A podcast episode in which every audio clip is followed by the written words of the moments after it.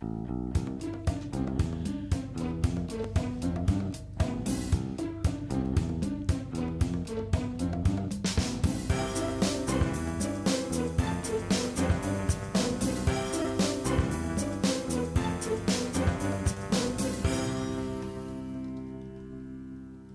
Es ist der 16. Februar 2017. Vor zwei Tagen war Valentinstag und uns ist der ganze Garten geplündert worden. Alle blühenden Blümchen sind verschwunden, aber vielleicht war es auch einfach nur der Nachtfrost, der hier durchgegangen ist.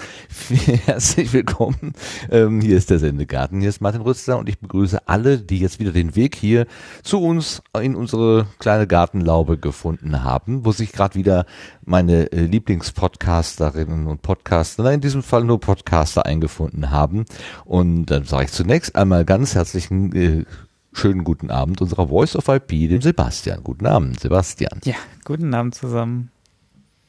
Und wer gerade schon im Hintergrund so ein bisschen ha gemacht hat, das ist der Kaffeeliebende und uns immer wieder unterhaltende oder die Kaffeeliebende und uns immer wieder unterhaltende Stimme des Chaos. Guten Abend, Marc. Hallo Martin, hallo liebe Hörer. Guten Abend und viel Spaß beim Sendegarten. Super, das hast du aber wirklich fein aufgesagt. ja, ne, gut abgelesen. Wir haben das gut geübt. wir haben das aber wir haben geübt. ja auch einen, wir haben ja aber heute auch einen phänomenalen Gast. Stell doch den mal vor. Genau, das wäre die nächste Tat, die ich tät, täte. Und zwar begrüßen wir ganz herzlich auf unserer Gartenbank Moritz Klenk. Hallo Moritz, guten Abend. Hallo. Ich habe äh, keinen Spruch. Äh, ich habe nichts vorbereitet. Ich kann auch nichts ablesen, aber herzlich willkommen. Hallo. Glaubst du, den Marc hätte irgendwas abgelesen? Nein, nein, nein. Ja, das kannst du nicht lesen. es wirkt so ab. Es wirkt so einstudiert. Ja, es wirkt so einstudiert, genau. Ja. Absolut professionell. Seit 20 Jahren im Podcastland, seit 20 Jahren Sendegarten machen wir das jeden Abend so. Jeden Abend. Alle 14 So lange gibt es uns doch noch gar nicht. Achso, ja, stimmt. Irgendwas, irgendwas ist immer. Ja, ja, stimmt. Guck mal, wir haben doch erst die 17. Episode heute und äh, wir Ach, machen erst. alle 14 Tage. Also es müsste zweimal 17 müsste ja dann ein Jahr ergeben, aber das kommt nicht hin. Ein Jahr ist länger. Warte, Oder? warte. Na, mal rechnen? Ja. 20, 20, ach, dem Sinn. Hm. Okay, was hat der mit meinem Mikro gemacht? So. Also, ähm, ich weiß nicht, ob ihr es wisst, wer Moritz Klenk ist. Ähm, Moritz Klenk hatte, äh, ist mir aufgefallen im bei der Subscribe 8, als ich nicht da war, hat er einen wunderbaren Einführungsvortrag, einen Impulsvortrag gehalten und da ist mir Moritz Klenk zum ersten Mal bewusst geworden. Vielleicht erinnert sich der ein oder andere äh, daran, dass er dort gesprochen hat und mit dem legendären Go Podcasting geendet hat. Also da, da war ich, da habe ich wieder verstanden, worum es ging. Bis dahin war es ein bisschen schwierig zu folgen, aber das können wir auch alles gleich nochmal aufdröseln. Dafür haben wir ihn ja auf der Gartenbank sitzen und genau dafür ist ja der Sendegarten gut, um investigativ nachzuhaken. Was hat er denn eigentlich sagen wollen? Aber zunächst, bevor wir auf die Gartenbank kommen und den Moritz ein bisschen ausfragen und er uns von sich erzählt, kommen wir zur neuen Ernte und gucken mal, was an Feedback eingegangen ist.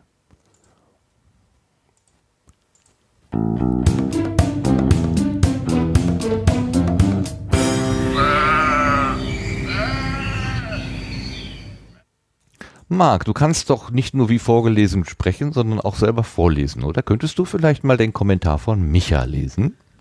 Das könnte ich wohl tun, wenn ich lesen könnte. Nein, doch, Spaß. Soll ich dir meine also, Brille leihen?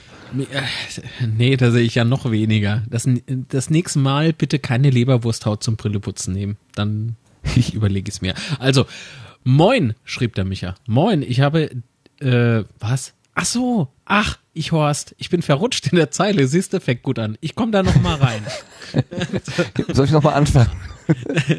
So, bitte noch mal das Intro. Danke. Nein, der Micha schrieb, Moin, ich habe der aktuellen Sendung sehr gelauscht, da ich ein großer, in Klammer Achtung Outing, Fan von Frau Dina bin. Das war ja unsere, wie sagtest du vorhin, Gästin. Ja, ich habe selber gesagt. Und ähm, ja, ich habe jeder ihrer Sendungen aufgesogen, weil sie mich, weil sie für mich eine der schönsten weiblichen Podcast-Stimmen hat und sie eine solche Gelassenheit und Ruhe ausstrahlt. Uhu. Ja, hat er recht mit, ne? Also es war sehr, Ich habe es genauso empfunden. Unhektisch. Ja. ja, sehr unhektische Sendung. Naja, es wird dieses, äh, dieses Jahr, will ich sagen. Warst du dabei? Anders werden. Alter. Naja, komm, Doch, du ich- warst ich dabei. Ja, dann ist es ein bisschen, dann ist es wirklich erstaunlich, ja. Mhm. Aber wie Martin schon richtig vermutet hat, muss ich mich wenigstens kurz zum Thema Westharz melden. Und dann hat er so ein Zwinkersmiley gemacht. Süß. Naja, Grund, habe ich gerade süß gesagt? Naja, irgendwie schräg. Grundsätzlich gebe ich erst einmal der Andrea recht, der Ostharz ist landschaftlich schöner. Ebenfalls sieht es etwas trostlos im Westharz aus. Allerdings widerspreche ich, dass sie auf dem absteigenden Ast sind. Hatten wir solche Gespräche? Das ist ja Wahnsinn. Naja. Vor ein paar Jahren sah es viel schlimmer aus. Nun investieren sie zum Glück wieder und arbeiten einiges auf. Pardon. Also da steht nicht hier, das war. Was mich als Vermieter von Ferienhäusern im Westharz immer sehr mehr freut, ist die Tatsache, dass auch mehr junge Leute kommen. Ich möchte jetzt keinen Vortrag über die Vorzüge des Harzes halten, aber es klang ein wenig, dass die geschätzte Frau Diener halt lange nicht dort war und sich vielleicht mal wieder dort aufhalten sollte, um sich ein aktuelles Bild zu machen. Und dann wieder so ein Zwinker-Dingsi. So. Ansonsten bin ich sehr gespannt auf Ihre nächsten Reisen und schicke Grüße. Natürlich auch ans Sendegarten-Team Micha. Dankeschön, Micha. Ganz herzlichen Dank. Schön, dass du mich bestätigt Absolut. hast in meiner Vermutung. da fühle ich mich ganz wohl da dabei. Ja. Ja, Also ich oute mich auch als Fan der Stimme von Frau Diener. Die kann mir ja auch also stundenlang was vorerzählen. Das ist einfach zu schön. Und sie hat ja jetzt auch wieder eine neue Episode Sundoku, Sundoku herausgebracht.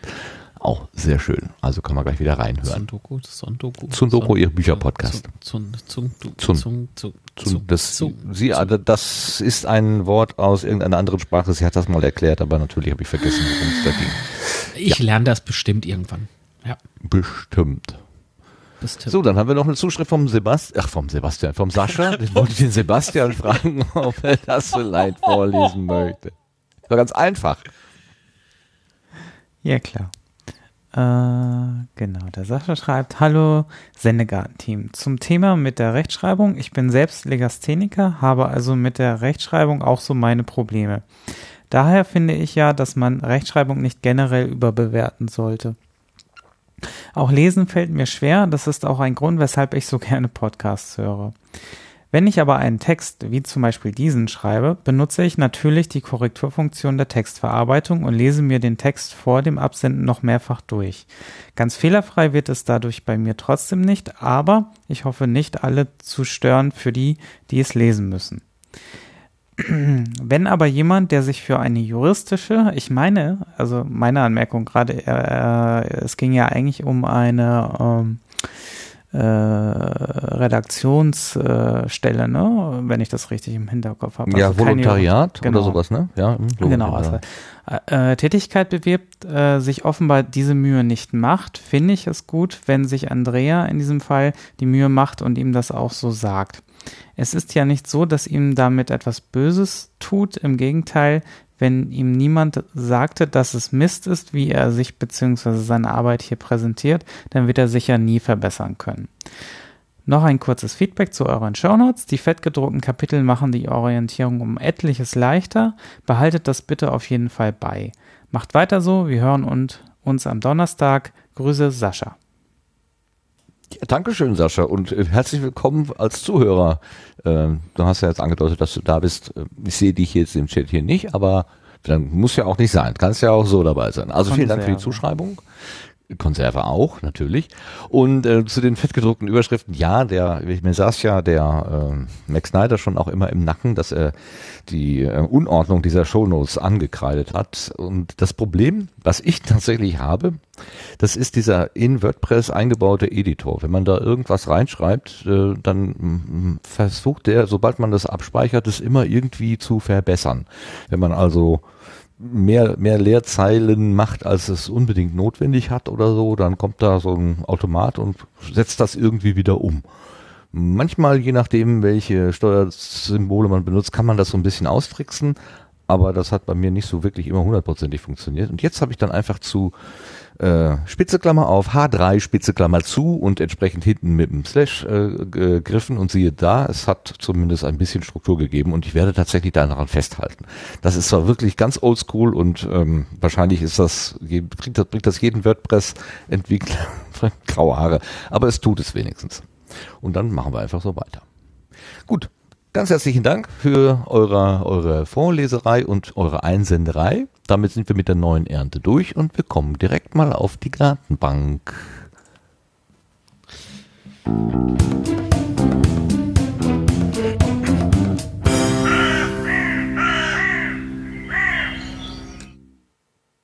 Auf der Gartenbank sitzt Moritz Klenk, ein Podcaster, ein Soziologe, ein studierter Mann, ein Promovent, ich weiß nicht, was du noch alles bist. Äh, was möchtest du als liebstes, am, am liebsten sein oder vordergründig sein, Moritz?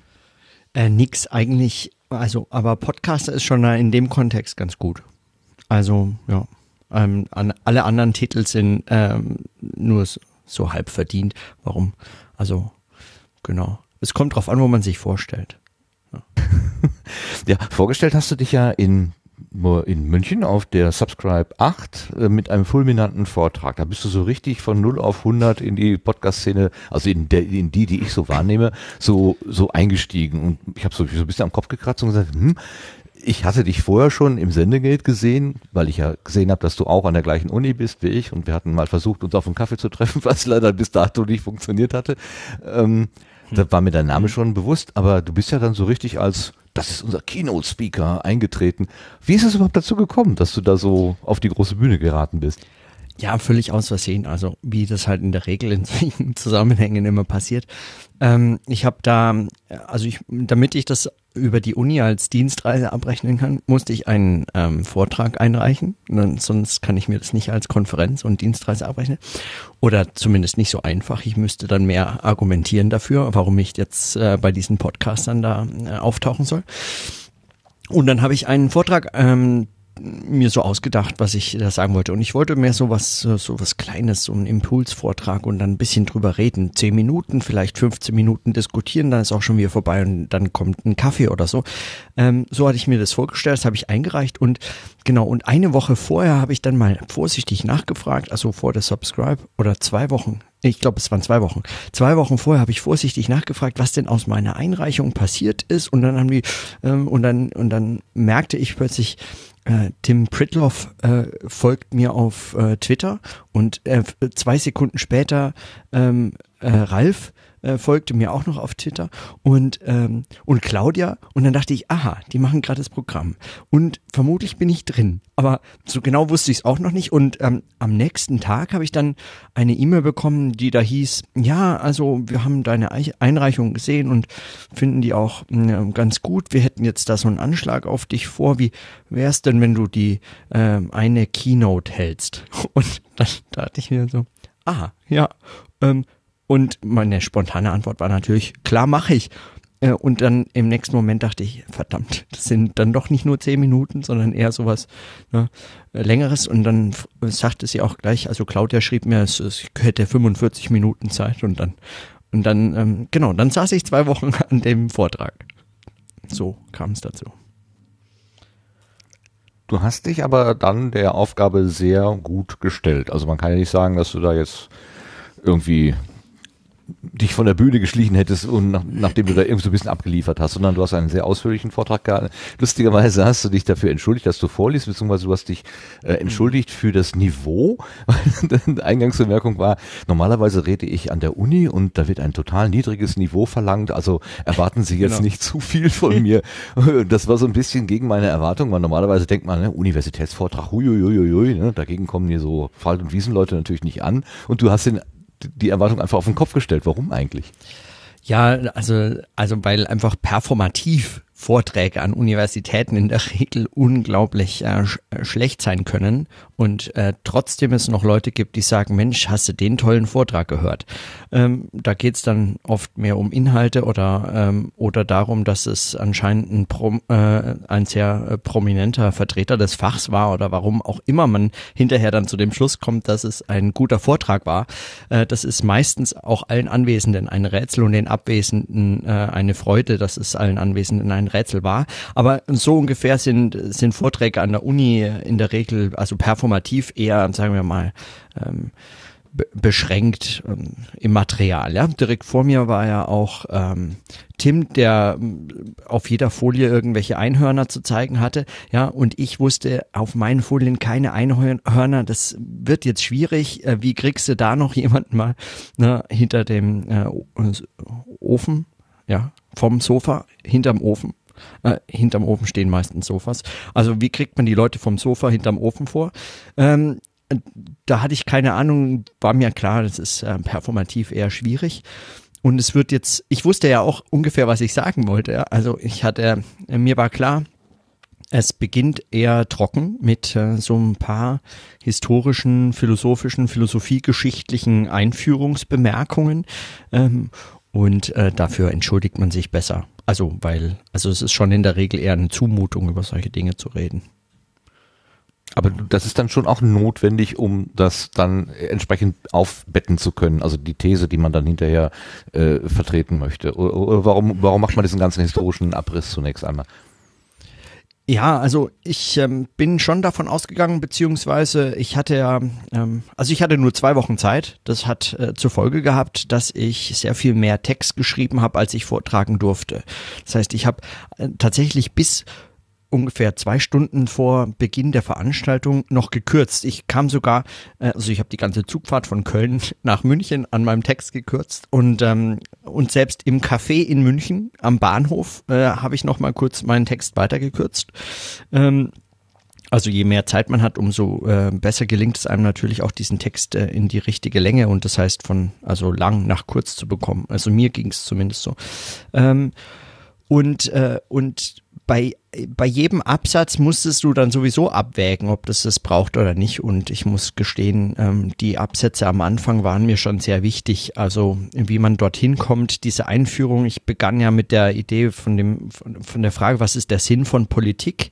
Und äh, das ist äh, dummerweise so ein Begriff, den von dem jeder irgendetwas versteht ähm, oder zu wissen glaubt oder eben ein Verständnis hat, das im Alltag, in der Alltagssprache oder so im im Kontext mit mit, in Gesprächen mit anderen Leuten oder wenn man die Zeitung aufschlägt, irgendwie in dem Verständnis, dass man davon hat, funktioniert. Also so, dass man nicht die Zeitung wieder zuschlägt vor Schreck, weil man nicht weiß, was das jetzt mit Politik zu tun haben soll. Also so einen Begriff hat man. Und wenn der Begriff, den man dann selber einführen möchte, davon so ein bisschen abweicht, ist es besser, man äh, führt ihn gut ein, äh, damit man sozusagen dann auch äh, diese Vorbereitung für die Argumentation dann hinterher ähm, hinbekommt und äh, genau, und dafür braucht es diesen ganzen Aufwand. noch dazu hat es historische, ähm, äh, sozusagen wie so ein historisches Fundament oder was, ähm, auf den, also es sind ja Zusammenhänge, das äh, Politische bis äh, zu den griechischen Anfängen zurückzuführen und von dort her neu zu denken für heute die ähm, bedürfen eben ähm, einer solchen Vorbereitung auch in einem Vortrag. Hattest du das Gefühl, dass die Zuhörer dir folgen konnten? Also es war ganz witzig. Ich hatte tatsächlich ähm, also es, es war eine denkbar schwierige Situation, ja. Also vor mir Tim Pritloff, äh, Podcast, äh, extra, äh, Podcaster extraordinär, so ein bisschen ähm, eben so der eigentlich, na, natürlich die eigentliche Keynote äh, Speech äh, und was mit Einhörnern, was willst du danach machen, ja? Dann hast du eigentlich schon verloren. Aber also ähm, genau, und, und dann war eine Pause. Er hat natürlich äh, so ein bisschen überzogen, ohne, sein, ohne dass er es wusste. Er dachte, er hat nicht, aber er hat ein bisschen überzogen. Und, äh, und das führte dann dazu, dass die Leute auch so ein bisschen von all den Einhörnern, sagen wir mal, äh, satt waren und äh, sich auch, wie Tim zum Beispiel, ein Bier von der Bar holten. Es war ja dann schon etwas später am Abend. Und zunächst, ich ging auf die Bühne und es leerte sich so ein wenig der Saal, was nicht die allerbeste Voraussetzung für den eigenen Vortrag ist. Ist, wenn man beginnt. Und, ähm, und dann sieht man schon so ein paar zweifelnde, ähm, leicht ratlose Gesichter von denen, die äh, sich gegen das Bier an der Stelle entschieden hatten. Und man sieht auf den Gesichtern schon so, wenn man dann mit den Griechen anfängt und mit Hannah Arendt und mit politischer Theorie und so auf so einer Podcaster-Konferenz, dann sieht man schon die Frage auftauchen, will ich nicht vielleicht doch jetzt ein Bier holen? Und gut, aber das hat sich dann, also das hat ungefähr 10 oder vielleicht 15 Minuten gedauert und dann hat sich das gelegt und man hat auch gemerkt, die Leute kommen wieder rein. Irgendwie äh, schienen die dann überrascht, dass nicht alle den Saal verlassen haben und haben dann geguckt, was ist denn in dem Saal und dann kamen wieder ein paar mehr dazu und irgendwann war es am Schluss waren dann, ja, also am Schluss hatte ich den Eindruck, ähm, der Punkt kam rüber und die Diskussion, die sich daran anschloss, die fand ich auch ganz großartig. Also da kamen spannende, sehr ähm, kritische, sehr interessierte, sehr engagierte Fragen. Mehr kann man sich da nicht wünschen. Ja, Ralf Stockmann, glaube ich, den hast du wirklich richtig glücklich gemacht. Also der, der, der strahlte eine, ähm, ein, also als wäre deine Energie sozusagen in ihn hineingefahren. So kam mir das vor, aus der Entfernung. Ich habe nur per Beamer zugeschaut, weil ich nicht vor Ort war. Aber ich hatte das Gefühl, der, ja, da ist nochmal eine neue Dimension des, der Diskussion aufgegangen. So. Ja, also ähm, das ist nur fair, wenn man äh, Ralf glücklich machen kann, ist es nur fair, weil er macht mich jeden Tag glücklich, wenn ich ähm, äh, in meinem Podcast Ultraschall verwende. Da äh, hat er also ja und ich und ich kann ihn nicht anstrahlen und er konnte mich noch anstrahlen. Also nur fair. Also du, ähm, äh, du würdest schon so zusammenfassen, das ist, was du gesagt hast, auf offene Ohren gestoßen und auch äh, in den Diskussionen, die sich angeschlossen haben, so zurückgekommen zu dir, dass du gemerkt hast, ah, ich komme mit meinem, was ich da darstellen wollte, auch an. Ich habe mich vermitteln können.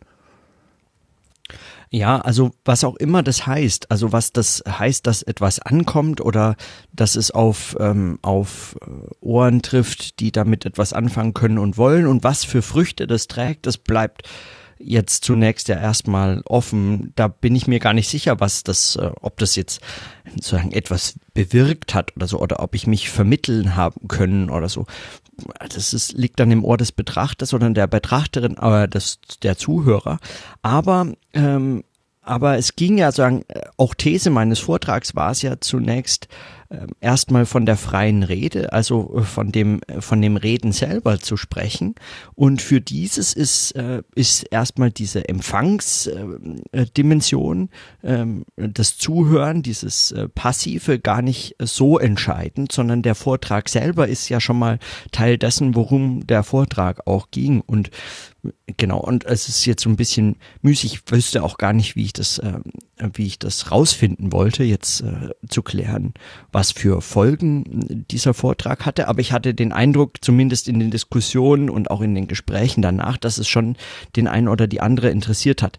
Es ist natürlich so, dass wenn sich so viele Podcasterinnen und Podcaster treffen, dann ist, äh, dann ist die Themenbreite riesengroß und die äh, wenig und wenige beschäftigen sich tatsächlich explizit explizit mit politischen Dingen oder mit, ähm, mit, äh, mit solchen philosophischen Fragen oder äh, kulturwissenschaftlichen Fragen, sondern mit allem Möglichen.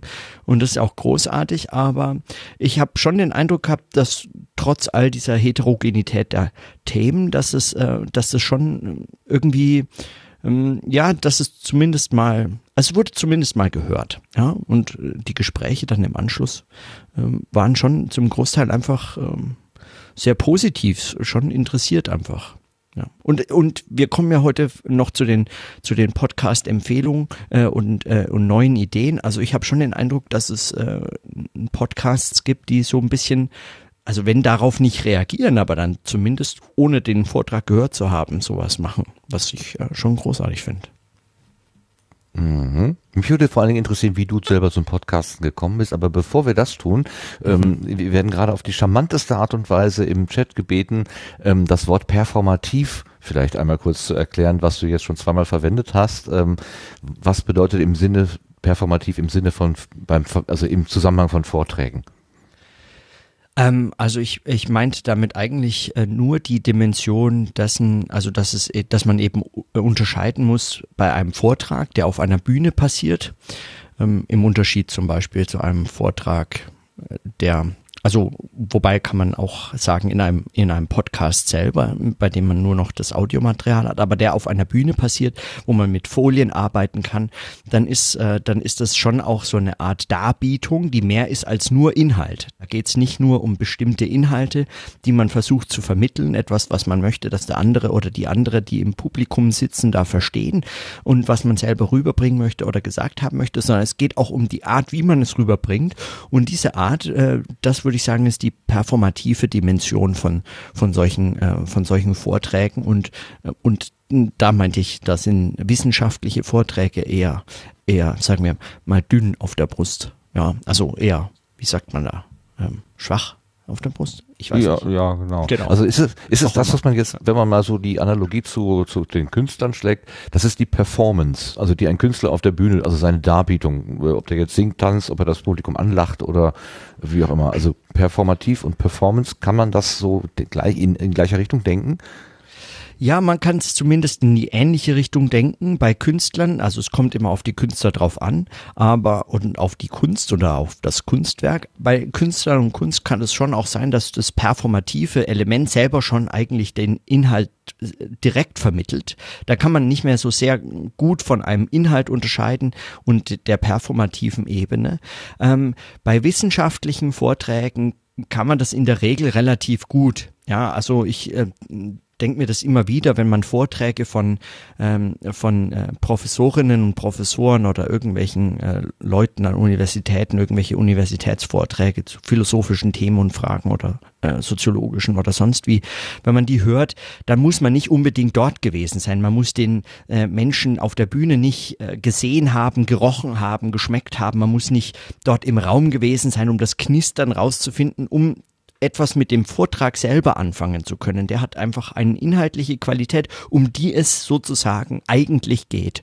Und ähm, man kann von dem, von dem Drumherum eigentlich absehen, aber dieses Drumherum gibt es eben immer noch. Und manchmal verhindert dieses Drumherum, also dieses Performative, verhindert manchmal, dass man den Inhalt überhaupt äh, aufnehmen kann, weil es entweder ablenkt, so unendlich langweilig äh, vorgelesen, vorgetragen oder ohne jegliche Folien, ohne jegliche Unterstützung, dass man irgendwie wach bleibt, äh, den Inhalt versucht zu vermitteln und dann scheitert der Inhalt schon an der performativen Ebene, aber ähm, es muss auch nicht sein. Also man kann das auch, äh, es kann auch Hand in Hand gehen oder Hand in Handschuh. Ähm, in, in, dem Zusammenhang noch eine Frage. Als du angefangen hast zu sprechen, habe ich gleichzeitig hier beim Twitter eine Bemerkung gelesen, wo jemand schrieb, ach du Schreck, der liest vor. Also äh, du hast nicht freigesprochen, du hast ein Manuskript vorgelesen. Und da war, ja. da war schon von vornherein so eine, ach du lieber Himmel, das kann ja was werden, äh, Haltung. Ähm, aber ja. du hast den Eindruck vermittelt, als sei das für dich eine völlig normale Art, einen Vortrag zu halten. Warum hast du nicht freigesprochen? Also es gibt, ähm, es gibt ganz unterschiedliche Arten. Auch im, im wissenschaftlichen Kontext gibt es ganz unterschiedliche Vortragsstile und viele halten Vorträge frei. Ähm, manchmal wenn ich äh, bestimmte zeitliche Vorgaben habe, die ich unbedingt einhalten äh, möchte, kann ich das kontrollieren dadurch, dass ich zum Beispiel den Text vorher komplett aufgeschrieben habe und dann Wort für Wort habe. Dann kann ich an der Seitenzahl messen, wie viele Minuten dieser Vortrag ungefähr dauert. Wenn nicht irgendwas wie ein Meteorit Meteoriteneinschlag oder so zwischendrin passiert, dann kann ich das äh, in irgendeiner Form an der Seitenzahl äh, abschätzen und dann halte ich mich an diesen Rahmen. Das ist ein Vorteil. Der Hauptgrund ist aber, wenn man äh, etwas äh, sagt, was so ein bisschen der, der sagen der, der elaborierten der genauen, und zwar der wortgenauen Ausarbeitung bedarf. Also wenn, wenn ich ein, wenn ich ein Argument äh, machen möchte, das, worauf es wirklich auf jedes einzelne Wort und auf die Stelle, an der dieses Wort geäußert wird, ähm, ankommt, dann hilft mir der, äh, der schriftlich vorbereitete Text, den ich dann ablese, tatsächlich genau das sagen zu können, was ich sagen wollte. Wohingegen, wenn man äh, spricht und frei spricht, äh, dann hat man bestenfalls äh, ein paar paar Notizen ähm, und möglicherweise äh, äh, schreibt man sich noch wörtliche Zitate auf, wenn man irgendjemanden wörtlich zitieren möchte. Das kann man sich ja fast selten, äh, also ganz selten nur äh, auswendig merken. Aber ansonsten ähm, äh, könnte es eben sein, wenn man freispricht, dass man bestimmte Dinge auslässt. Und wenn man sich mit bestimmten Themen also über die man sprechen möchte, länger beschäftigt hat zuvor schon, äh, dann kann man, dann passiert es einem manchmal, dass man Dinge auslässt, die für einen selber schon völlig klar sind, aber jetzt dem Publikum, vor dem man jetzt äh, das erste Mal spricht, vielleicht völlig unbekannt sind. Und das weiß man dann nicht, weil man es nicht merkt in dem Moment, in dem man frei spricht, kann es einem passieren, dass man einfach nicht merkt, dass man gerade etwas auslässt, was die Leute bräuchten, um äh, verstehen zu können, was man sagen möchte. Und in einem schriftlichen Text, wenn man den sich nochmal durchliest, kann man, kann man quasi auch sich selbst nochmal prüfen, habe ich eigentlich alles gesagt, was jemand äh, hören müsste, der äh, sich mit dem Thema noch nicht auseinandergesetzt hat. Und auch da ist es in so, in so einer Regel von Vorteil, äh, einen schriftlichen Text vorbereitet zu haben. Und last but not least, äh, wenn man äh, wenn man nicht ganz schlecht vorliest, ist der Vortrag äh, vorge gut vorgelesen, nicht schlechter als schlecht freigehalten. Also was jeder weiß, der Hörbücher gerne hört, beispielsweise, das sind in der Regel immer vorgelesen. Ja? Also ganz selten oder nur in schlechten Hörbüchern ähm, erfinden die Leute was, was da nicht steht. Und, und keiner würde sagen, ist aber jetzt ein schlechtes Buch, der liest ja vor. Ja, es ist also mehr so äh, akzeptiert. Aber gut. Ja. Ist das vielleicht so vom, vom Fach abhängig? Also, dass du als du bist ja Soziologe, wenn ich das richtig äh, einschätze, dass äh, euer Handwerkszeug tatsächlich die Worte sind und auch die Position der Worte und die Abfolge der Worte, so wie ein Mathematiker, wenn der eine Formel anschreibt und da fehlt ein Formelelement, dann ist diese Formel falsch. Das würde auch jeder sofort erkennen. Kann man das so ein bisschen so in Analogie nehmen? Wenn du einen, einen Gedanken, eine These aussprechen willst, dann brauchst du möglicherweise auch wirklich genau alle Elemente äh, in, in einem Satz, um diese Formel, diese These wirklich korrekt präsentieren zu können. Und da hilft dir eben diese Verschriftlichung. Oder ist es ja. nicht, so hängt es nicht so sehr am einzelnen Wort? Ist, ist das eine Überhöhung jetzt von mir? Also ich ich kann mir vorstellen, dass man die beste Formel auch in naturwissenschaftlichen Kontexten äh, mit einem schlechten, freigehaltenen Vortrag ziemlich verderben kann. Aber äh, grundsätzlich äh, würde ich schon sagen, stimmt das. Also ich, man verzichtet äh, in der Regel auf Formeln im, in soziologischen, kulturwissenschaftlichen, außer es geht um Formeln, also außer man redet über Formeln und wie die so verwendet werden und so. Aber in der Regel hat man jetzt keine Formel, die irgendwie jetzt Gesellschaft mal eben kurz als Formel beschreibt oder was. Ähm, und selbst dann müsste man sehr viele Worte verwenden, um das nochmal auszuführen und diese Worte, auf die kommt es dann eben auch an. Also ich, ich bin mir gar nicht so sicher, es ist ähm, schon auch eine Art, eine unterschiedliche Art äh, der Darstellung. Also in naturwissenschaftlichen Kontexten wird viel mit Tabellen und Grafiken und, äh, und, und solchen Darstellungsformen gearbeitet, die als die eigentlichen, ähm, also wissenschaftliche Wahrheit stiftenden Autoritäten des, äh, der, der, des Diskurses gelten. Ja? Also nur wenn was in einem schönen Graph dargestellt wird, äh, dann war es auch äh, ordentlich untersucht. Wenn man äh, mit sowas gar nicht äh, aufwarten kann, dann hat man vermutlich sein Handwerk gar nicht richtig betrieben.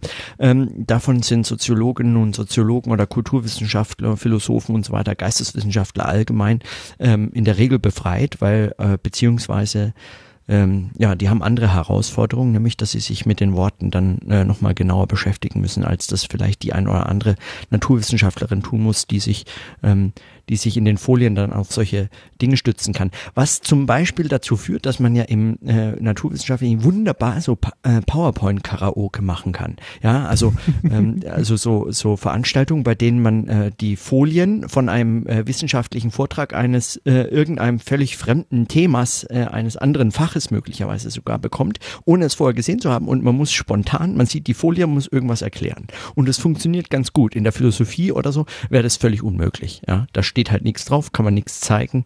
Ähm, müsste man halt einfach einen Vortrag erfinden, ja, und äh, da wäre das gescheitert, genau. Hm. Was ist genau der Gegenstand der Soziologie? es, es, reicht, es reicht für, für, für Dummies. Also machen wir mal Soziologie für Dummies in drei Minuten. Okay. Das ist eine Herausforderung, ja.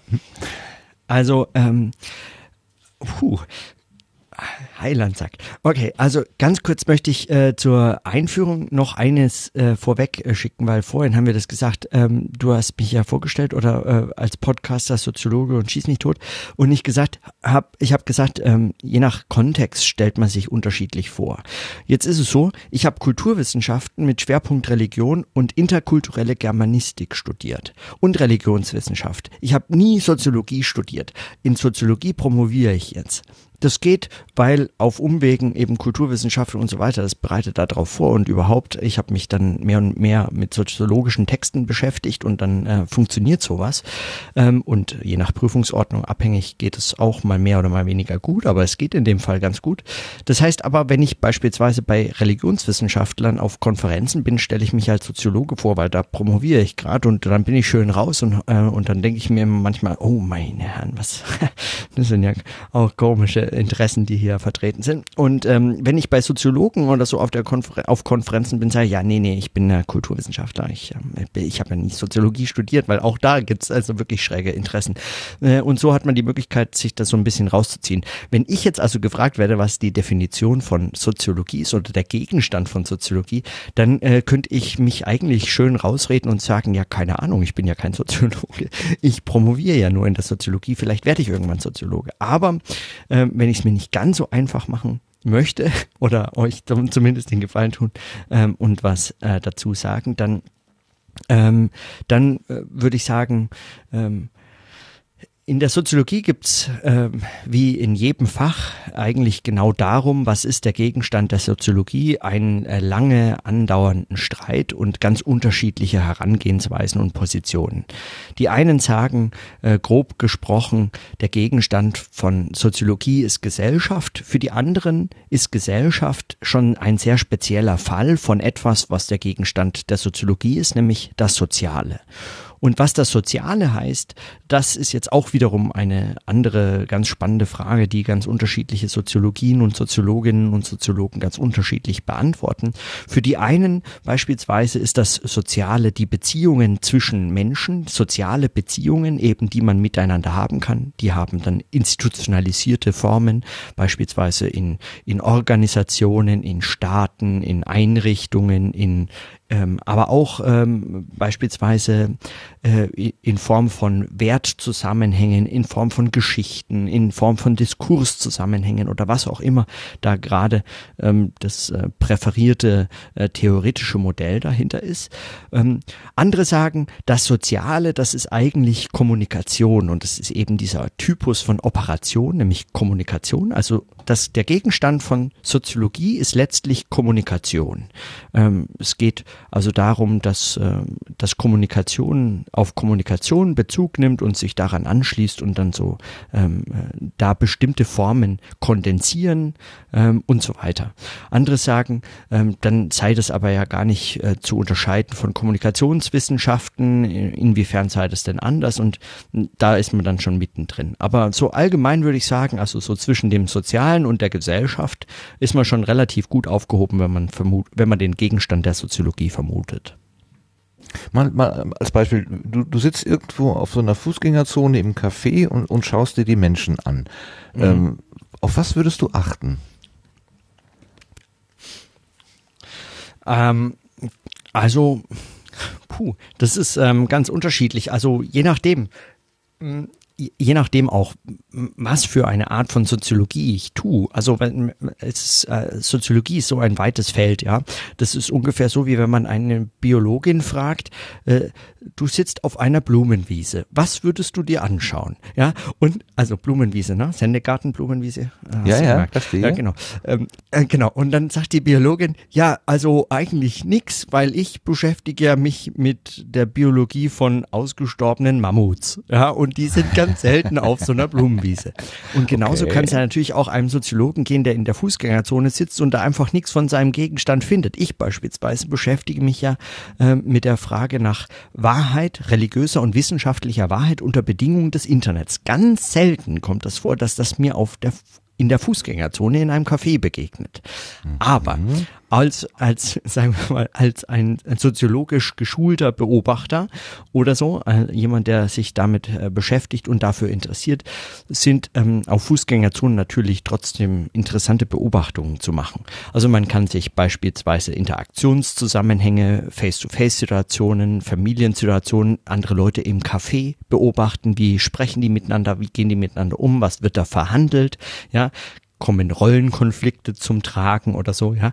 Ähm, wie werden äh, eigentlich äh, diese professionellen Rollen, zum Beispiel die äh, der Kellner, die Kellnerin, die äh, Kunden, Kundinnen ähm, in dem Café, wie, wie gehen die miteinander um? Gibt es da bestimmte Gepflogenheiten? Gibt es irgendwelche Schwierigkeiten? Am interessantesten ist eigentlich, wenn irgendwas gerade nicht funktioniert, ja, also wenn irgendjemand Erwartungshaltung mitgebracht hat, ähm, zum Beispiel, dass er jetzt zack, zack bedient wird und da hat aber nicht, äh, nicht gesehen, dass da Selbstbedienung auf dem Tisch steht und man müsste zur Bar gehen und so weiter. Und dann ist er total ähm, äh, entsetzt und entrüstet und wendet sich an die Kellnerin, die gerade nur abräumt, weil das ist das Einzige, was sie da macht macht und, äh, und sagt ja, warum kommt hier keiner, ich bin äh, und so weiter. Also bei solchen äh, Konfliktsituationen, da ist es ganz interessant drauf zu schauen, wie so, äh, wie so bestimmte Formen auftreten, verhandelt werden und so weiter. Ja? Also es unterscheidet sich aber deutlich, auch wenn das jetzt möglicherweise für die einen oder den anderen ähnlich sich anhört, von psychologischen Perspektiven, für die das auch interessant wäre, möglicherweise sogar dieselbe Situation interessant wäre, aber aus anderen Gründen, weil die sich nämlich interessieren für psychische äh, Grundlagen dieser Zusammenhänge. Ja, also was, worauf kann man schließen eigentlich? Auf welche Art von Psychen und äh, psychischen Strukturen und so weiter kann man schließen in solchen Situationen? Das interessiert Soziologinnen eigentlich in der Regel nicht. Ja, äh, die würden sogar sagen, ähm, das hat vielleicht gar nichts damit zu tun. Kommt auch drauf an, welche Theorie man so äh, anhängt, aber könnte man sagen, ja, genau. Hm, das kann ich mir schon ein bisschen besser vorstellen. Ähm, was hatte ich eigentlich in dieses Feld gebracht? Was, was hat den, den jungen Moritz Klenk mit, mit 10, 12, 13 Jahren irgendwie mal äh, also getroffen sozusagen? Welcher Meteor ja. hat dich getroffen, dass du sagst, also das könnte ich mir aber jetzt mal vorstellen, ich werde die Wahrheit der Religion unter den Bedingungen des Internet erforschen. Das genau. ist ja schon, wie, wie, wie ist das gekommen? Also nachdem ich nicht äh, 13 bin, also auch wenn man das glaubt, ähm, war ich nicht nein, 10. Nein, nein, nein. Ich sag dir, wann, wann, ähm, entsteht, wann entsteht die Berufswahl? So im, genau. ne, wann, irgendwann kommt mhm, das mit dem, genau. ich will Lokomotivführer sein, dann ist das vielleicht irgendwann ja. auch mal äh, überwunden, ja. dass man sagt, okay, äh, ich suche mir dann doch was anderes. Ähm, und das ist ja dann, manchmal ist es eine Reihe von ja. Zufällen oder manchmal ist es auch ein sehr gesuchter Weg. Was war es bei dir? Also bei mir war das eine Reihe von Zufällen. Ich hatte äh, ursprünglich eigentlich mal gedacht, ich mache irgendwas mit Musik. Ich war an einem musischen Gymnasium und habe auch Leistungskurs Musik gemacht und dachte eigentlich, da würde ich gerne äh, auch was damit arbeiten, bis ich irgendwann erkannt habe, dass meine Freude an Musik vielleicht ähm, leidet, wenn ich das äh, professionell machen musste, müsste. Und, ähm, und dann wusste ich, äh, hatte ich keine Ahnung. Und nach dem Abitur habe ich dann erstmal ein freiwilliges soziales Jahr gemacht in einer Werkstatt für Menschen mit Behinderung. Und äh, das tat gut, es war ein äh, interessantes Jahr, aber brachte mich jetzt auch nicht viel weiter, was diese Berufswahl äh, angeht. Und dann fand ich einfach so durch Zufall in der äh, äh online die äh, sagen in der Studiengangsrecherche, was könnte man so studieren? So ein paar Sachen sind ausgeschieden. Übrigens auch, also daran kann ich mich nicht mehr erinnern, aber mein Vater hat mir das. Ähm, äh, für mich schied äh, Soziologie völlig aus, ja. Warum sollte man sich denn dafür bitte interessieren? äh, bis heute nicht äh, nicht ganz beantwortet die Frage, warum man sich dafür interessieren sollte. Aber äh, habe ich dann ähm, Kulturwissenschaften mit Schwerpunkt Religion gefunden und das fand ich interessant. Mich hat es also verschiedene so religiöse Traditionen, Philosophien und so. Das hat mich schon, schon immer interessiert und der Schwerpunkt, also diese Ausrichtung von kulturwissenschaftlichen Perspektiven darauf, also dieser kulturvergleichenden Perspektive und so, die haben mich interessiert und das konnte man in Bayreuth studieren und Bayreuth war jetzt nicht unendlich weit entfernt von ähm, von äh, wo ich herkomme. Ich komme nicht aus Nürnberg, bin in Nürnberg geboren und ähm, Bayreuth ist ja ungefähr 100 Kilometer, also ein bisschen was über eine Stunde von dort entfernt. Und ähm, und dann dachte ich, das schaue ich mir einfach mal an und das war in C-frei. Ich habe mich eingeschrieben, ich habe eine Wohnung gefunden, dann zack habe ich das studiert. Und dann fängt man das an und weiß nicht so recht, äh, warum. Und äh, dann nach einem Semester dachte ich mir, ja genau, das äh, interessiert mich äh, wirklich sehr Bis ich zur Soziologie kam, hat es allerdings noch ein paar Semester gedauert, um genau zu sein, glaube ich, vier oder so. Ich, also nach dem vierten Semester, begegnete mir zufällig, also Kulturwissenschaft mit Schwerpunkt Religion beschäftigt sich eigentlich eher nicht mit soziologischen Theorien und Themen, aber eben mit Religion und Kulturtheorien und so weiter. Ähm, was mich aber wahnsinnig gemacht hat an der Religionswissenschaft, ist, dass sie eine unendliche Resistenz gegenüber der Definition von Religion aufweist. Also sie, sie, äh, sie nennt sich Religionswissenschaft, will das aber nicht definieren, kann es nicht definieren, eiert darum. Es äh, macht einen wahnsinnig, wenn man äh, irgendwie wissen will, was das jetzt damit auf sich hat, was man da gerade studiert. Und ähm, durch Zufall bin ich in, in so einem soziologischen Seminar zu Klassiker der Wissenssoziologie an, ähm, an diesen einen Soziologen Niklas Luhmann geraten. Der kam da auch mal vor und das hat mich interessiert. Und dann habe ich mich irgendwann mal in so einem Sommer, in den Sommersemesterferien einfach mal mit Luhmann angefangen zu beschäftigen und dann habe ich die ganzen Sommersemesterferien einfach komplett durch Luhmann gelesen und von da an ausschließlich bis zum Ende meines Studiums Luhmann gelesen. Und ich habe es in jedes Seminar eingebracht. Es wurde da überhaupt nicht gelehrt in Bayreuth und auch später, als ich in Edinburgh studiert habe, auch da äh, hat niemand jemals was von Luhmann gehört. Aber man brachte das so ein und ähm, interessierte sich dafür. Und der hatte auch eine Theorie, was ist Religion und so. Und das war alles äh, sehr soziologisch, sehr gesellschaftstheoretisch. Und es hat mich wahnsinnig interessiert. Und dann war ich fertig mit meinem Studium und dann ging, äh, war für mich klar, es interessiert mich so sehr, ich würde gerne an der Universität bleiben. Und dann habe ich ähm, äh, mich umgeguckt und, äh, und nach ähm, soziologischen Promotionsmöglichkeiten gesucht. Und siehe da, äh, Niklas Luhmann hat Schüler, ähm, die bei ihm promoviert und studiert haben, Assistenten von ihm und äh, einer davon und einer der bekannteren von ähm, ihm ist äh, Dirk Becker und dann habe ich bei äh, Dirk Becker angefangen zu promovieren. Und der ist Professor in Wittenherdecke, also deswegen kennen wir uns. Genau, damals, genau, damals war er noch Professor in Friedrichshafen an der Zeppelin-Universität und ich bin auch erst dann äh, nach Friedrichshafen an die Zeppelin-Universität gegangen. Ähm, aber genau, aber jetzt ist er in Witten.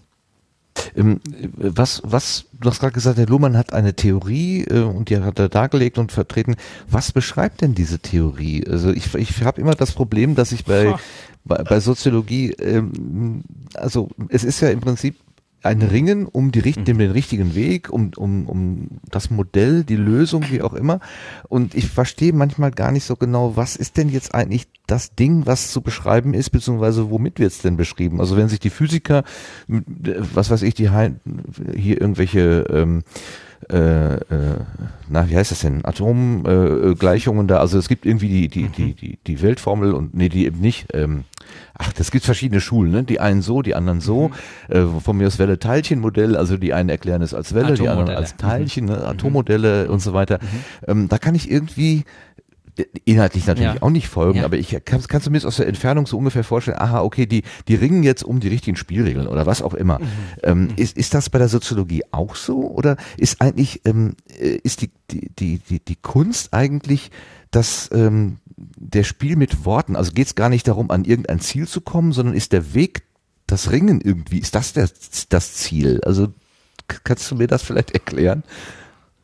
Ja, ähm, also Vorhin habe ich mir schwer getan zu erklären, was äh, der Gegenstand von Soziologie ist. Jetzt so eine kleine Einführung in Systemtheorie von Niklas Luhmann zu geben, das wird er uns, also wirklich äh, den Rahmen äh, so dermaßen sprengen, dass äh, ja genau, das sitzen wir nächste Woche noch da.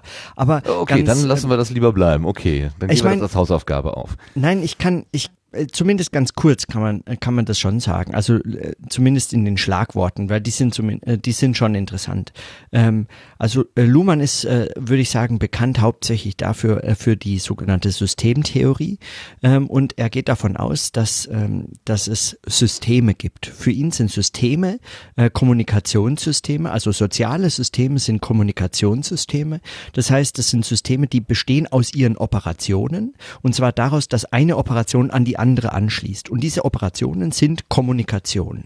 Und wenn eine Kommunikation an die andere anschließt, dann äh, kann man ähm, sagen, von äh, kann man so also ein ähm, System beobachten. Und letztlich gibt es für ihn ganz viele Systeme. Alles, was der Gegenstand des Sozialen ist, ist eben Kommunikation und damit irgendwie äh, solche Systemunterscheidungen äh, macht es relevant.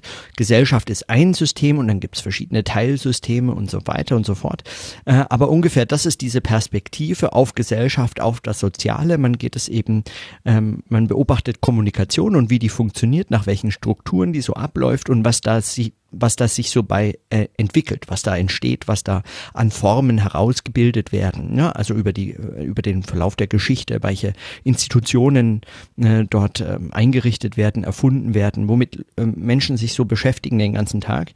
Äh, bei bei Luhmann geht es nicht um Menschen, das betont er immer wieder. Also Menschen interessieren ihn nicht, sondern Kommunikation und das hält er für irgendwie unabhängig von Menschen. Aber ähm, ohne auf diese äh, sehr kontraintuitiven äh, Details eingehen zu wollen, ähm, äh, wäre das ungefähr der Gegenstand von Systemtheorie von Luhmann oder so von dieser Perspektive. Und das hat mich fasziniert, ja. Also wie kann man über Gesellschaft reden, ohne über Menschen reden zu wollen und so weiter.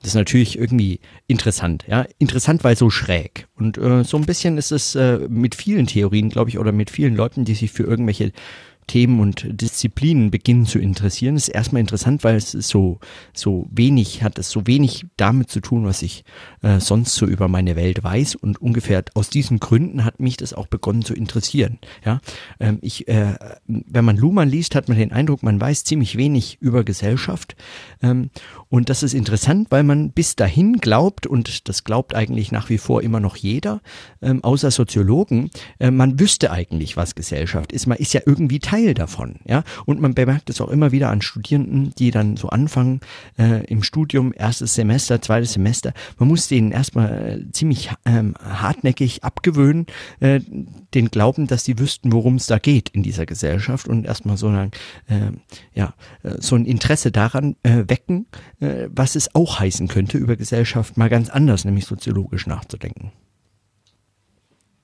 Ja, jetzt hatten wir ja gerade gesagt, ich kenne die von der Subscribe, das, die ist im mhm. Mai und im Mai in Berlin, ähm, als ich mal in Berlin war, da war auch immer das Thema, ja, was ist denn mit diesen Krawallen, die da, da so in der, in der Mainacht, in der ersten Mainacht stattfinden? Wäre das auch etwas, wo, was du als Kommunikationsform bezeichnen würdest und eventuell als Gegenstand soziologischer Forschung dienen könnte, wenn da so Krawalle entstehen? Genau, also ähm, selbstverständlich sind auch äh, solche, ähm, solche Interaktionsformen ähm, Gegenstand soziologischer Forschung oder können Gegenstand soziologischer Forschung sein.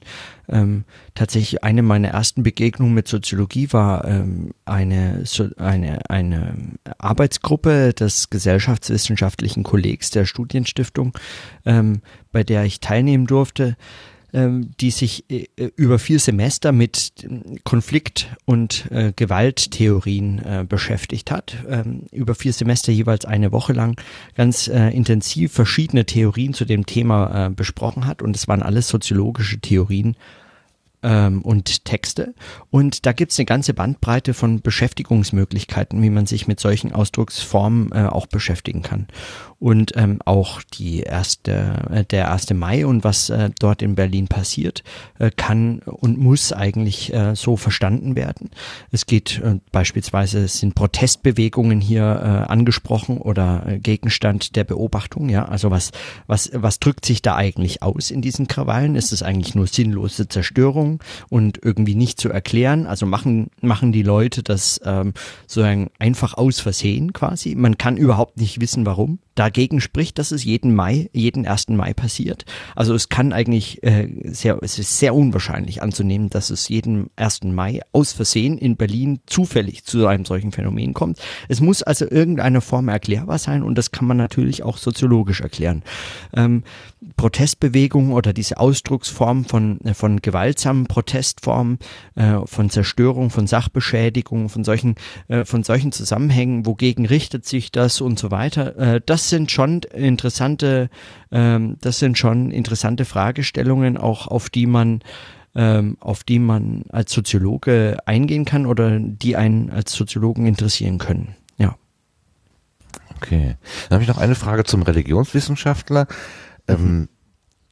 Hilft es, wenn man Agnostiker ist, Atheist ist, oder hilft es eher, wenn man einer Religionsgemeinschaft angehört, ähm, weil man ja, wie, wie bist, wie, also will ich jetzt nicht persönlich ausfragen, das will ich äh, deiner ähm, Privatsphäre äh, überlassen, aber ähm, ist es eher hilfreich, distanzierter drauf zu gucken oder als Teil des Phänomens Religion selber zu sein?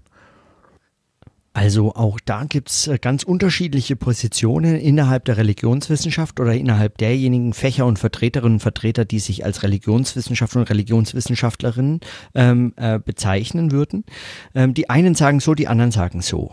Aber allgemein würde ich sagen, ist diese, dieses Fach vor allem damit beschäftigt, sich ähm, in, den, in der Zeit, seitdem es äh, besteht, also im Wesentlichen seit dem Anfang des 20. Jahrhunderts, das sind so die, die bekannteren Klassiker eigentlich beginnt so mit dem Anfang des 20. Jahrhunderts, sich ähm, mit sowas zu beschäftigen, was die Religionswissenschaften nennen, gibt auch frühere Vertreter, aber hauptsächlich äh, da, also noch nicht so allzu alt das Fach, ähm, äh, versucht man sich abzugrenzen von äh, der sogenannten Theologie oder auch anderen Theologien, also the theologischen Überlegungen anderer äh, religiöser Traditionen.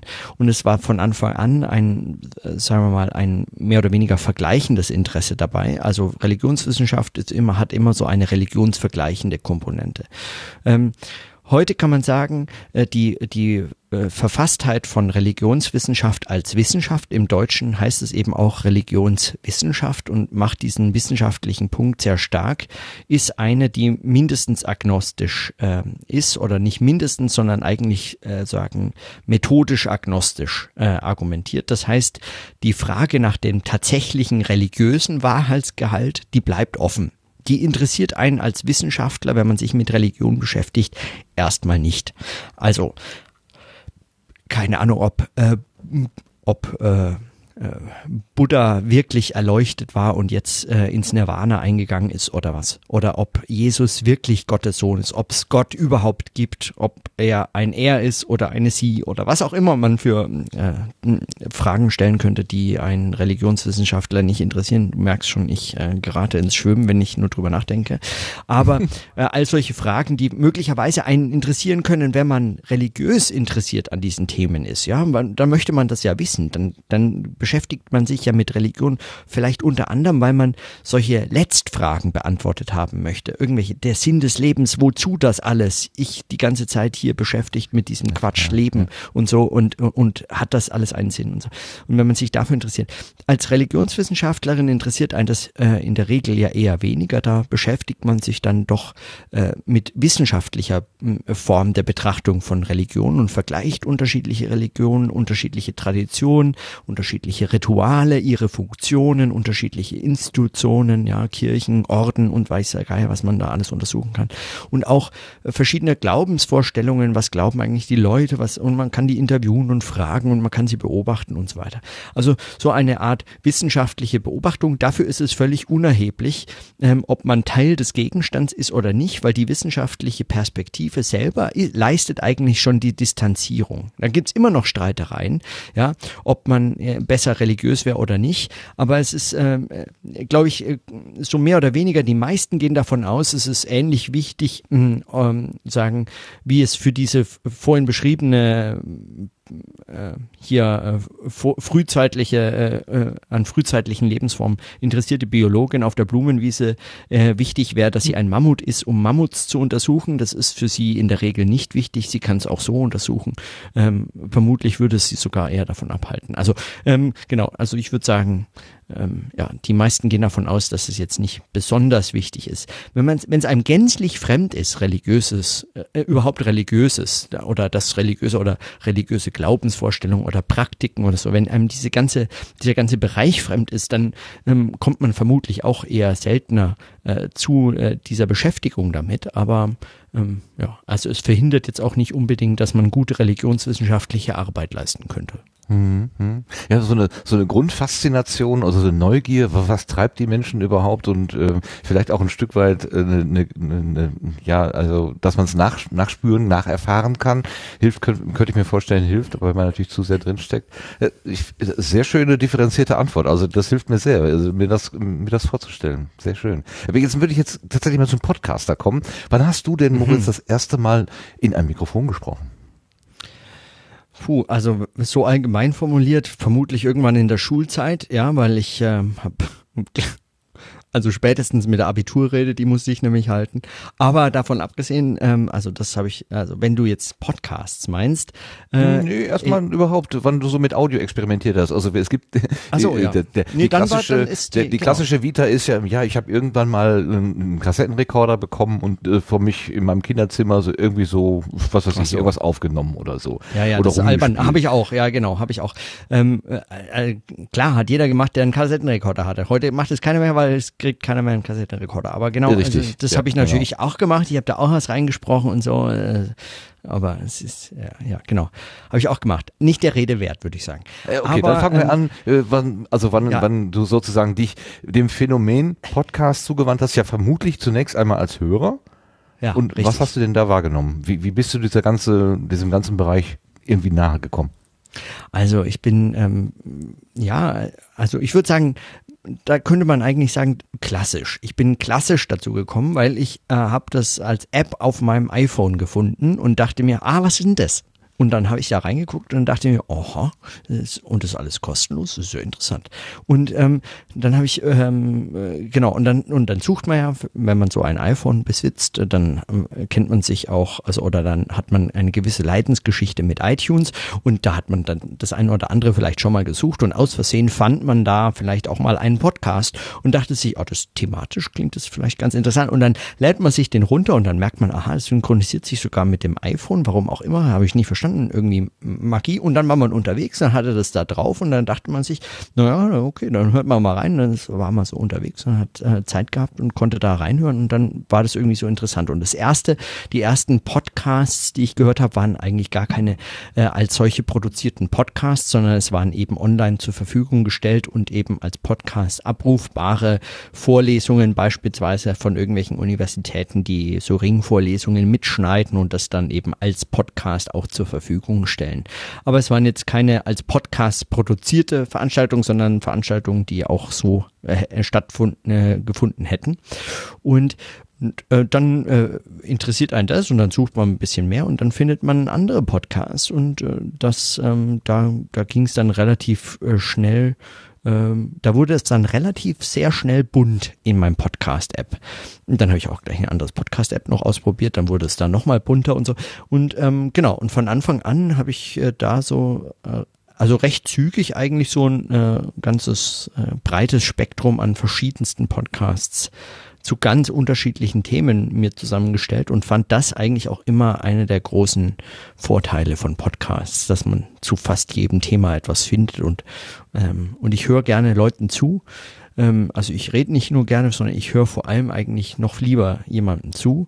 Ähm, und ich mag keine Videos in der Form von YouTube-Videos. Also diese ganze Szene ist mir, das braucht zu viele meiner Sinne. Ich kann das nicht bei unterwegs äh, hören oder äh, da muss man immer hingucken. Das finde ich wahnsinnig nervig.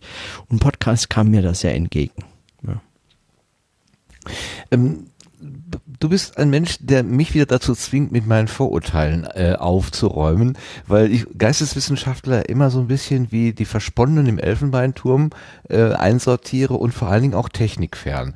Jetzt erlebe ich dich aber ganz anders. Du kannst in sehr klaren und äh, also niederschwelligen Worten Dinge erklären, recht komplizierte Sachverhalte so erklären, dass ich zumindest das Gefühl habe, ich kann dir soweit erstmal folgen. Ich weiß aber auch, du kannst komplizierte Vorträge halten, wo du mich nach zwei Minuten abgehängt hast und ich erst beim Schlusswort gerade wieder mitbekomme, äh, dass das Ganze jetzt ein Ende gefunden hat. Und äh, du bist äh, technisch sehr begeisterungsfähig, bist am hm. Puls der Zeit. Ähm, hm. äh, du hast das jetzt hier mit diesem, mit dem, mit der Pod-App, die du gefunden hast, sofort aufgenommen und dich ver da, da verfolgt. Bist du so ein bist du etwas ein atypischer Geisteswissenschaftler oder ist mein Schubladendenken wirklich so ganz falsch an der Stelle?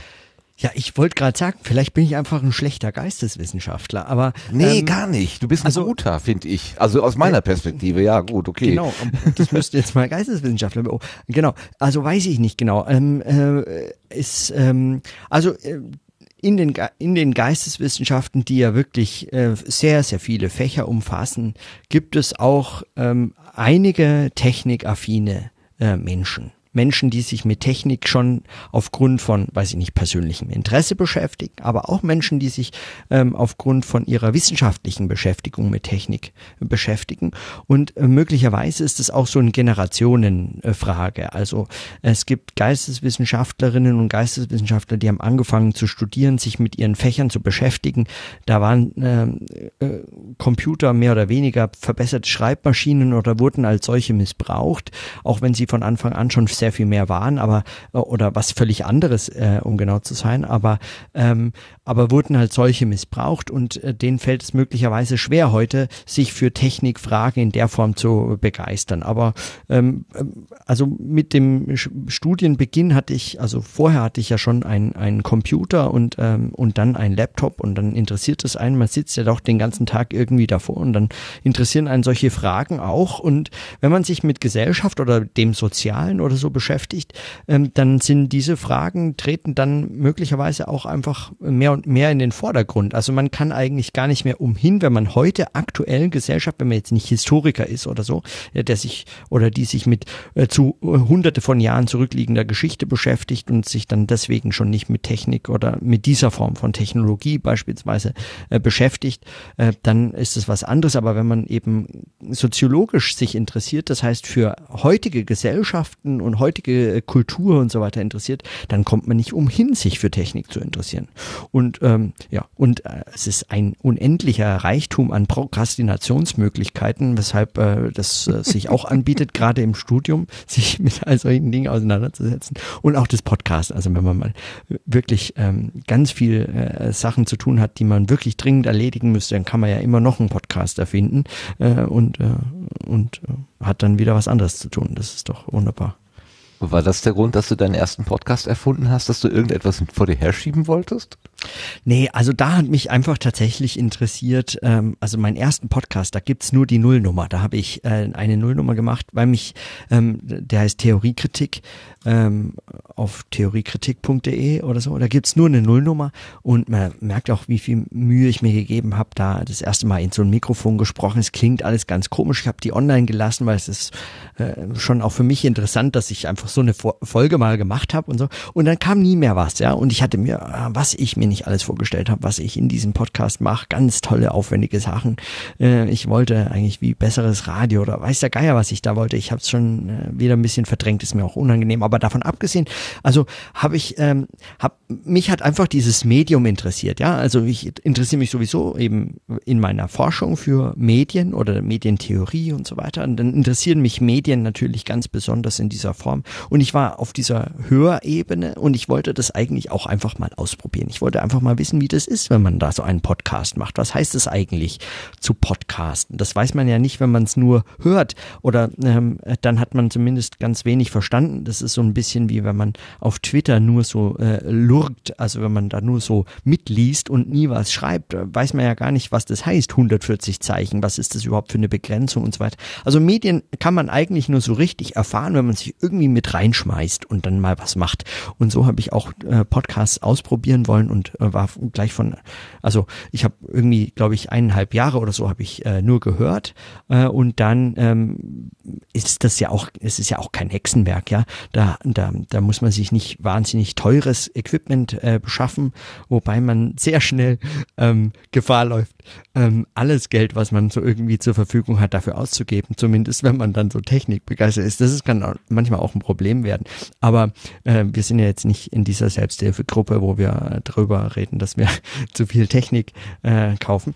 Aber ähm, genau, also das heißt, man braucht gar nicht so viel. Das ist gar kein großes Hexenwerk in der Form, sondern man ähm, äh, man kann mit relativ kleinem Aufwand da was anfangen und äh, und dann habe ich schon äh, wirklich mehr und mehr, also ich habe mache das ja jetzt äh, vielleicht zwei Jahre oder so, mehr und mehr festgestellt, dass dieses aktive Podcasten eine ganz andere Auseinandersetzung mit diesem Medium ähm, bedeutet. Ja, das ist einfach eine ganz andere, man lernt einfach ganz andere Dinge darüber. Ja, man beschäftigt sich anders damit und äh, das ist nochmal, das ist eigentlich nochmal eine ganz neue Welt. Das ist, ähm, finde ich sehr spannend. Ja. Welches Format hatte denn diese Theoriekritik, mit der du angefangen hast? Du, hey, das war auch so ein, ich spreche da mal in Mikrofon, aber ich habe halt, das war eine Nullnummer. Ich habe angekündigt, was ich alles machen wollte, ja. Also Solo-Podcast dann, in, in dem Moment eine Solo-Nullnummer. Es war eine Solo-Null-Nummer, die angekündigt hat, dass ich mit ganz vielen Leuten zu Themen mich unterhalten möchte und auch so Schnipsel und so ein bisschen wie so ein Radio-Feature manchmal und ganz unterschiedliche Folgen wollte ich da machen, aber relativ schnell, also genau. Ähm, nachdem ich das viel zu aufwendig konzipiert hatte, diesen, äh, diese, diesen Podcast und dann äh, hat mich das davon abgehalten, je eine zweite Folge äh, oder überhaupt eine erste zu produzieren und ich habe äh, keine erste produziert, sondern einfach direkt einen neuen Podcast gemacht. Und ähm, weil letztlich, also oft ist einen ganz neuen Podcast zu machen einfacher als eine zweite Folge in einem bestehenden Podcast. ähm, ja, ja, ja, ja. Äh, also das klingt komisch, aber äh, Podcasterinnen und Podcaster wissen ganz genau, das ist der Fall. Ähm, und genau, und der zweite Podcast, den ich gemacht habe, war dann ein, ein Diskussionspodcast oder ein Gesprächspodcast oder so äh, mit Zweien aus der Schweiz. Äh, das war der 1968 Kritik äh, Podcast. Ähm, das hat sich so aus so einer Twitter-Diskussion ergeben oder einem Twitter-Auseinandersetzung oder man hat sich so ausgetauscht. Das ging zu der Frage, was eigentlich diese 68er-Generation alles verbockt hat. Ja, die hatten alle Chancen, die Gesellschaft zu verändern und heute sind sie die bestangepasstesten und von Gesellschaftskritik und so kritischen Perspektiven ist nichts mehr zu spüren. Ähm, sie sind eigentlich diejenigen, die nur noch davon profitieren, dass sie sich irgendwann mal gegen die Gesellschaft gestellt hatten und heute äh, verdienen verdienen sie Professorengehälter oder äh, sind in allen Zeitungen unterwegs und viel gefragt und gut bezahlt und ähm, das hat mit Kritik nichts mehr zu tun. Wenn man sich damit auseinandersetzen möchte, da gab es dann eben zwei, drei Leute, die sich irgendwie dafür interessiert haben. Wir haben uns auf Twitter gefunden und haben dann irgendwann gesagt, ja, lass uns doch mal reden. Und dann haben wir angefangen, das erste Mal auf ähm, äh, mit Google Hangouts und dann schon das zweite Mal mit Skype und dann haben wir einige Folgen zusammen aufgenommen in so längeren Gesprächsformaten und ähm, und es war hauptsächlich für uns, also tatsächlich einfach für uns so als Gespräche aufgenommen, äh, gar nicht für irgendwen richtig produziert, aber ich habe das genutzt, um einfach mal dieses Podcast-Medium auszuprobieren und habe das mal auch online gestellt und dann mich mit äh, eben mit äh, Podlove Publisher und WordPress Plugins und so weiter beschäftigt und auch mit den Aufnahmesoftware und so mit mit hier mit Hindenburg aufgenommen und dann später mit Ultraschall und also Reaper und Ultraschall und so. Und dann äh, genau und dann kommt man so ganz anders rein war das also die beiden, die da mitgemacht haben, war das für die auch äh, in Ordnung, von vornherein so auf Sendung zu gehen oder musstest du die ein bisschen überreden? Ähm, wie hat sich das gefügt? Also ähm, die beiden, mit denen ich das gemacht habe, 1968 Kritik und äh, jetzt im, in, der, in der Folge, äh, der, der Nachfolge-Podcast No Radio Show, ähm, das ist äh, Stefan äh, M. Seidel und Regula Stempfli, beide aus der Schweiz, die ähm, die sind beides, sagen wir mal, sehr medienaffine Leute. Ähm, die haben sich dafür interessiert, die haben ähm, gesagt, ja klar, machen wir. Und äh, es ging eigentlich hauptsächlich um das Gespräch. Und, und ich habe so ein bisschen, eigentlich ja, wie du, wie du sagst, ich habe so ein bisschen überredet, komm, dann lass uns doch das als Podcast aufziehen, ich lade es dann hoch. Es war aber nicht wirklich Überredung notwendig, weil sie haben sich nicht wirklich dagegen gewehrt. Sie, es hat sie jetzt nicht direkt interessiert, dass das online steht oder dass das jemand abonnieren oder auch hören könnte. Aber es hat sie jetzt auch nicht gestört. Also ich musste niemanden wirklich überreden. Aber ähm, aber genau, aber daraus hat sich entwickelt eigentlich auch ein unser aller Interesse an diesem Medium. Also jetzt mittlerweile sind die schon auch äh, eigeninteressiert an, an dieser Art, wie das ist, regelmäßig sich zu treffen und das online zu stellen und dann kriegt man am Ende sogar einen Kommentar oder was. Ja, irgendwie äh, ist das dann schon, bringt das schon was an eigener Qualität mit äh, und auch diese, diese Folgen, diese, diesen Episodencharakter, diese Serien, die man da produziert und so weiter, das hat schon eine ganz eigene Dynamik auch, die, die man, wenn man das nicht als Podcast online stellen würde, wenn man einfach nur ab und zu mal skypen würde, ähm, äh, nicht hätte. Ja, das bringt schon Verbindlichkeiten mit, die einfach äh, über die Technologie oder über die Form der Bereitstellung äh, auch erzeugt werden. Wie wird das wahrgenommen? Wie viele Hörerinnen und Hörer kannst du vermuten, hat euer Angebot? Also ich, ich, ich gehe jetzt mal davon aus, dass 1968 Kritik und No Radio Show ähm, ähnlich ist, also einfach das Angebot ist, es hat den Namen gewechselt, vielleicht erklärst du auch gleich noch, ob sich inhaltlich ein bisschen geändert hat, aber es, ich denke mal, dass die Leute euch treu geblieben sind, die 1968 Kritik gehört haben, dass sie dem, dem Feed einfach dabei geblieben sind. Was sind das für Leute und wie, wie, äh, wie gehen die, welche Rückmeldungen geben die euch? Also, ähm, das wüsste ich ja, nee, kann ich eigentlich nicht mal sagen, wüsste ich gerne. Also, es eigentlich fast egal. Ähm, es ist schwankt so in der 1968 Kritik und No Radio Show, das schwankt so von Hörern so zwischen, würde ich sagen, ähm, weiß ich nicht, 80 und 500 ja, also pro Folge ungefähr. Ähm, es gibt Folgen, die wurden von prominenten Podcastern empfohlen. Beispielsweise Stefan Schulz hat die eine oder andere Folge von uns äh, in, im Aufwachen-Podcast mit Tilo Jung äh, mal erwähnt oder gesagt, ha, die interessieren sich dafür. Es ist einer unserer prominenteren Hörer, äh, ist Stefan Schulz. Der hört das ähm, nicht, glaube ich, alles, aber schon äh, einiges davon. Äh, der reagiert auch manchmal darauf. Aber ähm, äh, genau, ansonsten habe ich äh, ganz wenig Ahnung, wer das äh, macht. Also es ist ja auch eine der Eigenheiten von Podcasts, dass man über die Sch Zahlen nur spekulieren kann. Also da gibt es zwar mehr oder weniger ähm, also schön aufbereitete Graphen und Balken in dem äh, Analytik-Modul äh, ja. von äh, da muss es richtig, richtig sein, ja. genau, also es, es sieht alles schön aus, aber letztlich ist es irgendwie alles Spekulatius. Also ich habe keine Ahnung, wer da zuhört. Äh, manchmal gibt es eben ganz interessante äh, Hinweise oder es, äh, ein anderer Podcast greift mal eine Folge auf, ja, hier im Sendegarten, die Folge Kulturgarten zum Beispiel. Da habt ihr äh, mal über unsere No Radio Show oder den 1968 Kritik Podcast gesprochen. Und genau, das ist ganz witzig, wenn man dann Genau, ja. wenn man äh, wenn man dann plötzlich äh, wenn man plötzlich äh, diesen eigenen Podcast besprochen hört und sich denkt, um Gottes Willen, das hört ja jemand. Und ansonsten auf Twitter schreiben mal die einen oder anderen und jetzt ähm, mit der No Radio Show haben wir schon so ein paar Leute, die da ab und zu reinhören, äh, die uns treu geblieben sind. Aber wer das genau ist und warum zur Hölle die uns hören, ich habe keinen Schimmer. Musste die fragen, ist mir ein großes Rätsel. Ja, ich weiß, warum ich diese Gespräche führe, weil die interessieren mich und also ich kenne die Leute und das sind meine Themen und so. Aber warum hört sich das jemand an? Weiß ich nicht. Ist mir wirklich ein Rätsel. Was bietest du denn deinen Hörern? Was, welche Themen nimmst du denn da in die Sendung äh, auf? Also wir, also äh, genau, wir bieten unseren Hörern gar nichts. Und äh, das ist Programm, ähm, weil es geht tatsächlich uns hauptsächlich um unsere Gespräche. Also wir sprechen über die Themen, die uns beschäftigen.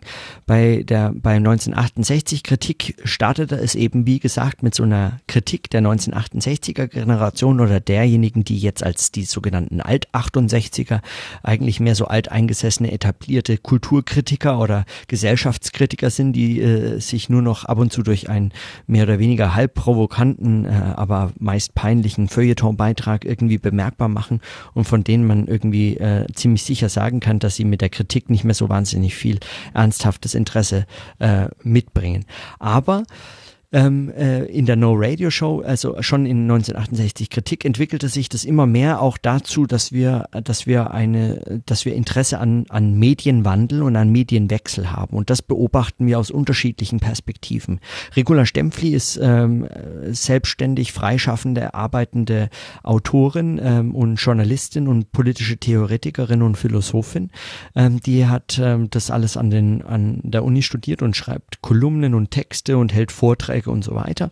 Ähm, und die beobachtet Politik und ähm, gesellschaftliches Geschehen aus ihrer Perspektive. Stefan Zeidel ähm, war früher ein, ähm, also hat früher den das Rebell.tv äh, Weblog betrieben, ein ähm, damals ähm, sehr bekanntes, sehr großes Weblog-Projekt aus der Schweiz, äh, auch mit Preisen überhäuft und so weiter. Ein ganz äh, hervorragend, extrem komplexes bisweilen sehr konfuses Weblog-Projekt. Ähm, und er ist äh, eigentlich ähm, Sozialarbeiter, der ist nicht eigentlich Sozialarbeiter, er ist, ist Sozialarbeiter und er sagt, das heißt für ihn vor allem Arbeit am Sozialen. Und äh, und so versteht er auch seine, also oder so kann man mit ihm einfach wunderbar äh, Stunden und Tage lang äh, Gespräche führen, ähm, weil er da seine eigenen Perspektiven drauf hat. Der hat schon alles Mögliche gemacht und er beschäftigt sich vor allem und ganz besonders mit Medienwandel und Medienwechsel, also der Frage, was passiert eigentlich sich gerade zurzeit äh, mit der Gesellschaft, im, die im Begriff steht, sich umzustellen, in ihrer gesamten Struktur quasi äh, umzukrempeln durch die Einführung äh, der vernetzten Computer, eigentlich der Elektrizität, aber auch eben dieses sogenannten Internets, was äh, das mit Gesellschaft ausmacht. Und das sind so die Themen, über die wir auch jetzt mehr sprechen. In der No Radio Show ist es eigentlich nur noch unser einziges Thema. Wir sprechen auch viel über Politik und Berichterstattung, über die Probleme von massenmedial kommunizierten äh, Journalismus und äh, in welchen, äh, also in welche Problemzusammenhänge das eigentlich so fällt. Deswegen auch immer mal wieder Überschneidungen zu dem, zum Aufwachen-Podcast oder Podcasts, die das so ähnlich betreiben. Also wir machen das eigentlich völlig anders. Wir schauen jetzt nicht Fernsehen und ähm, kommentieren das, aber immerhin gab es da manchmal so Anknüpfungspunkte. Und ähm, genau, und darüber unterhalten wir uns. Aber das heißt nicht, dass wir irgendetwas unseren Zuhörerinnen oder Zuhörern bieten.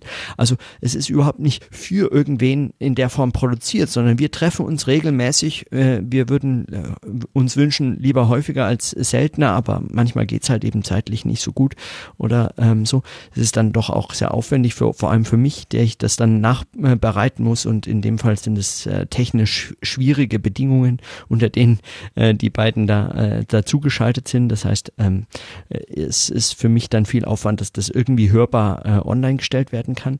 Aber wir machen das hauptsächlich für uns. Wir sprechen tatsächlich, das sind wie so Arbeitsgespräche, einfach die wir, die wir an diesen Themen interessiert sind und uns damit beschäftigen, in je unterschiedlichen beruflichen Kontexten miteinander führen. Und wenn ihn das interessiert, wunderbar. Wenn nicht, dann nicht. Also darauf äh, ist das in keiner Form angewiesen. Aber auch das ist wiederum ein äh, ganz spezifisches Merkmal von Podcasts, würde ich sagen.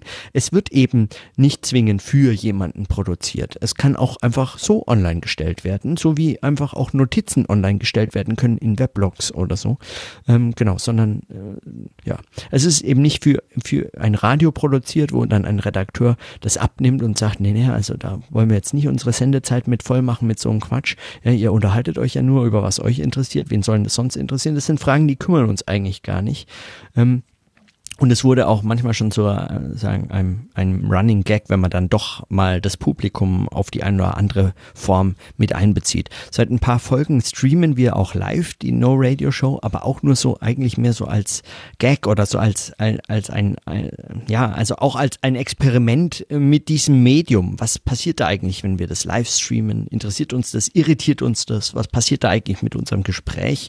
Und so weiter. Also das sind so, so Themen und Fragen, die uns da interessieren. Ich wage kaum die Frage und ahne schon die Antwort, aber hast du jemals an Werbung äh, im Podcast nachgedacht, über Werbung im Podcast nachgedacht? ja, nee, habe hab ich noch nie.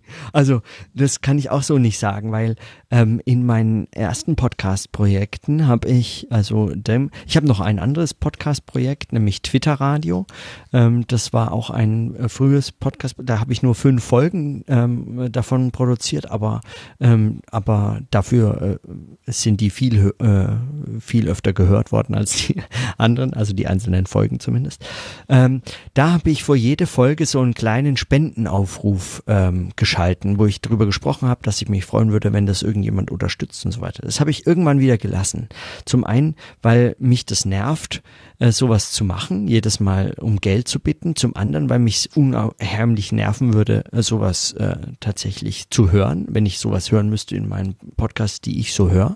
Wenn da jemand die ganze Zeit um Geld bettelt, ähm, finde ich das irgendwie anstrengend. Ähm, und äh, das dritte ist mehr so ein trauriger Grund, weil es einfach äh, quasi folgenlos blieb. Also ein paar Leute haben da mal was gespendet, so insgesamt kam vielleicht mal so 150 Euro oder so. Ähm, äh, zustande von irgendwie so einzelnen Quellen äh, für alle Podcasts in diesen zwei Jahren. Aber ähm, das lohnt diesen Aufwand nicht. Und Werbung zu schalten, also Werbung zu schalten, das geht schon deswegen nicht, weil du müsstest, um Werbung äh, zu schalten oder sowas, müsstest du ja Zahlen nachweisen können, Hörerzahlen. Also du müsstest äh, den Kunden, denen du Werbung verkaufst, denen musst du äh, ja irgendwas geben können, damit die wissen, warum sie dir äh, Werbung, warum sie dich dafür bezahlen sollen. Und das ist bei Podcasts eh meistens Quatsch. Und außerdem hat es mit dem Medium nichts zu tun. Also wenn du nicht für ein Publikum produzierst, dann brauchst du mit, mit Werbung auch nicht anfangen, ja. Genau, ähm, deswegen kann man der Gedanke gerade, weil du sagtest, das interessiert mich eigentlich gar nicht. Ich mache nicht für Publikum, sondern für mich. Und dass die zuhören, ist ja. mehr oder weniger in Kauf genommen oder ein, ein ja, genehmigter Nebeneffekt, aber ist nicht das Ziel Ja. des Ganzen. Ja, es ist ein genehmigter Nebeneffekt und es ist auch eine ganz besondere Art, wie man Podcasts hören kann. Ja, also sozusagen wie ein geduldeter Zuhörer. Also man, man kann ja, also für mich macht es als Hörer, macht es äh, viel von dem Reiz von Podcasts aus, dass ich, dass ich oft denke, äh, Podcasts hört man so ein bisschen wie, wie, wie heimlich belauschte Gespräche so ein bisschen, ja. Und, äh, und genau, und je weniger das für mich produziert ist, umso mehr habe ich diesen Eindruck. Also das zerstört dann diese Illusion nicht. Genau. Also Was ja noch? Ja. Ja, bitte, sprich. Nee, also äh, nur als letzten äh, Kommentar zu dieser Frage mit Werbung und Bezahlen und so. Es ist natürlich schon so, wenn man an der Uni arbeitet und gerade so jetzt äh, wie ich beispielsweise so eine halbe wissenschaftliche Mitarbeiterstelle hat, also nicht wahnsinnig viel Geld verdient, obwohl man da jetzt schon, weiß ich, bin jetzt auch über 30 und habe jetzt auch nur, habe jetzt auch schon fast sechs Jahre an der Uni gearbeitet und trotzdem kommt dabei nicht viel rum. Der Arbeitsaufwand ist aber jetzt nicht gerade unerheblich. Da würde man sich schon freuen, wenn es mit Podcasten zumindest so ein alternatives Bezahlmodell gäbe, was irgendwie das schon ähm, ein bisschen was wenigstens so an Unterstützung reinbringt. Aber ich sehe da nichts, was in irgendeiner Form den Aufwand lohnen würde, den es kosten würde, wenn man da ernsthaft sich mal dahinter klemmt.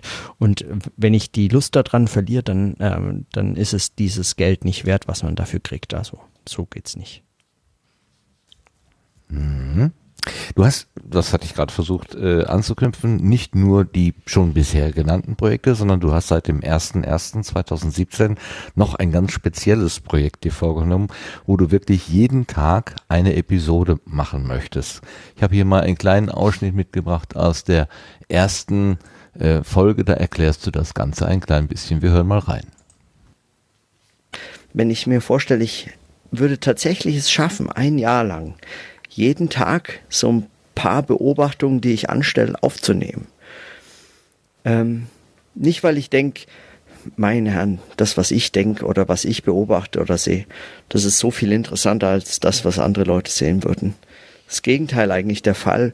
Ich, ich denke, es ist vermutlich genauso gewöhnlich wie alle anderen auch, aber für mich einfach das aufzunehmen und für mich auch die Möglichkeit zu haben, es hinterher in so einem Podcast-Format zu bekommen. Am Ende, wenn es gut läuft, 365 Folgen, ein, ein ganzes Jahr lang jeden Tag.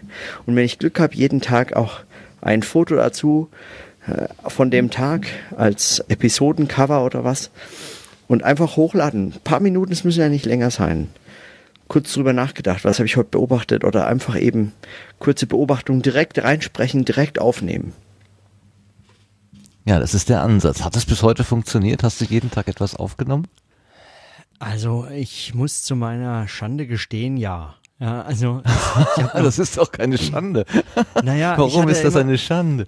Na, weil man, man, also man könnte ja davon ausgehen, dass man möglicherweise ein viel zu äh, wichtiges und äh, volles Leben hat, dass es einfach ganz oft verhindert, dass man sowas noch zustande kriegt. Aber ich habe mich äh, tatsächlich jeden Tag äh, bemüht ähm, und notfalls auch äh, dann spät nachts aufgenommen. Also in der Regel nehme ich äh, spät am Abend auf.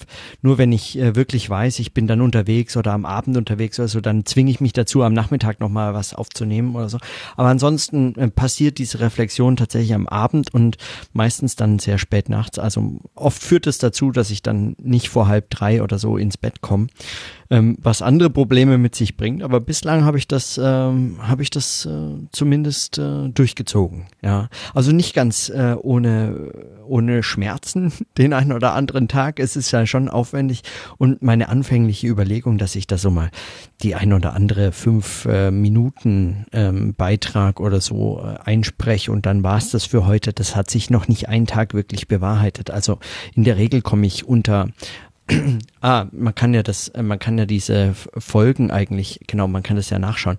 In, in der Regel die Durchschnittslänge einer Episode ist 38 Minuten und 13 Sekunden. Also da kommt dann schon einiges zustande. Ja, man weiß ja gar nicht, wo man hinkommt, wenn man anfängt zu sprechen und das aufzunehmen. Und genau, also es kostet schon einigen Aufwand, aber bislang äh, funktioniert's. Ich habe nicht jede Folge hören können, aber ich habe so sporadisch mal reingehört und ich habe tatsächlich die eine oder andere Anmoderation von dir gehört. Heute nur ganz kurz und dann sprichst du 45 Minuten am Stück. Also das ja. lustigerweise steht ja in deiner Twitter-Biografie rarely telling drin. Also selten, ich rede selten. Das widerspricht sich ein bisschen mit dieser Erfahrung, die ich da mache, dass da jemand ist, der sehr eloquent sprechen kann. Du, ähm, deine Gedanken fließen ähm, ohne viele Füllwörter und so weiter. Eher schweigst du mal. Du hast keine Angst vor Pausen, äh, die durchzuziehen mhm. und knüpfst dann einfach einen neuen Gedanken an. Also das mhm. ist ähm, schon eine sehr von dir beherrschte Situation, habe ich so den Eindruck. Und manchmal mhm. greifst du dann auch zu einem Buch und äh, liest dann einfach etwas, wenn du das Gefühl hast, ich möchte eigentlich noch was mitteilen, aber meine eigenen Worte reichen gerade nicht. Da nehme ich ähm, ein anderes mhm. also die Gedanken anderer Menschen und, und teile die und diskutiere die möglicherweise.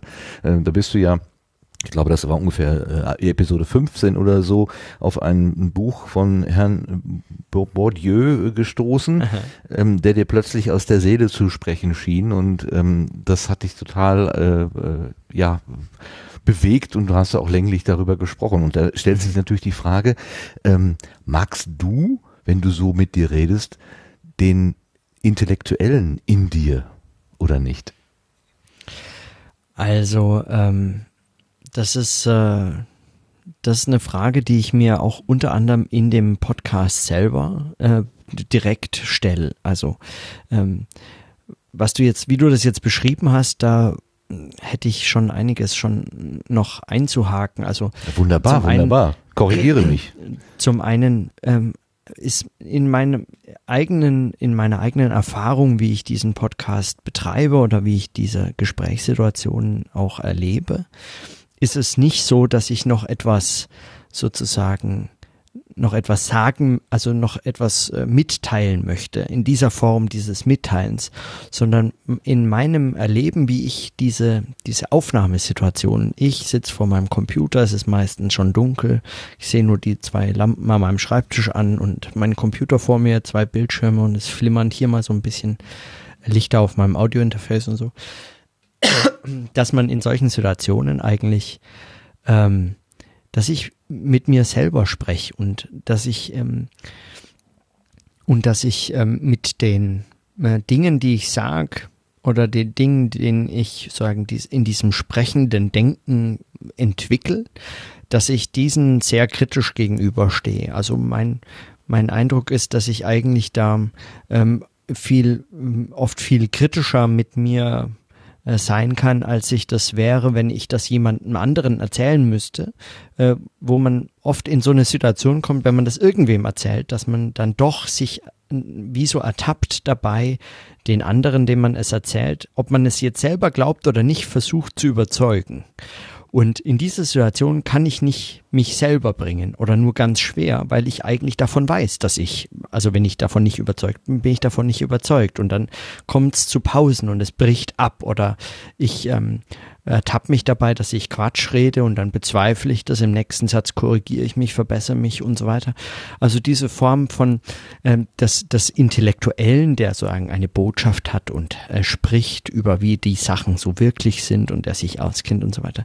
Diese Situation nehme ich so gar nicht äh, in der in dem in der in der Schärfe wahr was allerdings einen nicht gänzlich davon befreit, auch in so einem, äh, in so einem, äh, weil es ist für mich ja ein Denktagebuch, also in so einer Situation, wenn jemand über sein Denken spricht oder über seine, über ja eben was man denkt und und wie man drüber denkt und so also schon etwas was vielleicht jetzt nicht jede äh, oder jeder macht ähm, der auch irgendwas Besseres machen könnte seinen ganzen Tag über, dass man in so ein äh, in so einen Bereich kommt, der eben der, äh, der so intellektuellen Betätigungen genannt werden würde oder was, ja.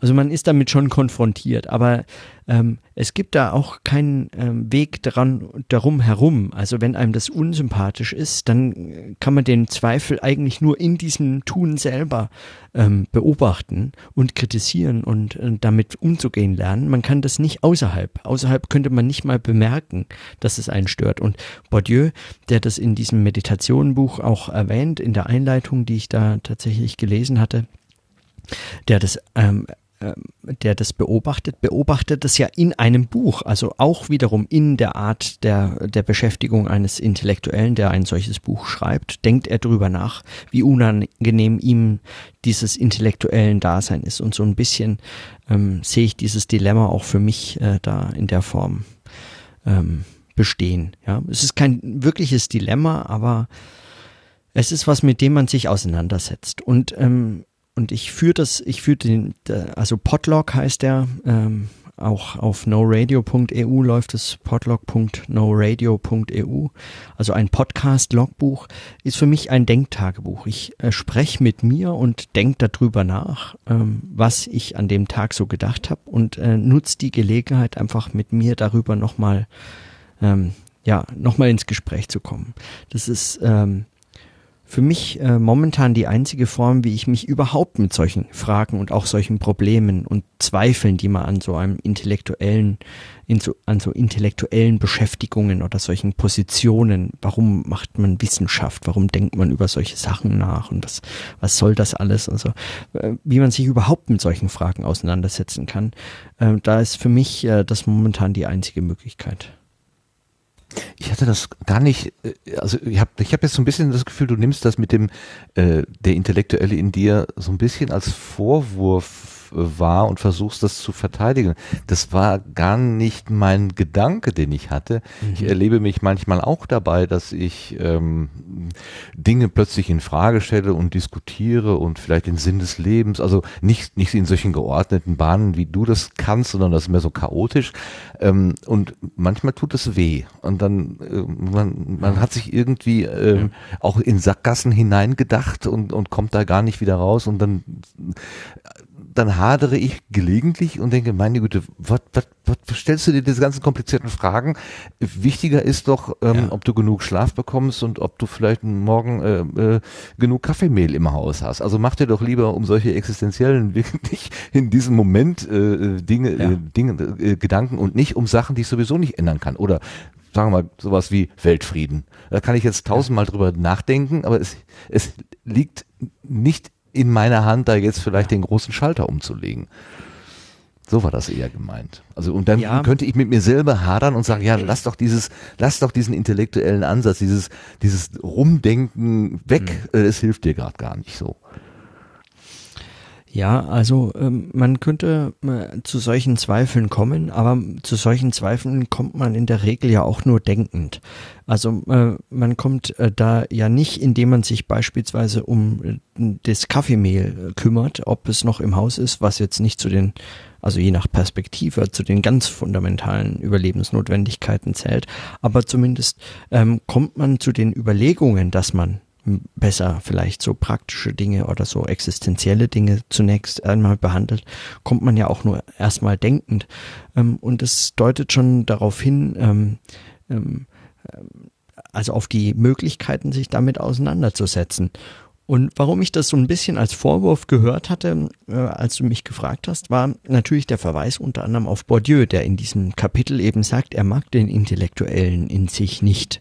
Also den, wenn er sich selber eben als so einen Intellektuellen ertappt, äh, das stört ihn eigentlich, weil man an dem, an den, an den, an diesen äh, Fragen, an den, sagen, weil man, weil man sich so wie von außen zur Gesellschaft verhält oder verhalten könnte oder so, als wäre man unbeteiligt oder als wäre man etwas Besseres oder sonst irgendwas, was alles Mögliche sich damit verbinden kann oder auch was wir in dem 1968 Kritik Podcast zu, zu Beginn immer wieder besprochen haben, diese Frage der 68er, die ausgezogen sind, die Gesellschaft zu verändern und, äh, und zu kritisieren und etwas besser zu machen und Veränderungen anzustreben. Und heute sind sie einfach nur eingerichtete Intellektuelle, die dankbar sind, wenn sie ins Fernsehen eingeladen werden oder eben schon eine Professur, einen Lehrstuhl haben, für ihr Leben ausgesorgt haben, sich um nichts mehr sorgen müssen.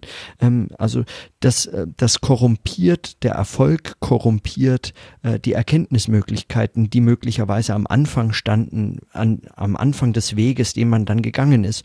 Und Und äh, deswegen ist so ein gewisser, eine gewisse Vorsicht oder eine gewisse Skepsis gegenüber einem solchen intellektuellen Tum und einer solchen Beschäftigung mit solchen Fragen angebracht, wenn es einem nämlich wie es jetzt zum Beispiel mich interessiert, wenn es einem um Verstehen geht, wenn man Dinge verstehen möchte, wenn man darüber nachdenken möchte, wenn einen das selber interessiert, dann ist es insofern bedeutsam, sich von Anfang an immer begleitend die Frage zu stellen, inwiefern dieses tun, was man da gerade tut, inwiefern das korrumpiert, was man möchte, ja? also inwiefern es die, ähm, die, die, die Erkenntnis, um deren Willen man tut, was man tut, möglicherweise sogar verhindert, äh, dadurch, dass man es so macht, dass man es in dieser Form des Intellektuellen tut und so weiter.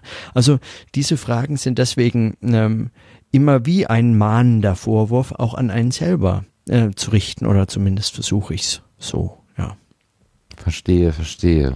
Ich, mir kommt sofort der alte Spruch unserer Vorfahren, der Geist ist willig, aber das Fleisch ist schwach in den Sinn, dass man am Ende an seinen eigenen Maßstäben dann doch ja irgendwo hängen bleibt so. Also man wird ihnen nicht gerecht. Möglicherweise, also das kann passieren. Also es ist nicht, nicht zwingend der Fall, aber wie du schon sagst, dieses Korrumpieren der, der, der eigenen Ideale sozusagen, dass die dann auf der Strecke bleiben irgendwo.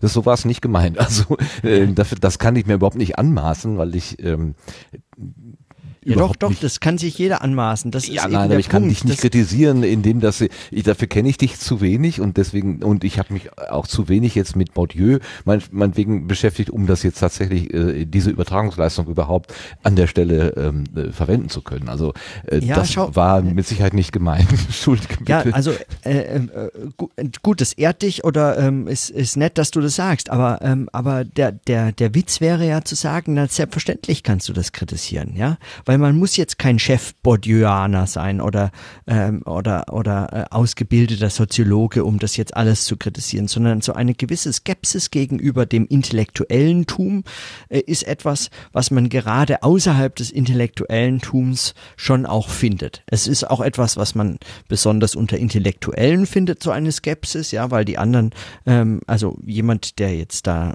nicht damit beschäftigt ist, den ganzen Tag, der findet möglicherweise einfach Wissenschaftler sehr klug kluge Leute und hört ihnen gerne zu oder sagt, ah, was sollen die, sie sind bestimmt schlau, aber es interessiert mich nicht oder irgendwas, aber skeptisch sind die dem jetzt gegenüber nicht immer. Aber, ähm, aber man muss nicht immer so einen Expertenstatus auch akzeptieren und ich für mich würde den äh, schon in keiner Form, also ich würde das, und das ist, äh, hoffentlich nicht äh, nicht allzu oft ein Understatement oder so eine falsche Bescheidenheit, sondern ähm, zumindest äh, erlebe ich es als als, als als ehrliche, als ehrliche Zurückweisung dieser Ansprüche. Ja, also mich selber als einen Experten, ich bin noch nicht mal promoviert, arbeite jetzt schon ewig lang an so einem Zeug, ja, stell Fragen, lese jeden Tag Bücher und Texte von Leuten, die so zehn Milliarden mal klüger sind oder mir zumindest so viel klüger vorkommen. Texte, die mich begeistern. Jeden Tag lese ich Dinge, die ich vorher nicht wusste. Also da kann man nicht oft, da kann man nicht leicht der Auffassung sein, dass man irgendetwas wirklich Kluges beizutragen hat, wenn man weiß, man hat selber eben noch kein Buch geschrieben und man liest aber so viele kluge. Ähm, also diese, diese Zurückweisung, diese kritische Position und auch von außen, gerade von jemandem, der sich damit nicht beschäftigt, die ist absolut angebracht. Ich finde die sowieso eigentlich essentiell. Also genau, es ist genau so, deswegen. Ja, Gut, kommen, wir zu einem etwas anderen Aspekt, den ja. du aber auch mit deinem Podlog verbindest, nämlich, ähm, dass es sich um Kommentierung handelt. Also du kommentierst sozusagen dein eigenes Leben, also indem du es dir vorstellst. Und äh, du hast aber auch die Idee geboren, dass man über ähm, ähm, eventuell, dass man über vernetzte, kommentierende Podcasts vielleicht so, so eine Art Meta Unterhaltung in Gang bringen könnte. Das hat mich sofort erinnert an diesen Podcast Senf dazu vom Christian Müller, der ähm, Audiokommentare quasi als Podcast herausgibt, in, wo er über andere Angebote spricht, beziehungsweise Audiokommentare zu anderen Angeboten ja. macht. Ähm, ich habe hier mal so eine Stelle rausgesucht, wo du das so ein bisschen äh, versuchst ähm, oder wo du das erklärst. Es ist ja kein Versuch, Aha. sondern es ist eine Erklärung. Vielleicht können wir das gleich dann nochmal so ein kleines bisschen ja. vertiefen. No Radio radio.eu. Auf No Radio packe ich alle meine, verlinke ich alle meine Podcast-Projekte, die ich so mache. Die sollen da so ein bisschen zusammenlaufen. Wen das interessiert, warum No Radio, lest es dort nach, da habe ich ein bisschen was geschrieben. Im Wesentlichen einfach, weil mich dieses Medium Radio interessiert, aber es eben kein Radio ist, sondern Podcast eben was völlig anderes sein könnte. So ein bisschen eigentlich die Idee von Brechts Kommunikationsapparat. Und so möchte ich es auch nutzen. Warum nicht einfach in Podcasts selber die eigenen Podcasts kommentieren? Mit FÜD hat man so ein, so ein äh, so eine Funktion, auch eigene RSS-Feeds aus unterschiedlichen Folgen von unterschiedlichen Podcasts zusammenzustellen. Warum könnte man nicht einfach das jetzt mal so nutzen und da quasi auch so ein Feed erstellen, indem man die Podcast-Folgen der eigenen Kommentare mit den Originalfolgen, die man kommentiert, zusammenbringt. Was genau hast du da im Kopf? das ist interessant. Also habe ich auch schon fast wieder vergessen, dass ich das gesagt habe. Ähm, also ähm, es spielt auf unterschiedliche Punkte an. Zum einen ähm, erwähne ich ja äh, Brecht, äh, habe ich äh, da zumindest kurz genannt. Also wenn ich, wenn ich diese Plattform, auf der ich äh, meine Podcasts, die unterschiedlichen Projekte irgendwie vernetze oder verlinke, so, die nenne ich noradio.eu.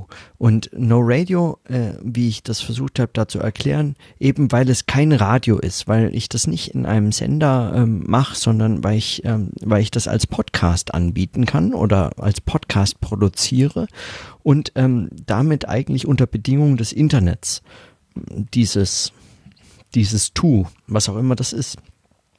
Und, ähm, und, und äh, der Verweis auf Brecht ist jetzt äh, einer, äh, der sich äh, mit Rundfunk als Kommunikationsapparat auseinandergesetzt hat. Ähm, und, und er hat damals, äh, also äh, unter ne, Bedingungen des äh, der, der Nazis und des Aufsteigens eigentlich dieser Bedeutung überhaupt äh, des, des öffentlichen Rundfunks und so weiter als Propagandakanal auch. Er hat sich damals ähm, sehr scharfe, sehr ernste Gedanken gemacht und er hat da unter anderem geschrieben, also äh, das äh, so ein Zitat jetzt, der Rundfunk ist aus einem Distributionsapparat in einen Kommunikationsapparat zu verwandeln. Der Rundfunk wäre der denkbar großartigste Kommunikationsapparat des öffentlichen Lebens, ein ungeheures Kanalsystem. Das heißt, es wäre es, wenn er es verstünde, nicht nur auszusenden, sondern auch zu empfangen, also den Zuhörer nicht nur hören, sondern auch sprechen zu machen und ihn nicht zu isolieren, sondern ihn in Beziehung zu setzen. Der Rundfunk musste demnach aus dem Lieferantentum heraus ausgehen und den Hörer als Lieferanten organisieren. So, also soweit Brecht. Und wenn man das liest, dann denkt man sich doch, und weil man Podcasts kennt, denkt man sich, ja genau, kann man machen heute. Ja, das nennt sich Podcasts. Man kann das tun. Und man kann beispielsweise auch äh, eben, wie du, wie du das gerade angesprochen hast, äh, wenn man äh, Senf dazu, wenn man, äh, wenn man sozusagen sein, das, was man so hört, kommentiert und dann, ähm, und dann sogar tatsächlich wieder miteinander verschaltet, also mit FÜD dieser, dieser Plattform, diesem äh, Podcast-Verzeichnis, das jetzt auch eigene Feeds herstellen kann, könnte man Feeds von Podcasts erstellen, die quasi die Funktion haben, die ursprüngliche Folge, die man gehört hat und den eigenen eingesprochenen Audiokommentar im eigenen Audiokommentare-Podcast zusammenzubringen, hintereinander zu schalten und dann quasi miteinander wie so ins Gespräch zu bringen in einem Feed als neuen Podcast. Ja? Also solche Möglichkeiten, den Distributionsapparat in einen Kommunikationsapparat zu verwandeln, die gäbe es heute tatsächlich. Rundfunk ist nicht mehr auf dieses Senden und Empfangen Modell angewiesen, sondern unter Bedingungen des Internets können wir mit Podcasts all solche Dinge realisieren, die sich damals unter anderem Brecht so, äh, so erträumt hat. Und ähm, und mich würde das interessieren, weil mich, äh, weil mich interessiert, was das eigentlich macht mit dem Medium, ja. Also, oder warum es Schwierigkeiten gibt, warum das äh, so nicht passiert. Also, was heißt es eigentlich? Und ich denke, ähm, dass man, wenn man viel Podcasts hört, hört, irgendwann schon dieses Bedürfnis in sich spürt, vielleicht auch mal das auszuprobieren, wie das ist, selber machen. Das heißt eigentlich schon, dass unter Bedingungen des Internets also Radio gesprochene Inhalte unter Bedingungen des Internets bereits eigentlich in sich äh, dieses Potenzial bietet und es nahelegt, dass man es selber tut, dass man da selber spricht. Und das interessiert mich sozusagen aus einer medientheoretischen und auch, auch aus einer medienpraktischen Perspektive. Jetzt nochmal ganz praktisch äh, angeschlossen. Mhm. Also ich würde einen, äh, ein, ein, ein Podcast, eine Episode hören ja. äh, sagen wir mal, Aufwachen-Podcast mit Stefan Schulz und Tilo Jung. Ähm, Genau. Und mir würde irgendetwas dazu einfallen und sagen, da hat der Schulz sich aber komplett verrannt äh, oder der ist da, was weiß ich, hat die, die, die zehnte Werbung für sein Buch, die hätte er sich jetzt auch mal schenken können oder so. Ähm, und das kommentiere ich dann, spreche ich auf äh, in mein Gerät hinein und, und hänge das sozusagen und baue mir einen Martin Rützler kommentiert äh, Kanal, äh, wo ich quasi die Genau. Ursprungs äh, die Ursprungsepisode plus, plus Ja. meinen Kommentar äh, als zwei Episoden hintereinander hänge. Und das biete ich dann über FIT zum Abonnement an. So habe ich das technisch jetzt verstanden? Nee, nee, ich dachte eigentlich, du machst nur einen Podcast, der heißt Martin Rützler kommentiert. Ähm, und da äh, packst du eine Folge Kommentier nach der anderen, ja. Also einfach nur deine Kommentare sind jeweils die Ah, Folgen. mhm, ja. okay, Und, ü- und FIT als Plattform, die haben ja die Möglichkeit, dass du einen eigenen äh, eine eigene, die nennen das Kuration äh, vornimmst. Das heißt, du erstellst einen neuen RSS-Feed, ja, und in den kannst du zum Beispiel Folgen von ganz unterschiedlichen, selbst von nicht deinen eigenen, sondern zum Beispiel von dem Aufwachen-Podcast einzelne Folgen reinpacken. Die lädst du in den Feed. Also zum Beispiel Folge jetzt, äh, weiß ich nicht, 182 oder was vom Aufwachen-Podcast. Die interessiert dich, die hast du kommentiert. Dann gehst du zu Feed, machst einen ähm, Kommentare Meet äh, the Original Podcast äh, Feed, den erzeugst du auf Feed selber. Ähm, der hat eine eigene äh, Adresse, die kann man selber abonnieren, diesen Feed, den du da erstellst. Und dann kommt als erstes die Folge auf dem, aus dem Aufwachen-Podcast, packst du da rein und als nächstes deinen Kommentar. Und man kann dann nur noch, also wenn man dann interessiert wäre, ja, dann könnte man sozusagen nur noch den Martin Rützler kommentiert äh, Meta-Feed äh, abonnieren. Man muss nicht mehr deinen Podcast und den Aufwachen-Podcast abonnieren und dann äh, durch Zufall quasi das irgendwie hintereinander hören, damit man weiß, das hat was miteinander zu tun, sondern man kann direkt diesen Feed abonnieren auf Feed, den du dafür erstellt hast, diese Kuration abonnieren und dann hört man immer die Folge aus dem Podcast selber und die Folge von deinen Kommentaren direkt hintereinander und gerade so, wie du das uns äh, aufbereiten möchtest. Und das ist natürlich eine tolle Funktion, die es jetzt mit äh, Feed gibt, die es vorher nicht gab, ja, die nur mit großem technischen Aufwand eben, wenn man sowas geschrieben hätte wie Feed. Ja, da gab es mal so einen Haftdaffer oder gibt es heute noch. Das ist so ein amerikanischer Dienst, der kann das auch. Der kann sogar nicht verlinkte, äh, der verlinkte schon, aber nicht gefeedete Quellen miteinander verknüpfen. Also ganz beliebige Audiodateien kann man dann einfach da zuweisen. Ähm, äh, aber das in FÜD ist es natürlich schöner, weil es einfach dann in unserer. Blase bleibt. Ne? Ist ja, kommt kommt aus der Community. Spannende Geschichte. Also äh, äh, reizt mich gerade sehr. Andererseits ähm, habe ich im Gegensatz zu dir ein bisschen Angst, äh, dass das, was ich, also mein Geschwätz von gestern sozusagen, dass mir das nachläuft und ich heute vielleicht schon nicht mehr so urteilen würde oder kommentieren würde. Also da würde ich so ein bisschen, so ein bisschen, Ja. ich halte manchmal Ja, ja. meine Klappe, weil ich genau weiß, hm, diese Meinung ist noch nicht fixiert, die kann sich noch mal ändern. Ja, das, ähm, der, das ist ein Einwand, den man, dem man sehr häufig begegnet, wenn man, gerade wenn man täglich podcastet, ja, also immer wieder fragen einen dann Leute, ja, bist du wahnsinnig? Also worüber sprichst du denn da? Ich so, ja, da so, worüber ich nachdenke. Ja, bist du wahnsinnig in, in zehn Jahren, wenn du dann mal an der Uni arbeitest, hält man dir das vor, dass du damals so einen Quatsch über diese Theorie oder jene gesagt hast?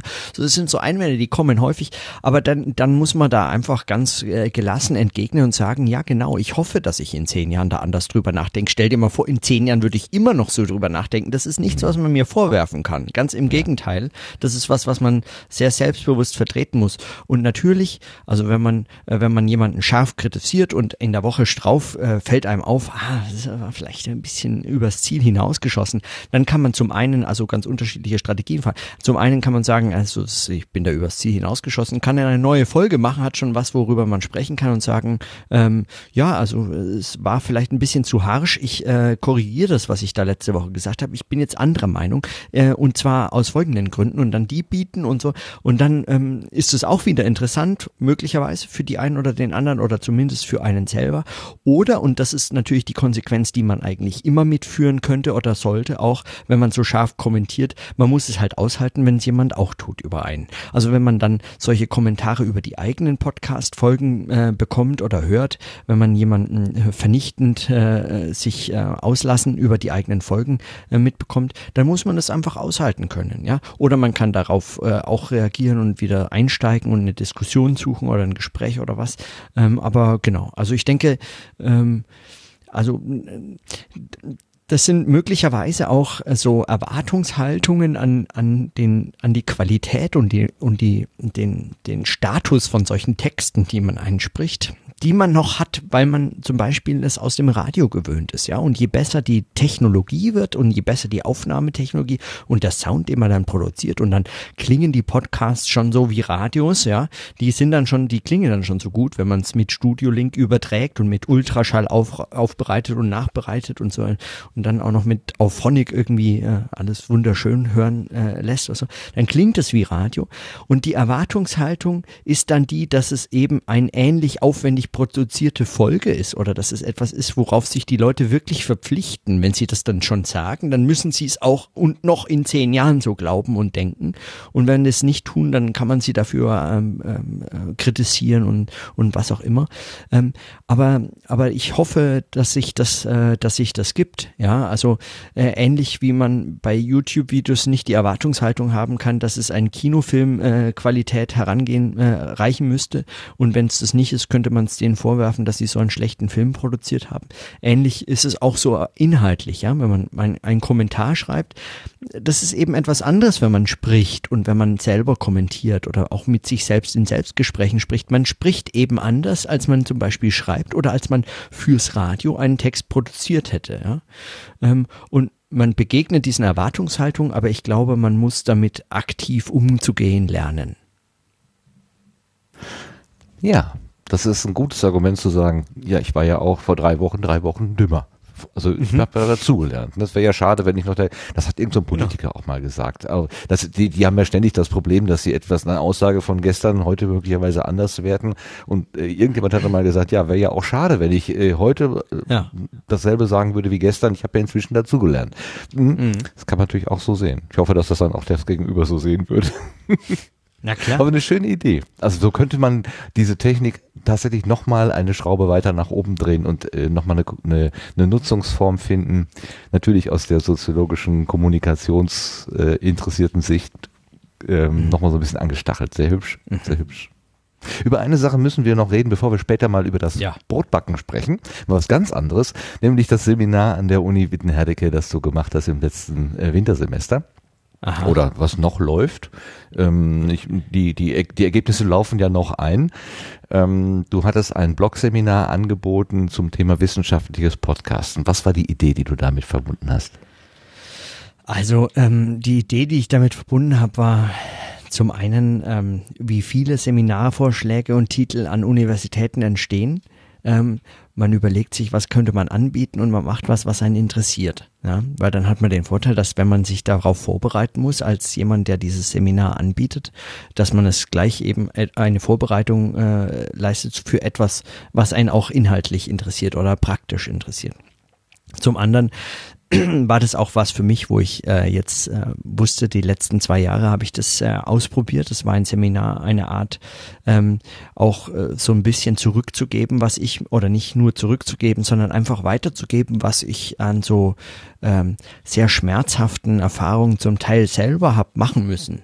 Also wenn man, ähm, wenn man ähm, äh, sich äh, komplett alleine äh, autodidaktisch irgendwie in seinem Zimmer versucht, Podcasting beizubringen und zwar von Anfang an, also von vom WordPress äh, äh, zur Audiotechnik äh, bis hin zum inhaltlichen Einsprechen und dann das alles aufbereiten, rausrendern und ähm, und hochladen und äh, kommentieren und Fehler beheben und so weiter. Wenn man sich das alles selber beibringt, weiß man, was das für ein Aufwand ist und was das für ein Schmerz sein könnte.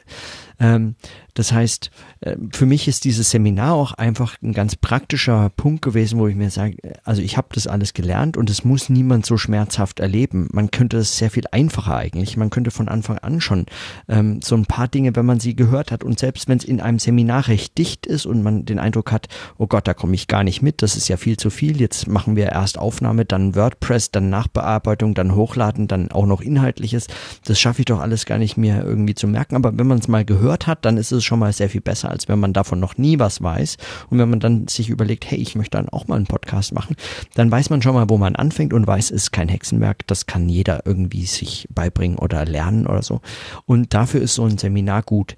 Ganz einfach und kurz zusammengefasst ist also der Punkt, ich hätte mir damals gewünscht, dass es so ein Seminar gegeben hätte und es ist eigentlich immer die beste Voraussetzung oder der beste Grund, irgendetwas anzubieten, dass man sich gewünscht hätte, es gäbe sowas und man hatte es nicht und wenn man es kann, dann kann man es anbieten, weil man sich gewünscht hätte, sowas selber besucht zu haben.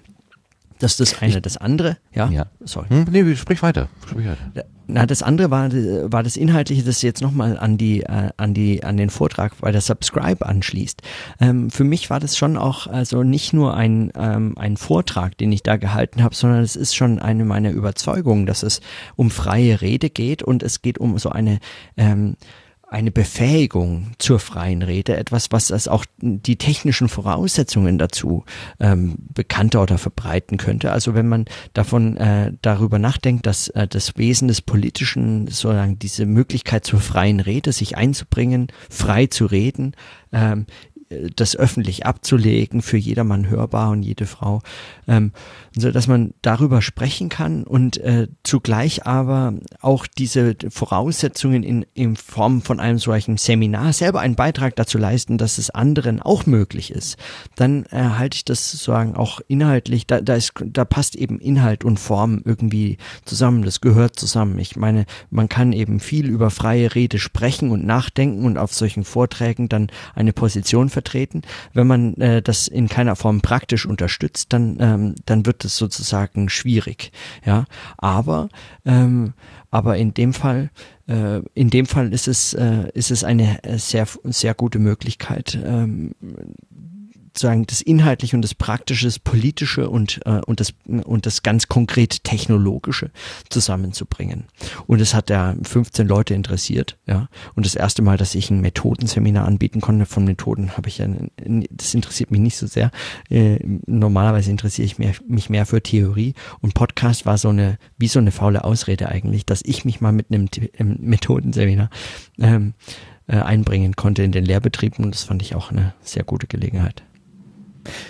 Das waren vier Termine, ganztägige Termine, immer so sieben Stunden oder sowas, äh, also richtig lange. Mhm. Und von den vier Terminen war ich an dreien dabei und habe auch meinen Rekorder mitgenommen. Am zweiten Tag habe ich mal eine Teilnehmerin, die Miriam, gefragt, wie es ihr ergangen ist. Und ich habe versucht, das so kurz zu machen wie möglich, aber sie hat so schön erzählt, dass ich jetzt gerne diesen das gesamte Statement mal einspielen würde, weil das gibt einen sehr guten Eindruck, was du da gemacht hast und wie das bei ihr angekommen ist. Hören wir mal bei, bei Miriam rein. Es heißt schon wieder Tschüss. Und zwar ist heute der zweite Tag dieses Podcast-Workshops oder Podcast-Seminars von Moritz Klenk an der Uni Wittenherdecke zu Ende gegangen. Und heute ist die bei mir die Miriam. Hallo Miriam. Hallo.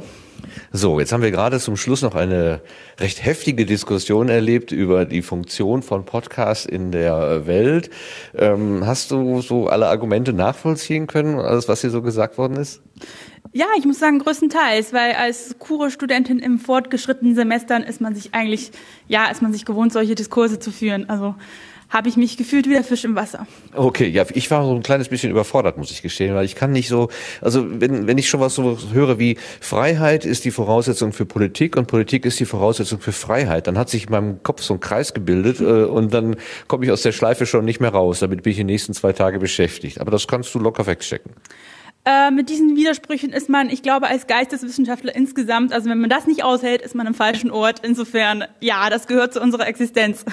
Ja, du scheinst ja ohnehin belastbar zu, zu sein, denn äh, bevor wir in diese Diskussion reingekommen sind, in diese politische Ebene, haben wir ja sehr viel technische Ebene gemacht. Also der äh, Moritz hat äh, vorgeführt, was man alles mit Reaper Ultraschall machen kann. Also erstmal, wie es aussieht. Er hat vorher noch Hindenburg vorgestellt, dann hat er in Reaper Ultraschall diese ganzen Spezialfälle gezeigt, äh, die Verbindung mit Skype, die Verbindung mit Studio Link, äh, was ist äh, die, der Einsatz des Soundboards, die Routing-Matrix und so weiter. Alles innerhalb von, das waren nicht mal zwei Stunden, was ich mir so über mehrere Jahre, glaube ich, angeeignet habe. Und du hast dann hinterher gesagt, ach, ich hätte es mir viel komplizierter vorgestellt. Damit hast du mich komplett also ich sprachlos gemacht. Warum hatte ich das überhaupt denn nicht überfordert, das ganze Technische? Bist du so ein technischer Mensch? Ähm, Im Gegenteil, also mich hat es auch erstaunt, dass mir das nicht so arg kompliziert erschien, wie, mir das, wie ich mir das vorgestellt habe. Ich bin gar kein Technikfreak, aber ich fand die Benutzeroberfläche eigentlich recht selbsterklärend. Und dadurch vielleicht, dass wir gestern am ersten Tag schon theoretisch vorbesprochen haben, welche Softwaremöglichkeiten es gibt, wie das ist, mit Skype-Interviews einbinden. Und da hat es schon irgendwie, ähm, ja, die verschiedenen Möglichkeiten da so vorgewarnt. Da war ich mental schon gut vorbereitet, würde ich mal sagen. Und ähm, waren gespannt auf die tatsächliche Benutzeroberfläche dieses Programms und fand es gar nicht so erschlagen, wie ich mir das vorgestellt habe. Also in, im Endeffekt sind es drei, vier Komponenten, die tatsächlich fürs Aufnehmen wichtig sind. Und wie gesagt, das mit den ähm, Soundboards und, und Skype-Gesprächen, äh, die man aufzeichnen kann, sind dann ja noch so die Extras, die man einfügen kann. Ähm, fand ich eigentlich schon recht äh, eingänglich jetzt mal so auf den ersten Augenschein. Wie es dann wird in der Anwendung, werden wir sehen. Das hat ja auch so gereicht, das erstmal nur so, mm, so kalt theoretisch zu sehen, also oder so äh, als Vorführung, nicht selber schon tätig zu werden. Ja, also ich meine, ich habe ja das parallel an meinem ähm, Computer nachvollzogen und äh, versucht da mit rumzuklicken äh, auch äh, reinzukommen in die Benutzeroberfläche. Insofern war es schon ein bisschen mehr als nur kalt da zugucken und, und einen Vortrag erfahren. Aber klar, es ist noch nicht das richtige Produzieren und Aufnehmen und ich glaube, das werde ich dann sehen müssen, wie es geht und ja, das wird ein Prozess sein. Also es wird bestimmt nicht auf Anhieb klappen, da wird man ein bisschen rumspielen müssen und äh, ich werde bestimmt auch einige Sachen wieder vergessen haben, aber zum Glück hat uns Moritz ja auch so ein paar Tipps und Links an die Hand gegeben, wo man dann allenfalls nochmal nachhören kann und auch wieder zurückspulen und nochmal nachhören kann. Aber es ist zumindest gut, die Begriffe schon mal irgendwie gehört zu haben und so ein bisschen den Aufriss der ganzen Software, die man dafür braucht, kennengelernt zu haben. Hast du mit Audio schon mal irgendwie gearbeitet?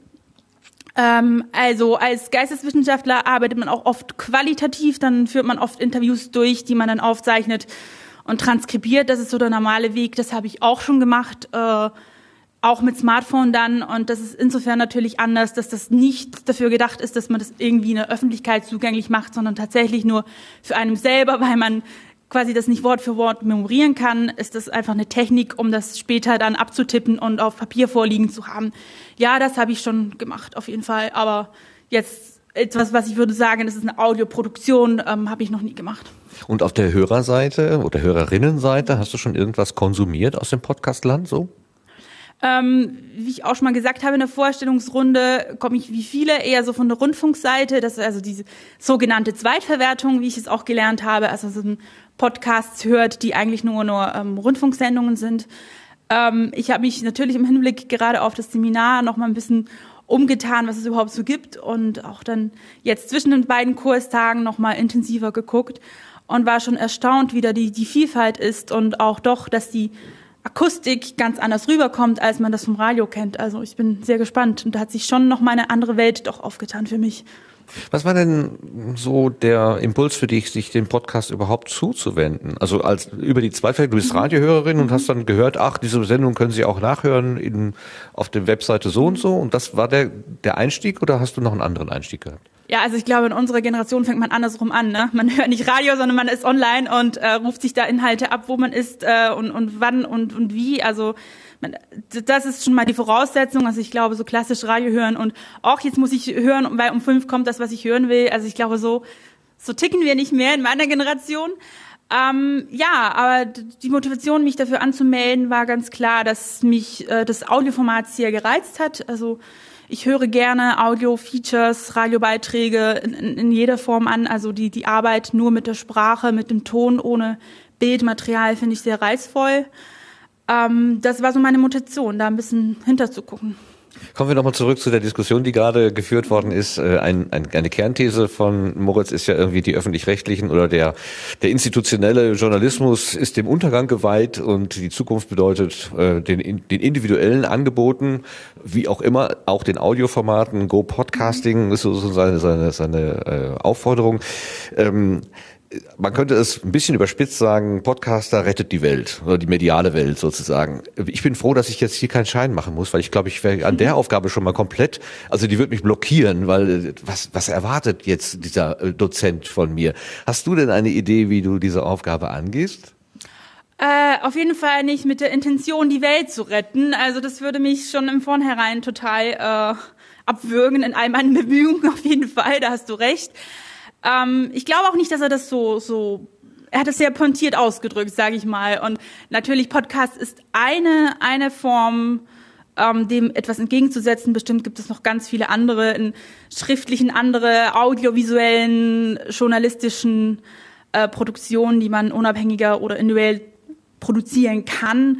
Und Podcast ist davon eine Form. Und wir versuchen jetzt uns mal über die technische Seite so ein bisschen anzunähern, ob das denn für uns überhaupt etwas wäre, was wir auch in Zukunft weiter betreiben wollen. Und ansonsten hat es auf jeden Fall mal das Verständnis dann erhöht, was das überhaupt bedeutet, Audioproduktion zu machen. Und ja, also insofern mache ich mir diesen Druck jetzt gar nicht so sehr. Hast, kannst, kannst du uns denn schon so ein bisschen in deine gedankliche Werkstatt äh, reinlassen und ein bisschen was von deinen Ideen erzählen, die möglicherweise umgesetzt werden? Mm, ehrlich gesagt bin ich jetzt gerade eher tatsächlich technisch am Überlegen, so settingmäßig. Ist das eher was, was ich für mich so einspreche mit Sounds äh, oder ist das etwas, wo ich viele Leute einbinden will im Interviewstil, Gesprächsstil? Also ich bin gerade noch gar nicht so ganz, ganz inhaltlich am Überlegen, sondern tatsächlich überlege ich gerade, wie ich das äh, technisch realisieren will. Äh, ja, das Seminar ist ja letztendlich auch ein Methodenseminar. Insofern sollte darauf auch der Fokus liegen, auch wenn das andere zum Glück auch zur Sprache kam, weil es ja auch wichtig ist. Aber genau, also das sind insofern zurzeit eher meine Überlegungen so, wie ich da inhaltlich vorgehen will in, in der technischen Struktur. Jetzt hast du ein ganzes Wochenende hier in diesem Seminarraum verbracht. Hat sich das denn gelohnt? Auf jeden Fall. Also äh, ich finde, Wochenendseminare lohnen sich immer, weil sie sehr dicht sind, sehr intensiv. Man sehr kurze Rückkopplungen hat, also man kann direkt wieder Rückfragen stellen. Es ist nicht so, dass man sich Dinge eine Woche oder länger im Kopf behalten muss und dann ist man doch wieder nicht so drin. Also es ist immer sehr dicht und intensiv. Insofern hat sich das sehr gelohnt. Ich fand ähm, gerade die praktische Einführung in die Software, vor allen Dingen Hardware, ist ja aus Kostengründen, würde ich mal sagen, für Anfänger jetzt erstmal etwas, was man auf später verschiebt, weil es einem dann richtig gepackt hat. Ähm, genau, aber die Einführung in die Software fand ich äh, sehr äh, toll und auch ja doch gründlich im, im Rahmen der Möglichkeiten und dann doch die Verbindung auch mit den theoretischen Aspekten des Podcastens und, und welche gesellschaftliche Bedeutung das haben könnte, fand ich auch sehr gut. Sind wir auch ein bisschen verpflichtet als UWH. Das ist ein schönes Schlusswort. Danke dir, Miriam. Ich, ich bin sehr gespannt auf das, was äh, kommen wird. Und jetzt gehen wir aber erstmal den, den letzten Rest vom Sonntag genießen. Ne? Tschüss. Tschüss, schönen Abend. Danke auch. Ja, das war also Miriam, die ich am zweiten Tag direkt mal vors Mikrofon gezerrt habe. Ähm, die Welt retten habe ich ihr möglicherweise oder ihr oder dir in den Mund gelegt. Äh, das ist vielleicht ein bisschen übertrieben. Ich sehe auch gerade, du wirst schon auf Twitter dafür gehänselt. Ähm, mal davon abgesehen, findest du dich mit dem, was Miriam beschrieben hat, äh, darin wieder? Also äh, zunächst ist das ja mal ein ganz nettes ähm, Feedback, sehr positiv. Die hat da einiges mitgenommen. Das finde ich natürlich äh, super, wenn äh, Seminare irgendwie man den Eindruck hat, die kommen, äh, da kommt irgendwas an oder irgendjemand macht irgendetwas mit dem, was man da ähm, tut in so einem Seminar.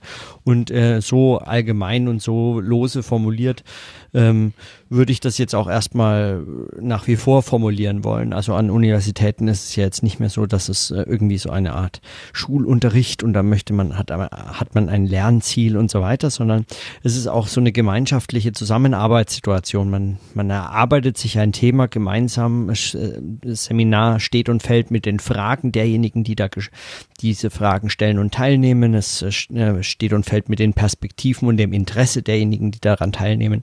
Also es ist keine solche. So und deswegen äh, finde ich mich da jetzt nicht äh, nicht mehr wieder als vor allem das, was sie über sich und ihre Erwartungshaltung gesagt hat. Und das finde ich interessant. Also mich interessiert schon natürlich, was ähm, was die Leute da so äh, daraus mitnehmen oder so. Ähm, und äh, genau und ähm, ja.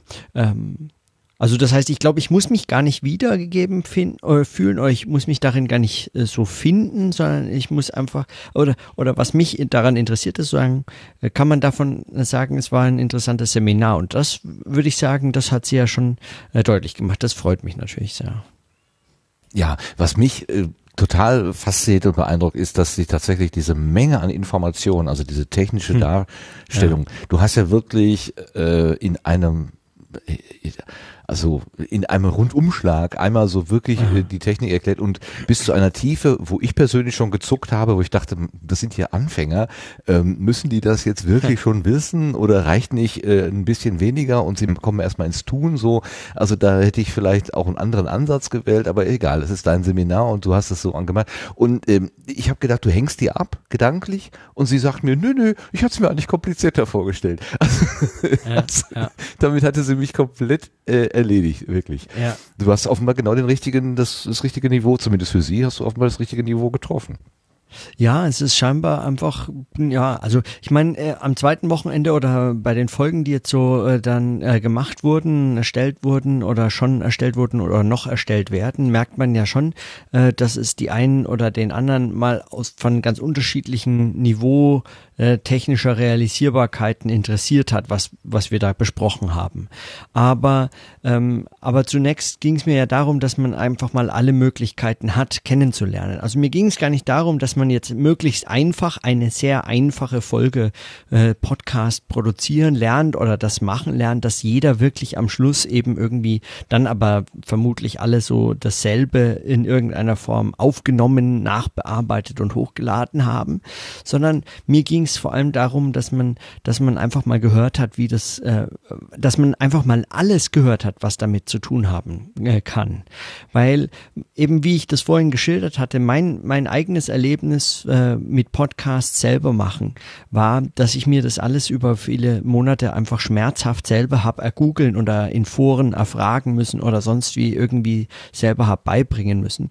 Und ich hätte mir gewünscht, ich hätte zumindest das eine oder andere schon mal gehört, ohne dass ich es mir hätte merken können oder ohne dass ich es gleich verstanden hätte. Aber wenn ich es schon mal gehört hätte, wüsste ich leichter danach zu suchen.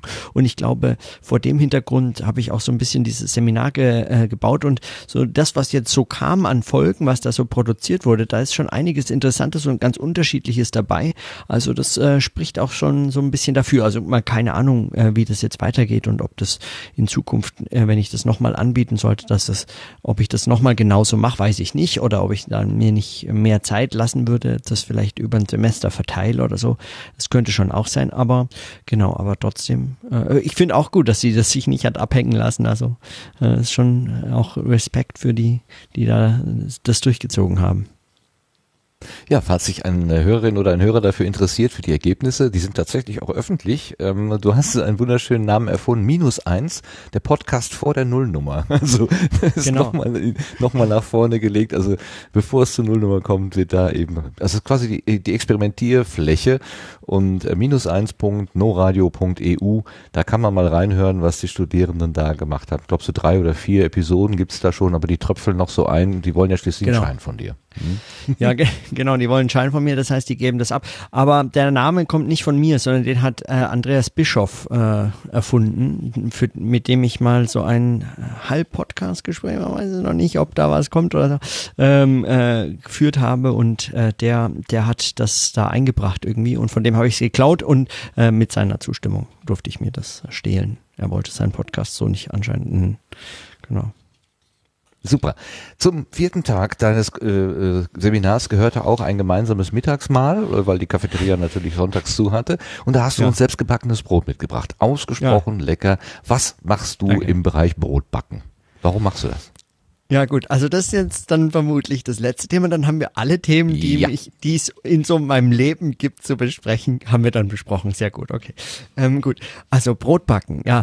Ähm, da musste man an der Stelle natürlich auf die äh, Folge äh, zum Brotbacken äh, hier im CAE äh, Podcast äh, verweisen, aber ähm, ähm, Pot, äh, äh, Brotbacken selber ist für mich äh, schon, also äh, kenne ich eben aus meiner Kindheit. Meine Eltern haben immer äh, selber Brot gebacken, Sauerteigbrot äh, mit so einem ähm, eigens äh, dafür immer wieder neu äh, sozusagen vermehrten Sauerteig-Ansatz, den man immer wieder verwendet. Und so kenne ich das au- aus meiner Kindheit. Früher, ganz früher, fand ich das scheußlich. Es schmeckt so sauer und so sehr nach Brot und es schmeckte mir nicht so sehr. Ich hätte mir gewünscht, dass ich hätte auch mal Weißbrot essen dürfen, aber ich wurde so sehr gesund erzogen. Ähm, äh, und äh, genau, und als Kind mag man das nicht, aber irgendwann später lernt man das dann plötzlich zu schätzen und man weiß, was es heißt, äh, Brot äh, zu machen. Und für mich ist Brotbacken tatsächlich ein ganz ähm, äh, also ein ganz wichtiger Teil äh, des äh, Essens, das Essen zuzubereiten. Und das ist etwas, was ich sehr, sehr gerne selber mache. Ich habe den Eindruck, das ist etwas, was einen, ähm, was einen irgendwie ganz, ähm, ganz ganz ähm, ganz zentral irgendwie wie so Erde. Das ist eine ganz ähm, so ein so ein ganz ähm, grundlegendes ähm, ähm, so eine ganz grundlegende Tätigkeit. Brotbacken ist nicht wie anderes Kochen oder Backen, irgendetwas, äh, worauf man auf alles mögliche, sondern es ist so ein ganz basales, es ist so ein ganz lebens, ähm, grundlegendes äh, ähm, Art, sich mit Nahrung auseinanderzusetzen. Und deswegen backe ich sehr gerne Brot nach wie vor. Und ich backe immer noch dasselbe, Brau äh, ne, dasselbe Sauerteigbrot, das ich von meinen Eltern gelernt habe zu backen. Und das backe ich sehr gerne. Manchmal mit ein paar Vari Variationen oder so, aber äh, das backe ich sehr gerne. Und, ähm, und da kam ich mit Mara, äh, einer, die an dem Seminar teilgenommen hat, darüber ins Gespräch. Ich glaube über Instagram oder so. Ähm, und da haben wir darüber nachgedacht, ah, das wäre doch äh, eine lustige Sache, bringen wir mal alle was äh, zu essen mit und ich habe halt äh, zwei Laib Brot gebacken. Und lustigerweise gerade heute habe ich, ich habe mir das bestellt, kam das Buch ähm, das hier liegt's schon auf meinem Schreibtisch breit. Ich habe schon heute ein bisschen reinschmökern wollen von Lutz Geisler, äh, der den Plötzblock äh, schreibt. Also der, der auch in dieser CRE-Folge hier zum Brotbacken äh, eingeladen war. Also wir wollen ja Podcasts vermutlich äh, Querverweise herstellen, so viel es geht. Ähm, und der hat ein Buch geschrieben und ganz viele, also und eins heißt Brotbacken in Perfektion. Das kam heute und ich bin total begeistert. Das ist wunderbar. Also äh, ein ganz tolles äh, Buch mit ganz neuen, tollen Ideen zum Brotbacken. Ja. ja kann ich, kann ich selber nur bestätigen. Also ich habe auch ja. zwei Bücher von ihm und ich habe äh, Sauerteigbrot habe ich leider noch nicht geschafft. Äh, das hat die Zeit noch nicht zugelassen. Den Teig einmal, den muss man ja am Anfang erstmal irgendwie ja. fünf Tage kultivieren. Ja. Ähm, äh, da würde mich gerade interessieren, hast du wirklich den, den Teig von deinen Eltern auch übernommen direkt? Oder? Genau. Ah, ja, ich habe den, ja. Ich habe den übernommen, der ist auch schon, also sicher über 20 Jahre, vielleicht 30 Jahre oder so. Ähm, ich glaube, dazwischen ist er mal eingegangen und dann hat man den über so einen Querableger von, äh, weiß ich nicht, der Tante oder so, die auch Brot backt oder so wiederbekommen.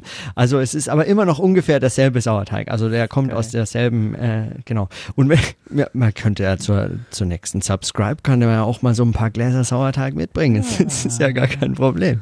Ne? Oder zu Podstock. Ja. Also da hatte ich auch schon überlegt, weil ich ah. habe ähm, ich habe nämlich so ein so ein ähm, den würde ich auch gerne mal ausprobieren. Ich habe so ein ähm, ja. ich backe mein Brot ja immer in so einem äh, äh, gusseisernen Topf und das ist Aha. einer, den kann man sogar mit Kohle quasi von oben und unten oh, legen wow. und dann könnte man den quasi so mit der Restkohle nochmal, wie das mit der Backzeit dann hinhaut, das muss man experimentieren, aber äh, das, das wäre vielleicht spannend. Alles richtig, ja. Oh, das ist richtig spannend. Das klingt, äh, das klingt, äh, das klingt mal nach einem Plan für äh, für so eine Podcast, äh, für so ein Podcast-Festival. Ja. ja. Kommst du auch?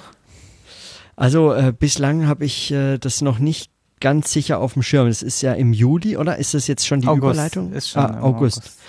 Ah, es ist schon im August. Ähm, da äh, stehen die Chancen gar nicht mehr so schlecht. Also äh, ich, nachdem ich in diesem Sommer meine Dissertation abgeben möchte, ähm, kann ich äh, mich momentan auf keine Termine so richtig fest einlassen, ähm, weil ich das einfach nicht weiß, ob ich die fertig habe bis dahin und ich muss sie fertig bekommen. Äh, aber wenn das sich in irgendeiner Form machen lässt, dann komme ich. Ja, super. Weil ich werde wahrscheinlich, und das ist jetzt wirklich die Überleitung, ich, es sei denn, äh, Martin, du möchtest noch irgendwie, dass wir das Thema absch anders abschließen? Nein, ihr könnt das gerne so abschließen. Also wie äh, äh, Moritz ja schon vermutete, ist das sozusagen die letzte Frage aus seinem Leben, die ich jetzt kennen kann. Und insofern äh, würde ich an der Stelle das Gespräch auf der Gartenbank mit ihm dann auch zu Ende bringen und dann schauen wir, ähm, das heißt ja nicht, Moritz, dass du für immer jetzt die Klappe halten musst, sondern rede einfach mit uns, wenn mhm. wir irgendein Thema ansprechen, misch dich mhm. einfach ein und äh, ja. gib dich dazu, ne? Klar. Mhm. Dann kennen wir nämlich zum Querbeet und da ist tatsächlich die äh, Podstock-Organisation beziehungsweise die, ähm, die, die Änderungen in der Orga äh, ein, ein größeres Thema, was wir gleich, gleich noch besprechen wollten. Ansonsten würde ich sagen, Dankeschön bis hierhin, äh, Moritz, für diese tolle äh, Ausführung und Erklärung und deine Selbstdarstellung, also Selbstdarstellung. Ja, so war es natürlich. Ähm, ne, Im positiven Sinne. Ähm, ja, ich versuche, ich, ich, also du bist wirklich ein Geisteswissenschaftler, äh, mit dem äh, es mir leicht fällt, mich zu unterhalten. Und das äh, ist wirklich, das ist irgendwie besonders. Also ich weiß nicht warum, ähm, aber es, es, es klappt es ist einfach. Also du machst es, machst es leicht, und mir jedenfalls leicht, ähm, einen Zugang zu finden. So. Und das ist angenehm, sehr, sehr angenehm. Das habe ich schon auch bei dem Seminar gemerkt, wo wir ja das ein oder andere Wort miteinander wechseln konnten und jetzt auch in diesem Gespräch wieder, ähm, man muss sich gar nicht scheuen, einfache Fragen zu stellen, aus der Naivität heraus. So, ich verstehe das nicht, ich kann es mal erklären und du schaffst es dann auch, es klar zu machen ja, also wenn du sagst, du liest Bücher von Leuten, die tausendmal schlauer sind als du, ähm, ich rede mit dir, du bist tausendmal schlauer äh, in, in, in deinem Fachgebiet und ich kann dich trotzdem verstehen. Das ist eine Kunst. Dankeschön dafür. Ja, danke auch für die Einladung und äh, für das viele Lob. Das gut, dass man mich nicht sieht in so einem Podcast. es ist der Vorteil des Audioformates, genau. Genau.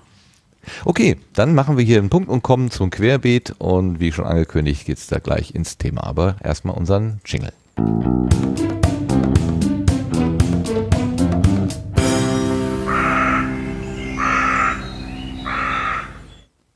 Gerade schon angekündigt, podstock.de oder podstock 2017, podstock.de ist der offizielle, oder ich, ich vermute mal, der offizielle, das der offizielle Hashtag.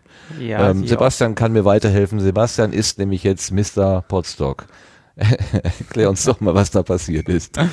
Ja, also ich kann schon mal aufklären, also podstock.de, also Hashtag podstock.de ist eine Wortbildmarke. Ich habe das, äh, also ist ein geschütztes Werk, was Branko sich noch äh, sichern lassen hat für zehn Jahre. Also insofern, ja, das ist äh, sehr offiziell. Genau, ähm, kommen wir mal zum Termin, ne, weil der eben schon angeklungen ist. Also der steht fest, das ist der 10. bis 13. August. Ähm, der 10. ist ein Donnerstag, das ist der Anreisetag für die Helfer und Helferinnen. Ähm, äh, das heißt, das reguläre Programm wird wahrscheinlich wieder vom 12. bis zum 13. August stattfinden. Ja, und genau, ähm, auf der letzten, also auf dem letzten Podstock ähm, hat Branko es ja schon angekündigt ein wenig, dass er sich aus der Orga ein wenig zurückziehen möchte. Ähm, ja, und das mm, lag jetzt irgendwie sechs Monate brach und ähm, ja, und irgendeiner musste dann ja letzten Endes dann, wenn Branko äh, da jetzt das nicht mehr organisiert und auch nicht mehr den Veranstalter macht, ja irgendwie übernehmen. Und ähm, ich habe dann lange überlegt, also auf Potsdok selber konnte ich es mir auch noch nicht so ganz vorstellen, aber ähm, ich hatte dann aber auch schon äh, gesagt, wenn es keiner macht und es irgendwie die Gefahr besteht, und die habe ich gesehen, dass das äh, irgendwie dann gar nicht stattfindet, ähm, da habe ich dann äh, ja jetzt tatsächlich den Veranstalter äh, übernommen. Ja, so. Und jetzt schon seit anderthalb Wochen relativ äh, doch einiges an Arbeit schon investiert hat. Am Wochenende haben wir so eine kleine Übergabe mit Branko gemacht und auch das erste Orga-Team hat sich ein wenig formiert. Ähm, das sind, können wir ja mal gerade in Persona nennen, also das ist Lars, äh, der Sastikel, das ist Martin, äh, das ist Udo Fernsehmüll, das ist Ludger, das ist Becky, das ist Erik, das ist Daniel.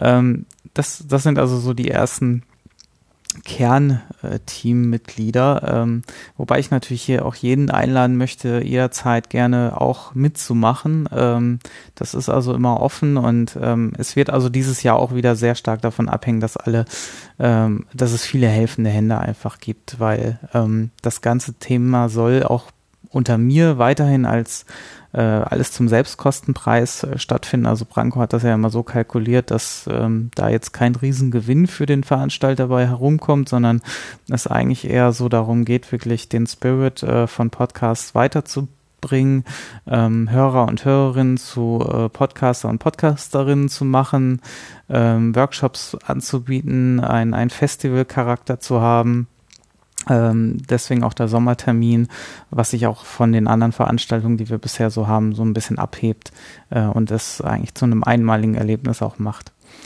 Ja, ähm, der Ort wird wieder Sorschied sein im Hunsrück. Ähm, das steht auch schon fest. Also Termin und Ort sind schon mal gesetzt. Da hatte ich, das ist eigentlich auch schon die meiste Arbeit. Also insofern konnte ich da jetzt auch sehr viel übernehmen und da bin ich auch ganz froh, dass Branko das irgendwie schon 2016 alles durchgezogen hat und ich auf seine Kalkulationen zurückgreifen kann. Das heißt also, da kam, es ist da nicht mehr so viel Potenzial, was irgendwie schiefgehen kann oder falsch kalkuliert sein kann, wenn man einfach schon mal so eine Grundlage hat.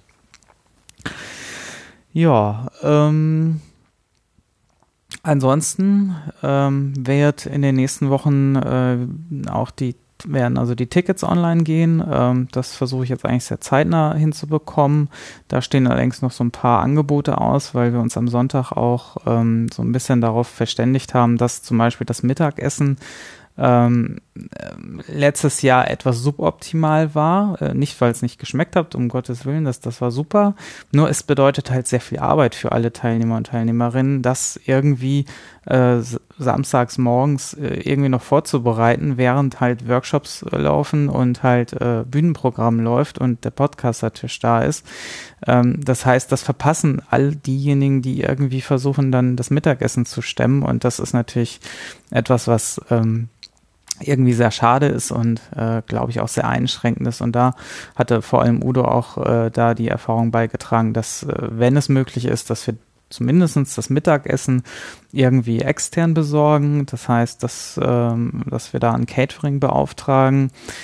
Ähm, dadurch werden natürlich die Ticketpreise wahrscheinlich etwas teurer. Also ich schätze mal so irgendwas um die 10 bis 20 Euro, aber genau kann ich es noch nicht sagen. Ähm, äh, aber sobald ich da die Preise vorliegen habe, ist das eigentlich so der letzte Punkt auf der Liste, äh, dass wir, dass, die Tickets online gehen.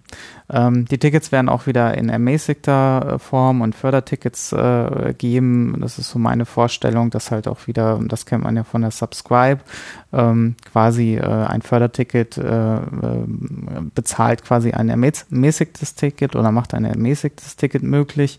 Ich werde, äh, ich habe in der Kalkulation auch schon ein paar ermäßigte mit drin. Ähm, ja, und alle diejenigen, die sich schon in die Liste eingetragen haben, also die, die gab es ja relativ früh, da sind auch mittlerweile schon wirklich äh, fast 50 Voranmeldungen drin, äh, die da drin liegen und ähm, die ähm, ähm, werden als erstes angeschrieben, also die haben so ein Vorverkaufsrecht, äh, hatte Branko den damals schon eingeräumt räumt und ähm, ja, das ähm, das sind so die nächsten Schritte, was, wenn es um die Tickets und die Preise geht. Ja, ansonsten, Daniel wird wahrscheinlich nicht kommen. Der hat ja letztes Jahr den Shuttle-Service gemacht. Äh, also vielleicht schafft er es auch noch irgendwie. Schauen wir mal. Deswegen wird auch der Fahrdienst sehr stark davon abhängig sein, dass der sich selber organisiert. Da hoffe ich auch, dass, äh, ich meine, letztes Jahr waren genügend Leute mit äh, Fahrzeugen da. Also ich denke, dass das dieses Jahr auch wieder der Fall sein wird, so dass ähm, ein, ein Fahrdienst auch irgendwie ähm, von den Teilnehmern und Teilnehmerinnen geleistet werden kann. Also wer da helfen möchte, insbesondere überhaupt, wer irgendwie an dem Event helfen möchte, gerne schon mal eine E-Mail äh, vorab äh, schicken. Also die offizielle E-Mail-Adresse ist mail at podstock.de oder auf Twitter oder wie auch immer euch bemerkbar machen. Ähm, das kann nicht schaden. Ähm, und ja, die, die äh, Spritkosten, die werden komplett äh, ersetzt natürlich. Das heißt also, dass den Betrag habe ich schon mit einkalkuliert, so dass wir dann auch da, ähm, dass dann niemand auf seinen eigenen äh, Spritkosten sitzen bleiben muss. Ähm, dann, was auch so ein sehr zentrales System dieses Jahr sein wird, ist das Engel-System. Ähm, das kennt der eine oder andere vielleicht vom äh, Kongress. Ähm, das ist so ein System, wo es auch darum geht, eigentlich, dass ähm, man quasi, man schmeißt da als Veranstalter quasi alles rein, was irgendwie an Aufgaben auftreten kann, weist den Geschichten äh, Schichten zu und äh, dann kann jeder äh, als im, im Selbstservice quasi schauen, was an Arbeiten anliegt und worauf er Interesse hat und ähm, dann quasi äh, engeln, ähm, was das Zeug hält. Also äh, da kann man also wirklich dann, ähm, ja, ohne, ohne dass ich jemanden Aufgaben zuweisen muss, kann sich jeder einfach selber Aufgaben aussuchen. Das ist so die Idee dahinter. Ähm, Müssen wir mal gucken, ob das funktioniert. Wir sind natürlich ein relativ, also ich schätze mal, dass wir maximal wieder so 50 bis 100 ähm, Personen sein werden. Da ist das natürlich so ein Engelsystem vielleicht ein bisschen oversized, aber auf der anderen Seite ist es ja auch ein schönes Experiment ähm, für, für ein wachsendes äh, Podstock. Ähm, ähm, wo, wo man eigentlich im, in einer kleinen Runde einmal damit anfangen kann. Und wenn sich das dann bewährt hat, ähm, dann, dann ist es äh, gut eingefahren. Und am Anfang kann man dann immer noch zur Not irgendwie auf Zuruf irgendwelche ähm, Tätigkeiten äh, verteilen, ohne dass man da jetzt äh, Probleme bekommt. Ja, Der Sebastian ist quasi direkt von 0 auf 100 gestartet. Das muss man wirklich äh, mit Staunen anerkennen. Also ich bin äh, restlos begeistert, wie du das angegangen hast und mit welcher Ruhe die, die diese ganzen vielen Informationen von Branko, die er da so rübergereicht hat, da habe ich am Anfang erstmal so äh, für mich war das alles viel zu viel auf einmal und du hast es total ruhig aufgenommen und äh, äh, nacheinander abgearbeitet. Einfach ganz großartig. Und ich freue mich sehr, dass, ähm, dass das so funktioniert und dass wir da hoffentlich in diesem äh, wie war das, im Center auf, auf nirgendwo, im Zentrum von nirgendwo, dann nochmal so ein schönes Wochenende verbringen. Wirst du denn dann auch wieder eine, ähm, eine, eine WLAN und, und Internetverbindung hinbasteln? Ja, also das ist, das war eh schon gesetzt und auch das Bühnenprogramm werde ich immer so ein bisschen technisch mitbegleiten, aber wobei da auch dieses Jahr dann äh, zumindest das Streaming äh, und so ein bisschen die, die ähm, helfenden Hände da auch eher äh, Teilnehmer und Teilnehmerinnen übernehmen müssen. Das lief letztes Jahr nicht so rund, weil da wusste ich ja selber teilweise nicht, welche Aufgaben anstehen und wie man sie verteilen muss. Und als wir dann eingefahren waren, irgendwie am, am, am Samstagabend, dann war ja auch nicht mehr wirklich viel zu tun äh, am nächsten Tag. Also insofern, ähm, dadurch, dass jetzt die Erfahrungen da sind, kann man das natürlich wesentlich besser äh, äh, verteilen auf mehrere und ähm, das, dadurch wird alles einfach auch mit der WLAN-Verbindung, jetzt weiß man, wo die Antennen stehen müssen. Ähm, das ist dann also eigentlich nur noch eine Checkliste, die man abarbeitet, wenn, wenn alles klar. Ja, ja, jetzt wissen wir, wo die Antennen stehen müssen. Ja. Mhm. Ich erinnere mich an Schlimmes, an, an ganz Schlimmes. Ja. Boah, war ich nass. Aber nicht, weil ich mich so gefreut habe oder geschwitzt habe. Nee, weil es geschifft hat ohne Ende. Und es hieß, wer, wer stellt denn die Antenne jetzt da vorne hin? So jeder am Trocknen. Hey, nee. Und so fing die ganze Scheiße an, ja.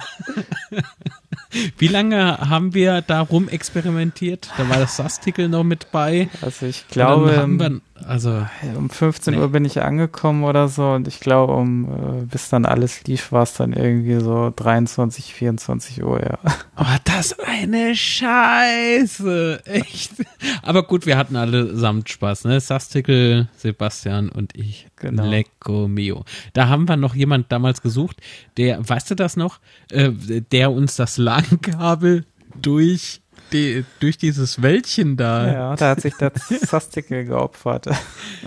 Ja, äh, mein, mein Vorschlag wäre ja gewesen, wir binden jemanden das LAN-Kabel einfach ans Bein und werfen denen einfach so die Böschung durch. wäre, wäre bestimmt auch erfolgreich gewesen. Äh, ja, aber da ja auch die Baustelle war und die Zufahrt für Krankenwagen und so weiter nicht so ganz vorhanden war. Naja. Ah, Sastikel schreibt eben mal mit Zeckenschutzanzug. Ja, den brauchen wir da. Lecco mio. Ja, also ja, für, für, mich, ja. für mich war das ja, ähm, ich habe die ganze Zeit gedacht, was ist das eigentlich für ein, für ein Gelände hier? Was ist das eigentlich für ein Gebäude? Und warum hat das so einen maroden Charme? Also das war irgendwie so, so ein bisschen, hm. Und dann hat sich hinterher herausgestellt, das ist eine alte Tierkörperbeseitigungsanstalt. das hat, hat doch gut gepasst. Das hat mich hier zerrissen. Also, das machte diesen morbiden Charme natürlich klar. Also warum auch. Ach, deswegen diese seltsame Stimmung. Ich verstehe. Mhm, Nein, stimmt genau. nicht. War alles super. War alles super. Martin Rützler hat auf der Bühne getanzt. Das ist aber so das einzigste Negative, was mir noch so in Erinnerung ist. Was mir schlaflose Nächte bereitet bis heute. Nein, das stimmt gar nicht. Es war eine sehr ausgelassene und tolle Stimmung und ich glaube, dieses Jahr wird's noch getoppt. Bin ich mal eigentlich relativ sicher. Denn jetzt wissen wir, wie die Location aussieht. Es war ja vorher immer so, dass das immer so durchgewechselt hat, ne? So ein bisschen zumindest. Ähm, ja, nur von, von Wolfsburg da runter. Sonst, also es gab bisher zwei Orte. Ja, war das erste Potsdok auch schon in, in Golfsburg, äh, Wolfsburg? Genau. Ja. Also, Ja. ja. Also in der offiziellen, in der ganz offiziellen Zählung wird dieses Hörertreffen von Tim und Holgi Ja, in den äh, Ruhrwie ach, in den Rheinwiesen bei Düsseldorf wird als Potsdok 1 gezählt. Aber Veranstalter waren nun mal Tim und Holgi und die wussten nicht, dass sie einen Potsdok veranstalten. Also äh, das erste echte war schon auf dem Jugendzeltplatz Almke in Wolfsburg. Da sieht man doch, dass die schon gar nicht mehr wissen, was sie machen, Mensch. Wenn die nicht wissen. Der Sastigel hat gerade zwei Links gepostet, ne? Ey, super. Fotos? Der Aufbau der, ja, im Chat, Oh im. Chat. Ja, ähm, ich guck ja die, gerade. Die, der Aufbau der LTE-Antennen. Und Sebastian mit seiner geilen Elektro-Batterie, äh, Arduino-Board, Alu-Box, die die Dinger noch mit Strom gepfeffert hat. Und wir haben ja was gelernt. Wenn's knallt, dann im Häuschen, ne, Sebastian? was? Da gibt's Videomaterial, da gibt's Videomaterial. Ihr lacht euch blöd, wirklich. Das ist super. Das habe ich noch gar nicht gut. gesehen. Nee, stimmt. das ist so geil. Ich glaube, ich Aber- bastel so einen Teaser für Podstock. Ich glaube, das mache ich. Ja, das Die- ich habe cool. da letztes Jahr so geiles Material ge bekommen, ne? Wahnsinn. Da wurden Würste gemacht. Also nicht die Würste, sondern zum Braten, ne? Solche Würste. Und großartig. Super gut. Und wenn jetzt schon über 50 Anmeldungen da sind, ne? Das wird dieses Jahr der Kracher, ich sag's euch. So, gut. Ich Ja, habe ausgerülpst. Kann Was weitergehen. du gerade angesprochen hast, äh, irgendwie es knallt im Häuschen. Ähm, es hat ja Schwierigkeiten unter anderem mit der Stromversorgung, weil wenn alle Geräte angeschlossen sind, in der Küche vor allen Dingen, dann fliegt gerne mal eine Sicherung raus und dummerweise, wenn daran dann ein äh, ein Gerät der Kommunikationstechnik hängt, dann fällt das also auch immer für eine ganze Weile aus, weil das ja erst alles wieder hochbooten muss. Und da habe ich schon gehört, da gibt's auf jeden Fall dann eine USV, damit das nicht passieren kann. Also da ist der Sebastian schon auf der sicheren Seite. Genau, also sowieso wird da einiges dieses Jahr geupgradet, also insofern, äh, es wird, wird wieder toller, noch toller. Es gibt ein Sonnensegel für Martin dieses Jahr, das liegt schon hier. ja, wurde, wurde ihm versprochen. ja. Ja. Jetzt will ich aber, Das sind die ausgesprochen nett, wirklich. ja, wir müssen mal gucken, wie wir es befestigen. Da ähm, muss man sich noch was einfallen lassen, aber das kriegen wir auch noch irgendwie geregelt. Ganz klar. Ja. Also die Vorfreude steigt, weil im Chat oder beziehungsweise auf Twitter gerade gefragt wurde, wann und wo. 10. bis 13. August in Sorschied, das ist im Hunsrück, in the middle of nowhere. Also Wirklich ziemlich weit weg und draußen. Aber da kann man eben auch äh, Krach machen. Das einzige Problem ist, da ist so ein Bach in der Nähe und an warmen Sommerabenden gibt es da schon mal viele, viele Mücken. Das muss man, da sollte man sich ähm, entsprechend schützen davor. Stimmt, das habe ich total verdrängt. Das habe ich total verdrängt. Oh, Naja. Da kann man aber was gegen tun. Ja, ja. Äh, wie, viel, wie viele Packungen von diesen Anti-Stechmücken-Zeugs haben wir zum Schluss gehabt?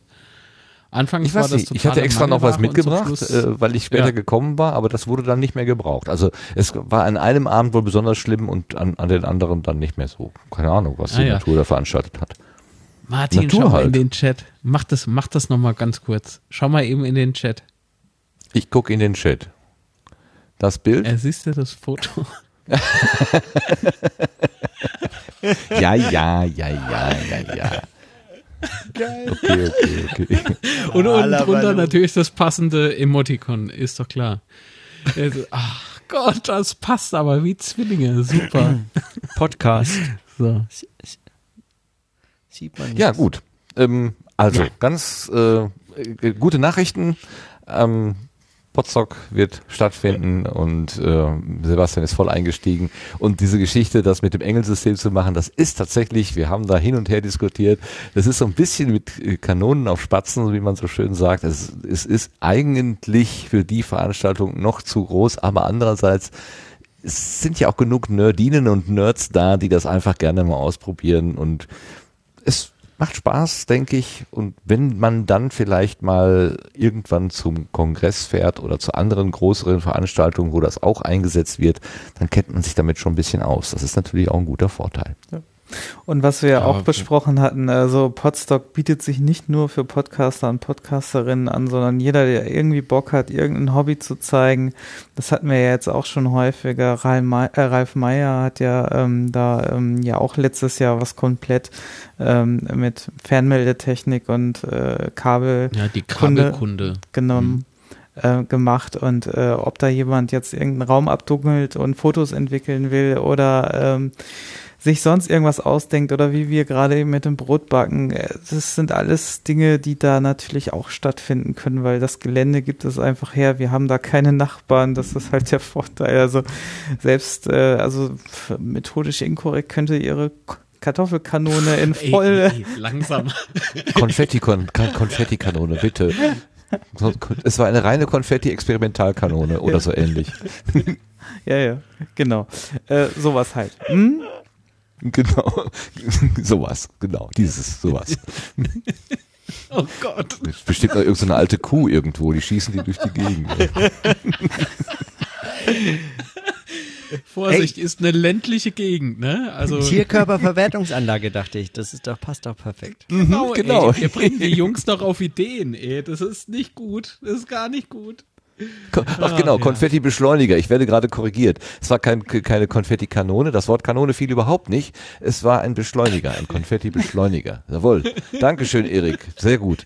Gut, dass du nicht aufgehört hast, uns zuzuhören. Dann können wir wenigstens an der Stelle noch korrigiert werden. Ja. Super, danke. Gut, dann ähm, von diesem einen wunderschönen Großereignis, was noch kommt, also wir haben ja schon Erfahrung, aber da kommt noch was, zu einem anderen Großereignis, was wir über viele Wochen immer wieder angekündigt hatten in der Vergangenheit, nämlich der Besuch bei Sennheiser. Falls ihr euch erinnert, da war immer so ein Termin irgendwie im Februar. Der Wilhelm Arendt hatte das angeleiert schon letztes Jahr äh, Arendt ist richtig, ja. Ähm, der hatte das angeleiert letztes Jahr, dass er gesagt hat, ich ähm, mich interessiert das, wie die da ihre Mikrofone zusammenbauen. Äh, bei, wie hieß das noch? Wo war das? Ähm, habe ich vergessen. Bei Hannover jedenfalls. Ähm, und äh, ob da nicht Interesse bestände, da hat er im Sendegate, das ist vielleicht bei der Sendegarten gesagt, ja, das ist Opfer meiner eigenen äh, Verwirrnis hier, äh, im Sendegate gefragt, wer Lust hätte und es haben sich so ein paar Leute gefunden, die da mitgegangen sind und mh, hm, einige haben sogar Geräte dabei gehabt, um das zu dokumentieren. Es gibt Fotos, aber es gibt auch Audios. Und der liebe Sastikel, der Lars Naber vom Auf Distanz Astronomie und Raumfahrt Podcast, der hat ähm, uns ganz exklusiv für den Sendegarten einen kleinen Bericht zusammengestellt. So klein ist der gar nicht, der ist richtig schön lang und den können wir uns jetzt anhören mit einem ganz dicken Dank an den Lars. Im August 2016 hat Wilhelm im Sendegate eine Werksführung bei Sennheiser vorgeschlagen. Sennheiser stellt Mikrofone, Headsets und Kopfhörer her und das klingt für uns Podcaster doch ziemlich interessant. Es gab dann eine Abstimmung für den Termin und man entschied sich für den 7. Februar 2017. Da lag jetzt also ordentlich Zeit dazwischen und ob es daran lag oder nicht, weiß ich nicht, aber am Schluss waren wir nur sechs oder sieben Teilnehmer. Wir konnten uns aber dann problemlos in eine Liste eintragen und wurden dann von Peter Arasin, einem Produktmanager, begrüßt. Ja, nochmal danke fürs Kommen. Hier sind wir in unserem Flagship Store, wie das so schön auf Neuhochdeutsch heißt. Sennheiser hat jetzt vor zwei Jahren sich dazu entschieden, ähm, ja, sich der Öffentlichkeit zu präsentieren. Und diese Präsentation geschieht in einem kompakten, aber recht schick gestalteten Geschäft. Hier gibt es neben einer Produktauswahl auch einige Informationen über das Unternehmen selbst. Hier begann also unsere Führung. Herr Arasin gab uns einen kleinen Überblick über die Gründung des Unternehmens. Am 1. Juni 1945 wurde die Firma Labor W gegründet. Und dieser Name war der Vorläufer von Sennheiser Elektronik. 1958 ist der Name dann in Sennheiser Elektronik gewandelt worden. Was ist ja. der Hintergrund für diesen Namen? Labor W? Warum W? W wie Wenne Bostel. Zunächst baute das Unternehmen Mikrofone nach, es entstanden die Modelle DM1 und DM2. Der Kundenwunsch nach Verkleinerung führte dann zur ersten Eigenentwicklung, dem DM3. Das wurde ganz kess beworben unter der Bezeichnung das unsichtbare Mikrofon. Die heutigen dynamischen Mikrofone von Sennheiser tragen nicht mehr die Bezeichnung DM, sondern MD. Und dazu hatte Herr Arasin eine kleine Anekdote parat. 1948 hatten wir die Währungsreform, da wurde die D-Mark eingeführt. Wenn unser Mikrofon irgendwo zu sehen war, DM2, wie? 2 Mark? Das ist aber günstig. War natürlich ein Missverständnis. Um das zu vermeiden, hat man die Buchstabenfolge umgedreht. Aus DMs wurden MDs und das hat man sich bis heute erhalten. Nach diesem Blick in die Historie des Unternehmens standen wir eine ganze Weile an einer Art Vitrine im Flagship Store. Die steht mitten im Raum und ein Zeitstrahl liefert einen Überblick über verschiedene Produktentwicklungen, auch hier beginnend mit Mikrofonen. Ja, die Zusammenarbeit mit dem Fernsehen verstärkte sich. Da kamen dann ganz viele Anregungen aus dem Bereich. Immer unter der Überschrift das unsichtbare Mikrofon. Und äh, ein kleines Mikrofon dann äh, im Bildschirm zu haben, war schon besser, aber noch nicht gut genug. Man wollte gar kein Mikrofon sichtbar haben. Und das führte zur Entwicklung der Richtrohrmikrofone. Da sehen wir ein Foto. Und äh, die ersten Richtrohrmikrofone, die sogenannten Interferenz-Richtrohrmikrofone, die waren über einen Meter lang. Ein bekannter Name für Mikrofone im professionellen Bereich ist Neumann. Neumann ist allerdings schon eine Weile kein eigenes Unternehmen mehr, sondern gehört zu Sennheiser. 1991 ähm, hat die Familie Sennheiser die Firma Neumann übernommen. Und seit 1994 ist die Fertigung der Neumann-Mikrofone hier am Standort. Neumann hatte drei Standbeine. Nummer eins, das älteste, waren die Mikrofone. Nummer zwei waren große Mischpultsysteme, um 60 Eingangskanäle und solche Sachen. Und äh, das dritte Standbein waren Schallplattenschneideanlagen. DMM, Direct äh, to Disc Metal Mastering. Und äh, dann haben sie sehr viel Geld verloren, weil sie versucht haben, ihre DMM-Systeme auf die Fertigung, auf das Mastering von CDs umzustellen und sind damit gescheitert. Und das war einer der Gründe, warum Neumann in Schieflage geraten war und Überkan Übernahmekandidat wurde. Ja, übrig geblieben sind die Mikrofone. Passend dazu machten wir später bei einigen Neumann-Mikrofonen Halt. Auf den Preisschildern standen teilweise recht stattliche Summen. Hier gab es ein paar Infos über die knifflige Konstruktion guter Mikrofone. Das ist das Zusammenspiel, von, mehreren, äh, von, von mehreren Parametern, muss man sagen. Also die Entwicklung eines erfolgreichen Mikrofons ist auch ein Stück weit Glückssache. Nach diesem Bereich wechselten wir dann in die eigentliche Werksführung. Hier besuchten wir zunächst den reflektionsarmen Messraum. Der ist von allen Seiten mit dämpfendem Material verkleidet und natürlich soll dabei auch der Fußboden nicht ausgelassen werden. Der liegt deswegen ungefähr einen Meter tiefer und da, wo man den Fußboden eigentlich erwarten würde, da ist ein Drahtnetz gespannt. Da dürfen bis zu vier Personen gleichzeitig drauf. Rechts und links sehen wir Messlautsprecher. Die werden von einem Messmikrofon kalibriert. Die eigentliche Messmimik ist dann im, im vorderen Raum. Ich habe den Impuls, einen Druckausgleich auf den Ohren zu machen. Ja, das ungeübte Ohr empfindet ähm, die Abwesenheit von Schallreflexionen ja. als Druck auf dem Ohr. Ähm, das vergeht aber nach kurzer Zeit. Und vor allen Dingen der Widerspruch, es ist ja wie wenn man draußen wäre, aber wir sehen Wände. Also der Widerspruch zwischen Auge und Ohr ja, gerade. Das ist ja. einfach entgegen unserer Lernerfahrung. Vom Messraum aus gingen wir in einen eigenen Bereich, in dem eher preiswertere Mikrofone hergestellt werden, so ungefähr in der Preisklasse 50 bis 200 Euro. Hier läuft eine quasi vollautomatische Fertigungsstraße, die von den Mitarbeitern mit Material bestückt wird. Es ist laut. Hier in dem Bereich wird die Kapsel gebaut. Die Kapsel wird dann hier überprüft in diesen kleinen Messboxen. Und wenn sie, wenn sie in Ordnung ist, geht es zurück auf dieses kleine Förderband. Und der letzte Schritt ist dann die Endmontage da drüben durch die beiden, Indust durch die beiden Roboter. Die werden gefüttert mit Mikrofonkapseln, mit Griffen und mit Einsprachekörben. Die bauen das zusammen und abschließend gibt es dann in der Messbox die Freigabe. Nach diesem Bereich verließen wir das Gebäude und wechselten in neue Fertigungshallen. Während wir durchliefen, blieben wir immer wieder mal an Tischen und Vitrinen stehen und bekamen da interessante Informationen. Die möchte ich hier nicht alle auflisten, aber ich habe einen längeren Text ins Sendegate gestellt, da kann man einiges davon nachlesen.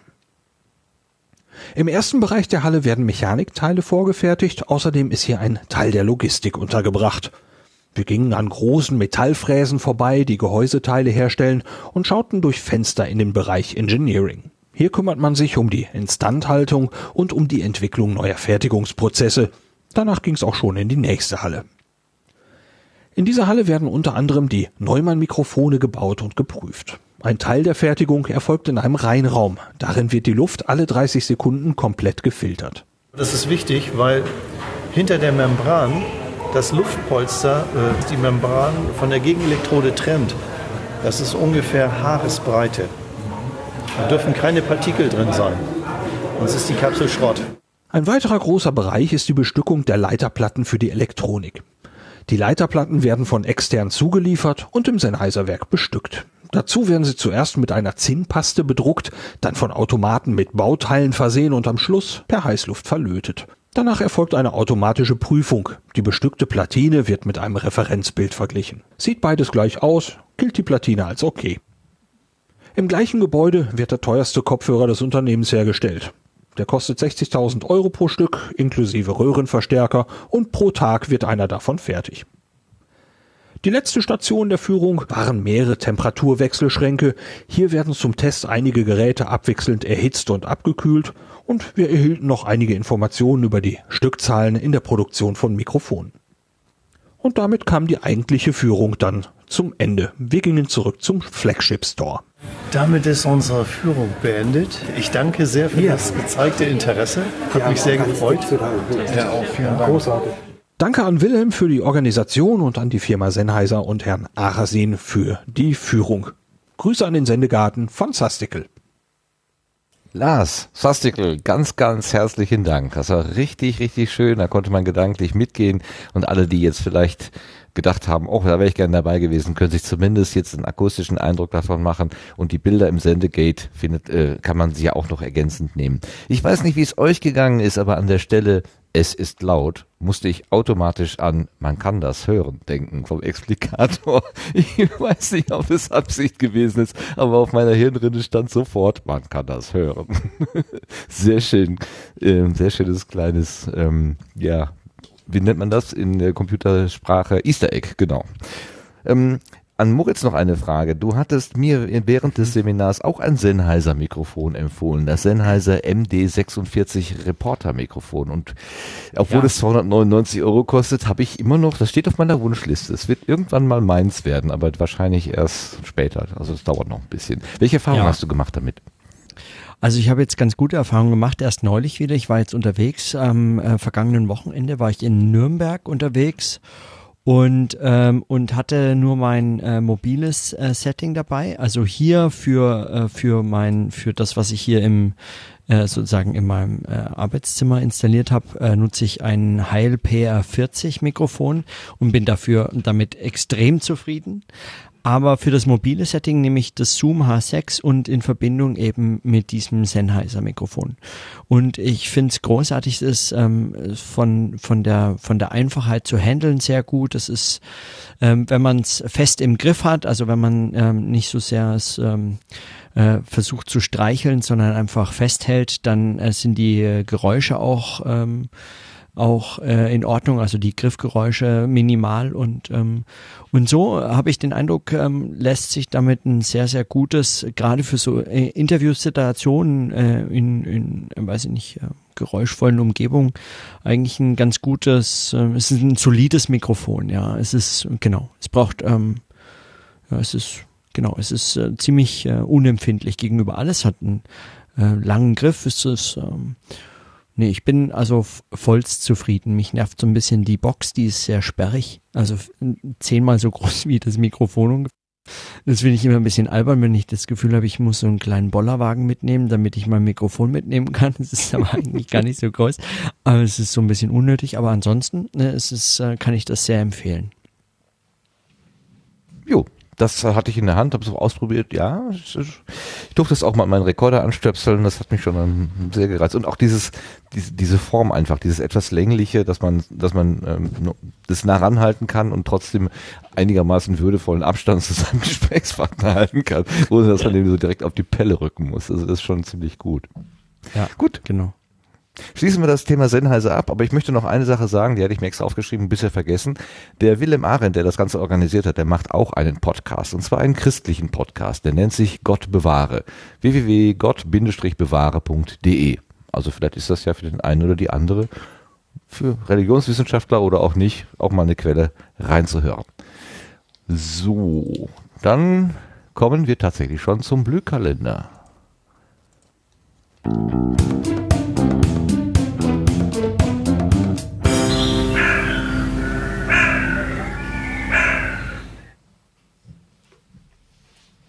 Da will uns der Marc erzählen, was in den nächsten Tagen so Monaten auf uns zukommt. Bitte sehr. Jo, das will der Marc tun. Mhm. Naja, okay. Scherz beiseite. Jetzt muss ich nur mal gucken, äh, bis wohin ich eigentlich vorlese. Ich würde sagen, ich ziehe das durch bis Mai. Wäre das okay? Hä? Naja, ich meine, wir haben hier im Trello, 14 wir haben hier im Trello irgendwie Ein, äh, ein Bild. Da alle irgendwie. Ja, ey, das kann ich hier nicht lesen. Das ist ja in einer Auflösung, die ist ja bombastisch, ne? Du solltest du über eine Schande. Nach Und dann ist das noch ganz billig, ganz billig mit, mit dick. Ach Gott. Naja, ähm, am 18.02., das ist am Samstag. Ach herrje, also für die äh, Leute, die das in der Konserve hören, das bringt ja sowas von gar nichts, ist Night of the Pots auf dem Raucherbalkon ab 10 Uhr. 28.02. Berlin, Blocktisch mit Thema Podcasting und Live-Video, da ist der Start um 19 Uhr. Hab Raum. Was heißt das? Habe ich gerade einen Schlaganfall? Naja, ist egal. Ähm, März, 2.3. Frankfurt am Main. Jetzt wollte ich sagen Hauptbahnhof. Nee, ist Quatsch. Frankfurt, Pottäppler Stammtisch äh, ab 19 Uhr. 8.3. Köln, Pottkölsch. Kriege ich gerade Durst.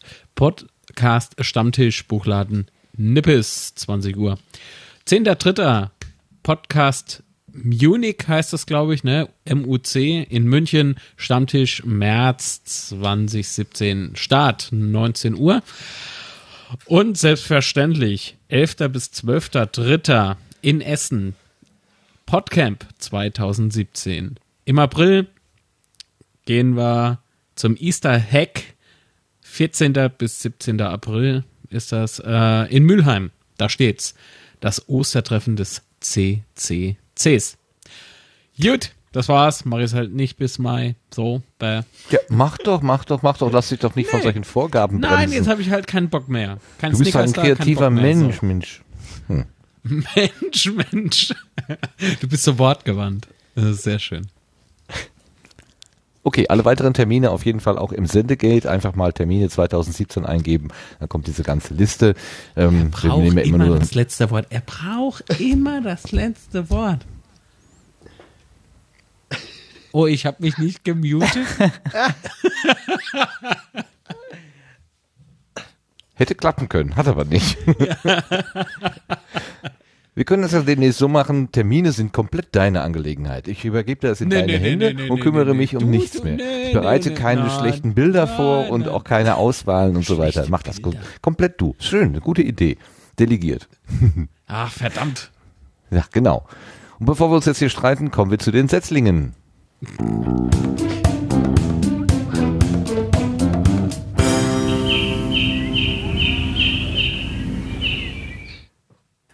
wie immer, Setzlinge ist eine willkürliche Auswahl von Sachen, die uns oft untergekommen sind, von denen wir gehört haben, dass sie irgendwie entstehen. Ähm, natürlich, weil sie neu sind, können wir über die Qualität nicht viel sagen, aber nur mitteilen, dass es sie gibt, sozusagen. Und es sind wieder drei dabei. Ähm, der erste in der äh, Reihe ist ähm, ein Angebot, das heißt, was denkst du denn? Und dabei, das ist ein Podcast von zwei Frauen. Einen Namen kenne ich, den habe ich schon mal gehört, nämlich Nora Hespers, ähm, die über ihren, was ist das, Vater, Großvater, äh, den, den äh, Podcast macht. Äh, wie heißt der denn jetzt Großvater. nochmal? Kann mich- Ja, wie heißt denn der Podcast? Die Anachronistin. Anachronistin. Ganz herzlichen Dank. Super. Ach, geht nichts über gute Leute. Die Anachronistin, genau. Und Rita Molzberger, die beiden unterhalten sich über Dinge, die ihnen auffallen, äh, die ihnen passieren. Unter anderem in der ersten Episode äh, geht es um ein Handtuch.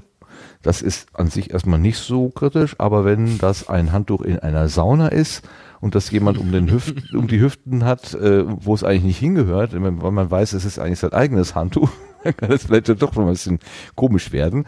Das ist aber ganz niedlich, wie die darüber re reden. Also niedlich ist vielleicht das falsche Wort. Ähm, Völlig es das macht Spaß. Wort. Es macht Spaß, ihnen zuzuhören. Dankeschön, genau. Mein innerer äh, Korrekturmechanismus. Aber siehst du, wenn ich jetzt, wenn es jetzt aufgezeichnet wäre, könnte man es schneiden. Live geht's einfach so aus. Also, Nee, leider, das ist drauf. Okay, aber ich bin schlauer geworden.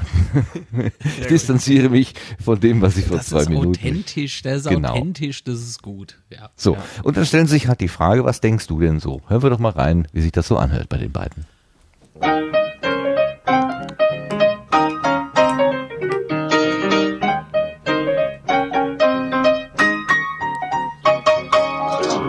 Hallo und herzlich willkommen zu Was denkst du denn? Dem Mit- und Nachdenk-Podcast mit Rita Molzberger.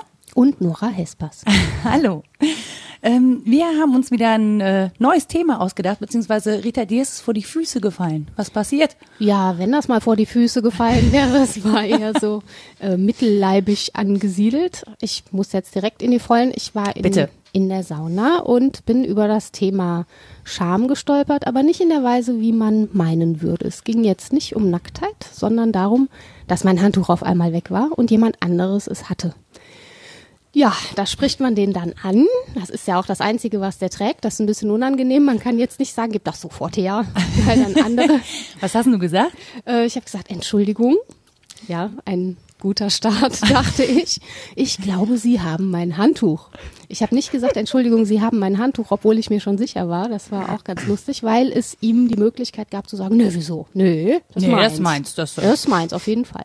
So, jetzt hatte ich ein Partnerhandtuch dabei. Es kam nämlich im Zweierpack äh, zu Weihnachten, konnte also beweisen, dass es das gleiche ist wie das andere und dass die anderen, er behauptete nämlich, das seien die Geliehenen aus der Sauna, ähm, anders aussehen. Folglich hatte ich sachlich recht.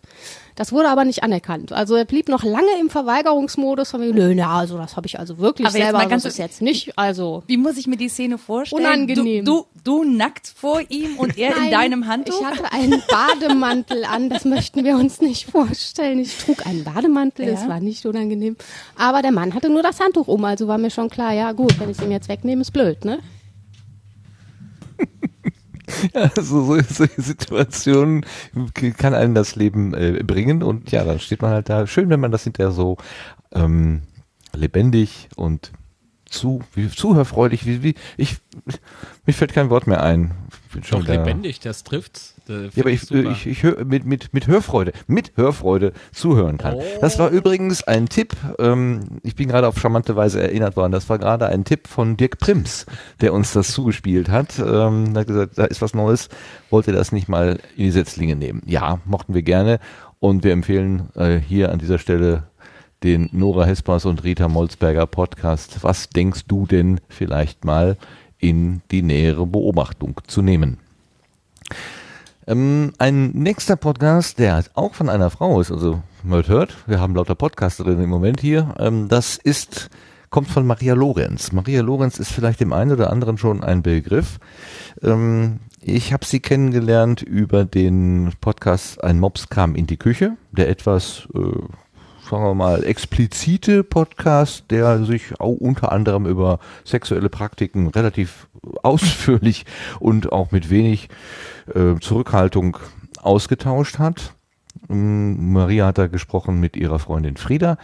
Ähm, inzwischen ist dieser Podcast gewandelt und heißt jetzt äh, Radio Citadel und es geht, glaube ich, um irgendein äh, Film. Mh, ich habe vergessen, was es ist. Irgend so eine Serie. Äh, ihr werdet mich alle steinigen, weil ihr das natürlich alle kennt, aber ist egal. Ähm, vor allen Dingen kennen wir sie aber als eine der beiden Macherinnen, ähm, die die Kastronauten ins Leben gerufen haben. Also der Timo Les Möllmann und sie hatten ja äh, seinerzeit das Label Kastronauten ins Leben gerufen, was dann leider ja relativ kurz äh, nur gelebt hat. Ähm, Maria ist aber dem Podcasting so ja, nahe geblieben. Sie produziert, sie ist selber, so sch- beschreibt sie sich, Podcast-Produzentin, produziert unter anderem die Gästeliste Geisterbahn oder das Angebot Zwei Nasen tanken. Ähm, und jetzt möchte sie aber nicht nur produzieren, also anderen Leuten sozusagen das Mikro unter die Nase halten, also sinngemäß, sondern selber auch wieder ans Mikro.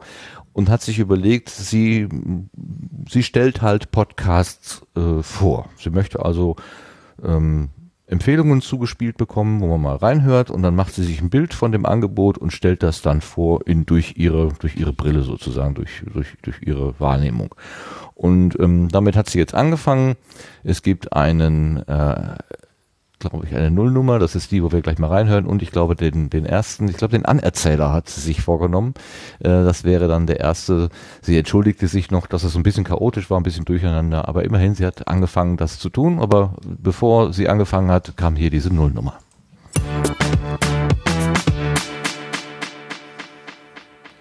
Hallo und herzlich willkommen bei Hört Hört mit Maria Lorenz. Ich bin Maria. Alles andere wäre auch nun völlig unsinnig. Und ähm, ich freue mich total, dass ihr eingeschaltet habt oder auf Play gedrückt habt oder wie auch immer ihr das so macht mit euren Podcasts. Und ähm, werde euch jetzt mal ein bisschen was darüber erzählen, was ich eigentlich vorhab mit dem Podcast. Ich habe irgendwie vorhin gedacht, oh ja geil, ich mache mal einen Trailer für meinen Podcast. Aber dann fiel mir auch wieder ein, Trailer sind ja eigentlich zusammengeschnittene Best-of sozusagen aus dem schon fertigen Produkt. Also ich müsste eigentlich schon ganz viele Folgen fertig haben und euch jetzt da die coolsten Szenen und Stellen vorspielen, aber habe ich natürlich nicht. Deswegen äh, ist das vielleicht auch eher ein Teaser oder wie auch immer. Auf jeden Fall äh, werde ich es heute kurz machen und euch einfach erzählen, was ich vorhab. Und äh, in meinem kleinen Podcast und würde mich dann freuen, wenn ihr irgendwie äh, dabei bleibt und wir das gemeinsam mal machen. Ähm, einige von euch kennen mich vielleicht. Ich äh, produziere Podcasts. Ähm, und äh, zum Beispiel die Gästeliste Geisterbahn oder aber auch Vinyl Stories, Songpoeten, Themenwechsel Podcast. Ich spreche noch bei Radio Citadel mit meiner lieben Frieda und ja, habe noch einige andere Projekte. Ich habe jetzt bestimmt die wichtigsten. Ah ja, zwei Nasen tanken noch. und was viele von euch dann deswegen nicht wissen oder die paar Einmobs kamen in die Küche, Radio Citadel Hörer vielleicht, ist, dass ich eigentlich auch ganz gern rede. Und mir es manchmal unglaublich schwer fällt, vor allen Dingen auch so bei der Gästeste Geisterbahn oder zwei Nasen tanken, mit im Raum zu sitzen und nichts zu sagen. Geht euch vielleicht auch manchmal so beim Hören. Und deswegen hatte ich jetzt einfach mal Lust, wieder was eigenes zu machen. Und das mache ich aber nicht ganz uneigennützig, sondern die Idee ist, ich beschäftige mich ja sehr viel mit Podcasts, das ist ja auch mein Beruf. Und manchmal fehlt mir aber vorne und hinten so ein bisschen die Zeit, in neue Podcasts reinzuhören. Man hat ja auch so seinen Wohlfühl Space und hat so seine Lieblingspodcasts und bei dem bleibt man dann auch. Und das ist ja auch ganz schön. Da freut man sich dann auf jede Folge und kennt die Stimmen und kennt so die Eigenheiten und Macken der Leute. Aber man sollte vielleicht auch mal in andere neue Sachen reinhören. Gerade im Moment ist unglaublich viel los und ich finde es total spannend zu sehen, was so rauskommt und was die Leute auch daraus machen aus dem Medium ein bisschen mal aus ihren Wohnzimmern rauskommen und einfach mal aufregende Dinge tun. Und deswegen habe ich mir vorgenommen, dass ich mir pro Woche hoffentlich einmal einen Podcast vornehme und mir ein paar Folgen von dem anhöre und euch dann von dem erzähle. So dass ihr sozusagen, also so dass ich erstmal so ein bisschen einen kleinen Tritt in den Arsch habe, äh, mir neue Podcasts anzuhören. Und für euch kommt dann bei rum, dass ihr auch neue Podcasts kennenlernt. Und das ist ja dann irgendwie Win-Win, finde ich. Und ich finde, Win-Win ist immer gut. Das finde ich auch. Win-Win ist immer gut und es macht einfach Spaß, Maria zuzuhören, finde ich. Ich bin sehr gespannt, was da noch so kommt und bin, bin, möchte auch mal hören, wie sie den Anerzähler vorgestellt hat. Also das wird bestimmt spannend sein. Du lachst, was äh, ist dein Eindruck? Ja, ja also ich finde es auch gut. Aber Win-Win ist immer gut. Das ist so ein Satz, den äh, finde ich jetzt erstmal äh, gut. so wie Win-Win. Finde ich gut. Ja, ist so. Ist ja. immer richtig eigentlich, oder? ja, ist auf jeden Fall mal plausibel argumentiert. Da kann man jetzt Sagen wir es mal so, genau. Okay, wir hatten gesagt, wir haben drei, da haben wir noch einen dritten und der macht übrigens auch etwas, ähm, was wir gerade schon mal besprochen haben, nämlich er kuratiert. Und zwar ist es der Markus Anhäuser. Der hat eine längere Selbstbeschreibung, die will ich hier mal in kurzen Worten wiedergeben. Zitat. Jetzt habe ich zwei Jahre rumgemacht, überlegt, entworfen, aufgenommen, verworfen, neu versucht und es, es ist nichts dabei herausgekommen. Oder anders gesagt, nicht das, was ich zu Beginn gedacht hätte. Statt eines Podcasts kam ein Hörstück dabei heraus. Die Geschichte vom Tröten im Walde. Auch in Ordnung. Weiter rumgemacht, immer noch nichts hingekriegt, weil doch viel aufwendiger als gedacht. Egal. Kurz vor Jahresschluss spontan alles über den Haufen geworfen, weil eine neue Idee gehabt. Viel leichter umzusetzen. Am letzten Tag des Jahres damit angefangen und voilà, da ist sie, die erste Folge eines möglichen Podcasts, nennt sich recht selbsterklärend, hab ich gehört, fand ich gut. Eine kleine Orientierungs Orientierungshilfe für Menschen, die sich gerne Kopfhörer aufsetzen und Audiostücke hören. Im Grunde ist das eine Art Audiomagazin, in dem ich Stücke vorstelle, die ich irgendwann, irgendwo gehört habe und gerne weiterempfehlen möchte. Dabei ist das Format der Audiostücke egal, Radiofeature, Hörspiel, wahrscheinlich eher seltener, politisches Stück, Gesprächspodcast, Independent-Produktion, öffentlich-rechtlich, egal. Das hat der Markus Anhäuser, der bei scienceblogs.de unter Placebo-Alarm zu finden ist, einfach mal angefangen. Zunächst war es auf, auf, nur auf Soundcloud, hatte auch keinen Feed, aber schon mit der zweiten Episode hat er auch einen Feed eingerichtet. Also man kann das jetzt auch richtig abonnieren. Und wie sich das anhört, hier mal ein kleiner Vorgeschmack. Hallo, hier ist Markus Anhäuser. Ihr hört Folge 1 von Hab ich gehört, fand ich gut. Eine kleine Orientierungshilfe für Menschen, die gerne Kopfhörer aufsetzen und Audiostücke hören. Ich möchte euch Hörsachen vorstellen, die ich selbst gehört habe und irgendwie gut fand. Egal ob inhaltlich bemerkenswert oder weil mir die Produktion gefallen hat. Egal ob professionelles öffentlich-rechtliches Radio-Feature oder eine Independent-Produktion oder ein Gespräch in einem der zahlreichen Laber-Podcasts. Einziges Kriterium für die Auswahl ist, irgendwas hat mir gefallen. Und weil mir solche Stücke immer wieder über den Weg laufen, versuche ich das Ganze mal als Podcast-Reihe, die ihr abonnieren könnt ohne dass ich mich jetzt auf einen festen Rhythmus festlegen möchte. Mal sehen, wie's läuft. Und damit geht's los. Ich stelle euch heute ein Hörspiel über den Kauf einer Wohnung vor und eine Folge aus der wahrscheinlich tollsten Kalenderjournalismus-Serie Deutschlands.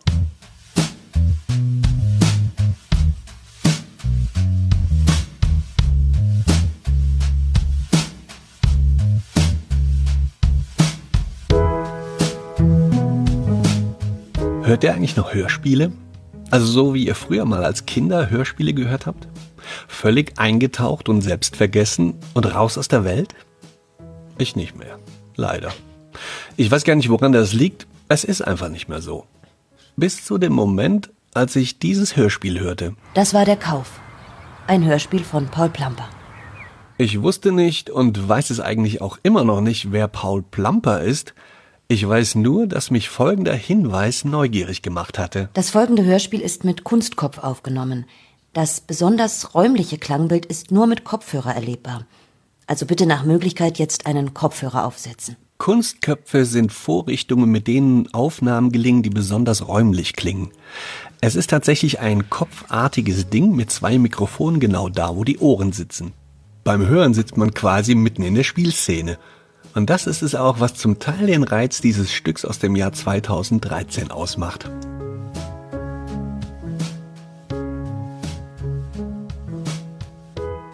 Das Thema klang erstmal nicht besonders aufregend. Ein Paar möchte eine Wohnung in Berlin kaufen. Im weitesten Sinn geht es um das Thema Gentrifizierung, also das Verdrängen von alteingesessenen Bewohnern durch zahlungskräftige neue Bewohner und die Veränderung ganzer Stadtviertel.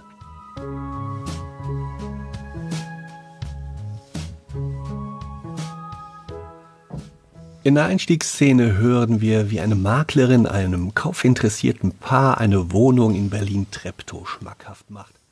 Ja, und wie diese Geschichte weitergeht, das kann man hören, wenn man dieses Abo äh, das Abonnement eingeht bei ähm, Markus Anhäuser, habe ich gehört, fand ich gut.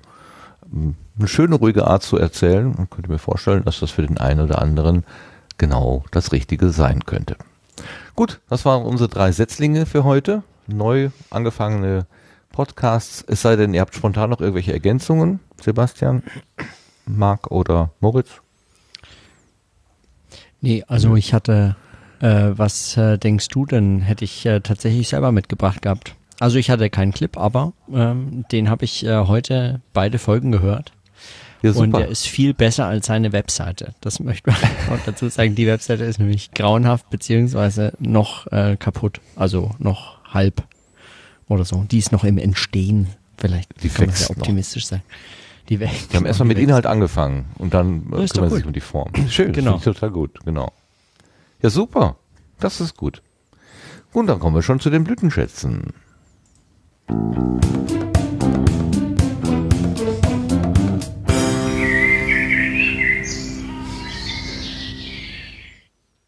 So, mit dem letzten äh, Vogelgezwitscher gehen wir jetzt quasi auch in die letzte Runde und haben Blütenschätze. Oh, inzwischen ist ja hier äh, einiges zusammengekommen. Ähm, Marc, möchtest du anfangen mit deinem Blütenschatz? Das war so klar. Das war so klar.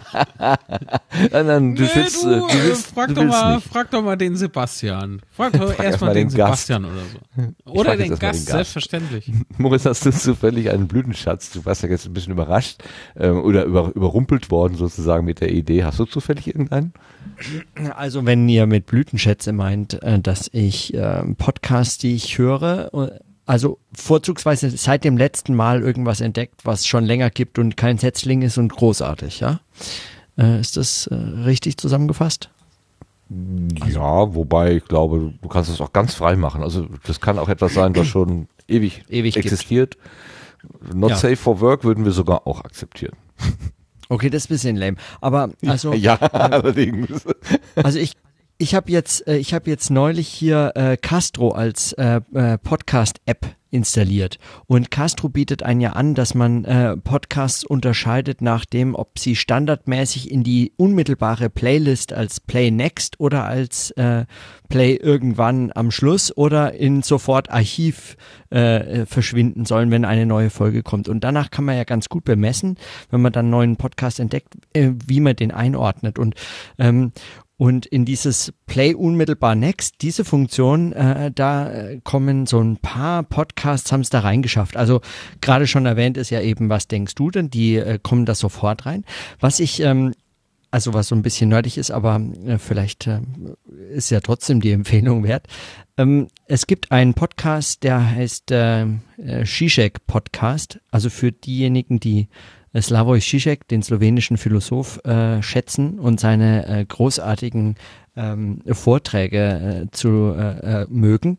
Das ist ein Podcast, der wird von irgendeinem anonymen Typen betrieben, der alle Vorträge, die auf YouTube hochgeladen werden, in der Chronologie dort als Podcast, nur als Audiostream nochmal veröffentlichen. Und das finde ich großartig. Das ist eine großartige Serviceleistung, kann man mal einfach empfehlen. Also wer, wer Zizek mag, äh, der hat hier alle Vorträge als Podcast ähm, abonnierbar und muss sich nie mehr um dieses komische YouTube kümmern, kann einfach direkt in seinem vertrauten Podcast-App bleiben und muss nichts sehen, sondern kann es nur hören.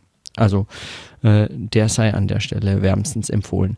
Und weil ich äh, auch äh, alte Podcasts äh, äh, empfehlen kann, die ich, äh, die ich schon länger höre, ähm, und ich weiß nicht, ob es schon mal jemals empfohlen wurde, möchte ich unbedingt äh, 2015 äh, empfehlen. Mhm.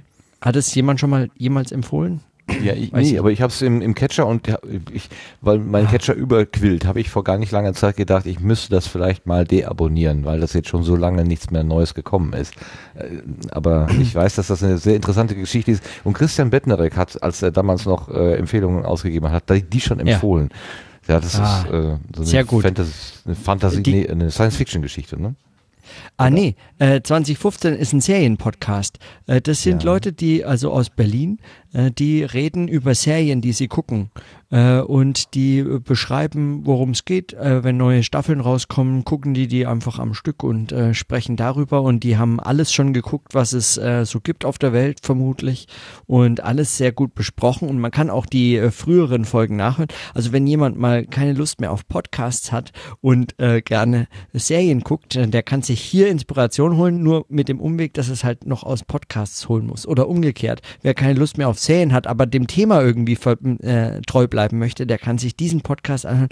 Und es ist, ähm, es ist äh, sehr informativ, sie sind klug, wissen, wo, wovon sie reden, haben äh, sehr viel gesehen.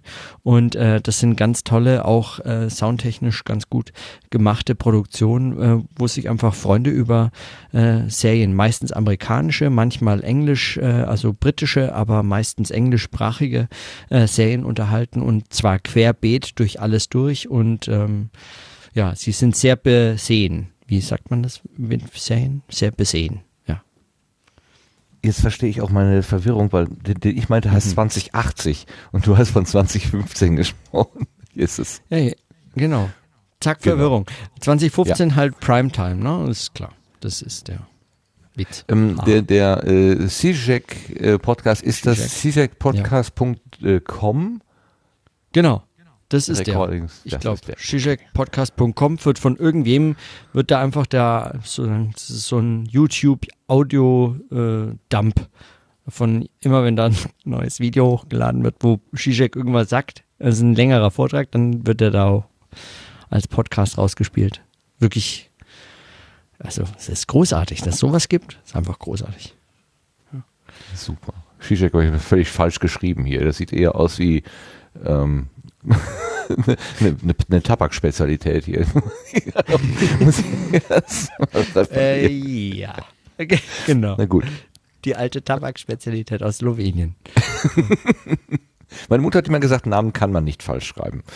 Das fand ich eine sehr, sehr, sehr pragmatische Herangehensweise. Wenn man es nur phonetisch wahrnimmt, ja, Mhm. so, man weiß es einfach nicht. So, jetzt frage ich mal den Sebastian. Dankeschön übrigens, Moritz, für diese wunderbaren Ja, äh, Blütenschätze. Ganz toll. Mal, mal was ganz Neues für unsere Ohren. Sebastian, was hast du denn mitgebracht? Äh, ich habe mitgebracht, äh, da ich, wie eben schon erzählt, mich sehr stark um Podstock kümmere und auch sehr ähm, interessiert bin natürlich über Feedback, höre ich mir gerade irgendwie alle Folgen nochmal an, die ich noch nicht gehört habe zum äh, Thema Podstock, die dort entstanden sind oder im Nachgang als äh, Feedback eingegangen sind. Und angefangen habe ich mit der Tonscherbenfolge 41, bin auch noch nicht ganz durch. Aber da fand ich schon mal äh, etwas, äh, was mich zum Schmunzeln gebracht hat und äh, weil ich äh, gerade im Aufbau war, auch nicht mitbekommen habe. Äh, aber ich glaube, das können wir mal einspielen. Das, äh, da habe ich auch einen Audioschnipsel mitgebracht. Das, WLAN, das WLAN mit dem roten Kabel, das ist, äh, das kann man so als Titel nehmen. So Mist, jetzt ist meine Aufnahme aus. Und ich hab's aufgenommen. Aber auch veröffentlichen, gell? Mal gucken. Podstock Classics. Mal gucken, vielleicht so wie bei dem Whisky-Tasting als Outtakes oder so. Mal gucken. Aber ansonsten.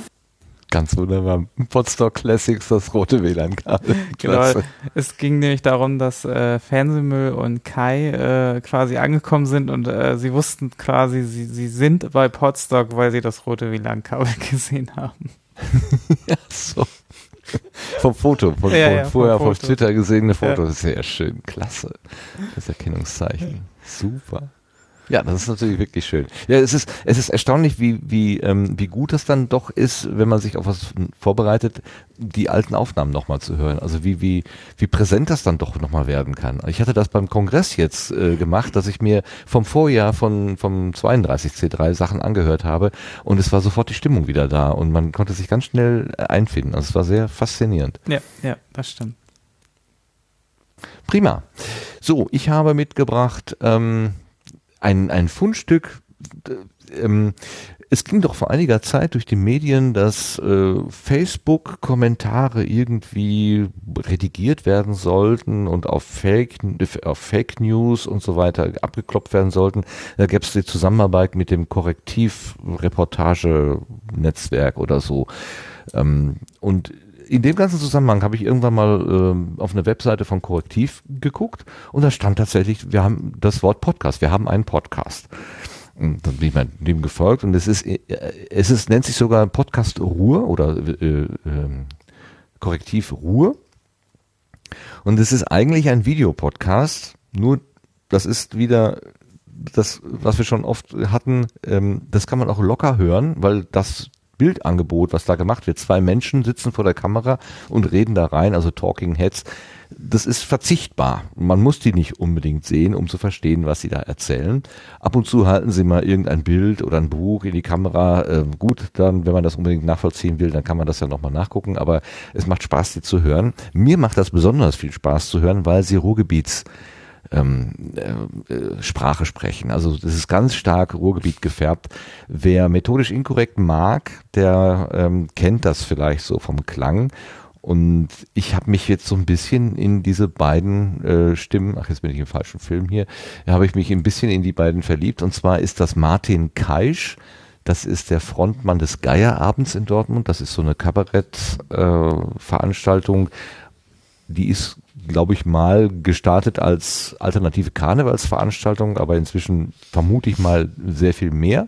Und David Schraven, das ist ein Publisher oder Publisher des Non-Profit-Recherchezentrums Korrektiv.org. Die beiden setzen sich an einen Tisch und erzählen sich, was gerade so im Revier los ist.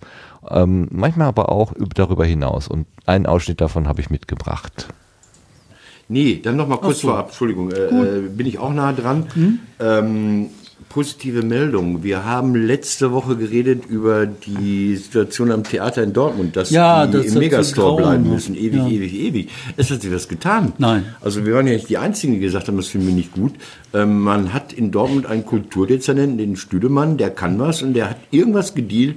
Die kommen jetzt schon doch im Dezember zurück, müssen eine kleine Spielpause einlegen zwischen Oktober und Anfang Dezember und können schon im Dezember endlich wieder Theater im Theater machen. Also hat sich was getan, finde ich toll, das soll man auch mal sagen. Und was Schlimmes noch, auch noch vorab, ist leider kein Punkt Das gewonnen. ist toll. Herr Stüdemann, das finde ich gut. Danke. Ja, was ne, ne, Man ganz- muss Danke sagen. Ja, weißt du, wenn man danke, aber- hey, danke, danke. Ähm, eine ganz kleine Geschichte, das betrifft jetzt hier unseren Technik-Simon. Ähm, eine Umfrage, die mich total fertig gemacht hat, dass Mädchen, Mädchen, Kinder, Mädchen denken, dass Jungen schlauer sind. Ey, sag mal Leute, hallo? Was ist hier los in der Erziehung in Deutschland? Dreh ich durch. Nein, Mädchen, ihr seid schlau. Ihr seid mindestens, mindestens genauso schlau wie Jungs.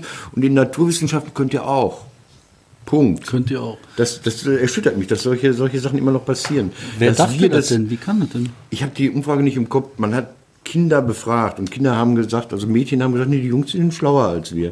Warum kann man solche Rollenscheiße irgendwie immer wieder, immer wieder, immer wieder perpetuieren, immer wieder fortsetzen? Ich, ich mache das nicht. Ich würde das auch nie machen. Ich finde die Jungs klasse, ich finde Mädchen genauso klasse. Also Wäre ich auch, sonst wäre ja auch langweilig. Ja. Aber das, das mit den äh, äh, Mädchen ist tatsächlich spannend. Das ist halt diese Nummer da im Bottrop, weißt du, wo sie angefangen haben und gesagt haben, wie kriegen wir die Mädchen dazu, mit dem elektronischen Mhm. Bauteil rumzuspielen. Dann haben die gesagt, äh, wir machen mal eine Platine in Herzform in Pink. Jetzt hör auf. Kein Scheiß. Und da haben die so einen, so einen Platinenbackautomat und dann haben die das gemacht und dann kommen die Blagen und spielen damit. Kein Scheiß. Da kommen die Mädchen und Ja. sagen, so ist doch pink, Herzform kann man was machen. Komm, dann können wir auch Sternchen machen, ja. Und jetzt kann man noch Dinger drauf machen, dass das alle blinken. ne? Das heißt, es gibt demnächst auch Mädchen-Nuklearwaffen. Komm, das lassen wir. Machen wir die top. Machen wir die top. Okay. Ich bin da nah dran an deinem, was du gerade gesagt hast. Ich halte mal zu. Ja, gibt es demnächst auch Mädchen-Nuklearwaffen. Das ist natürlich eine schöne Übertreibung, aber da ist was Wahres dran.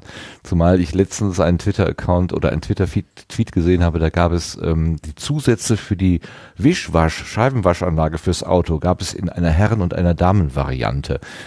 Also das ist schon wirklich sehr strange alles. Wobei, ich habe gemerkt, Geschirrspülmittel für Männer gibt es nicht. Das ist noch eine Marktlücke, muss unbedingt erfunden werden. Gut, aber wir zurück, wir sind äh, hier beim äh, Podcast Wir und Heute von, äh, nochmal gesagt, Martin Keisch und David Schrafen. Die sind nicht ganz neu, die gibt's schon eine ganze Weile, habe ich nun nie wahrgenommen und ähm, mir macht es da großen Spaß reinzuhören, weil es mir eben was vom Revier erzählt. Das ist mein Blütenschatz, den ich gefunden habe. So, und jetzt Trommelwirbel, große Bühne, roter Teppich für den Mark. Jetzt habe ich mich erstmal irgendwie nach links und rechts gedreht. Ich so, was, für wen? Dum, dum, nee, äh, ich würde gerne den Vortritt lassen äh, dem Erik, denn Mr. Eric hat im Chat soeben seinen Hörerblütenschatz ähm, erwähnt. Das ist äh, der Podcast von Ah, ich muss schnell draufklicken. Verdammte Axt. Verdammte Axt? Warte mal. Auf dem Holzweg von Tim Süß. Natürlich, verdammte Axt. Und zwar ähm, auf dem Holzweg die Folge 24 hatte Erik sich rausgesucht für seinen Blütenschatz.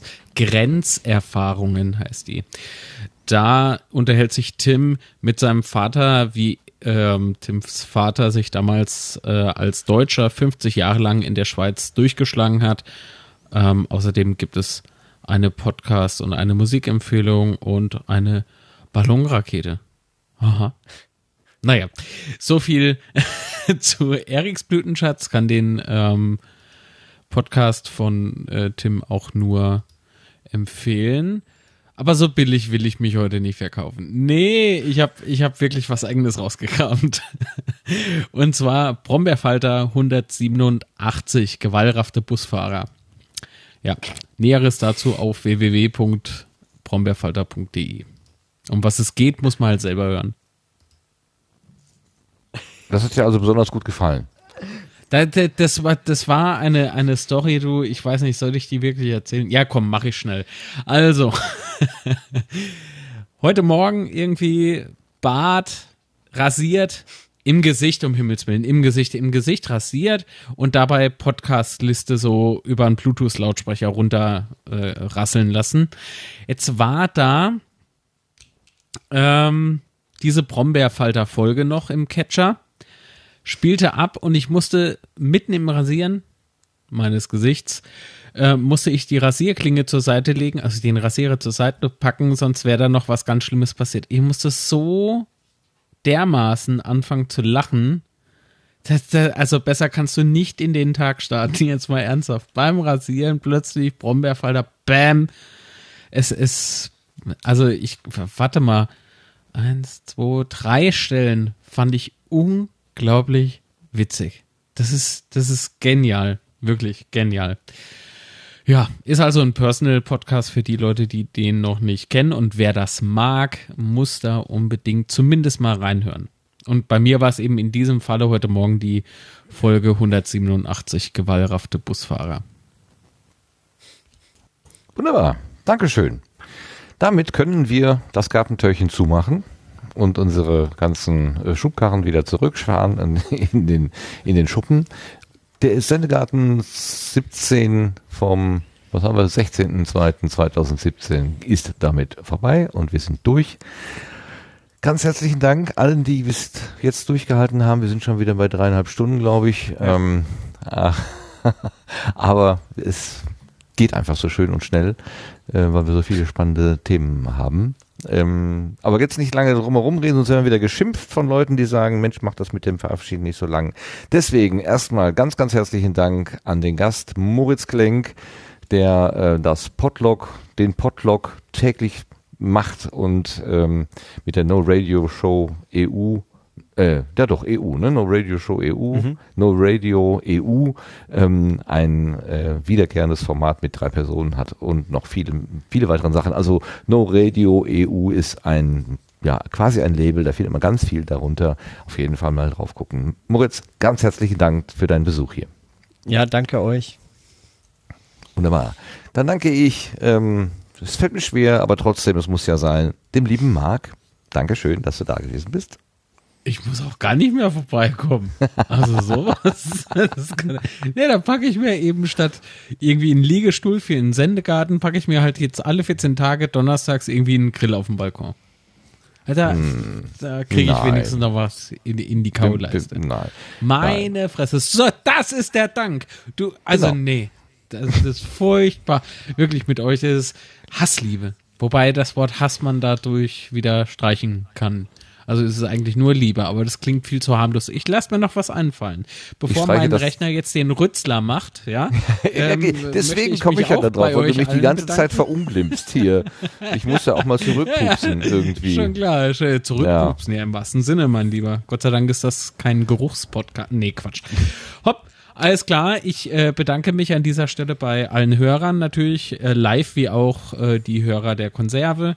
Äh, herzlichen Dank auch unserem Gast. Dann natürlich Master of IP äh, Sebastian und lieber tanzender Martin. auch dir ganz lieben und herzlichen Dank für heute. War oh, super. Doch, sind, sind, wir, sind wir wieder versöhnt? Also ich fand mich super, ja. Ja, ich fand dich auch super. ganz toll, ganz toll. Nein, dich natürlich. Alles gut. Okay, zuletzt den Dank an den Sebastian, ja. äh, unser Voice of IP, aber inzwischen viel, viel mehr. Also du machst zwar hier die Technik, also wir, wir benutzen deine Technik, die du erfunden hast, die du entwickelt hast und du bist auch dankenswerterweise mit deiner guten Ausstattung unsere Zentrale. Aber viel, viel mehr äh, haben wir schon von dir gehört und das ist auch gut so. Und ich freue mich immer, wenn du dich in das Gespräch einbringst und wenn du uns vom Brotbacken erzählst, läuft mir das Wasser im Mund zusammen. Dankeschön dafür.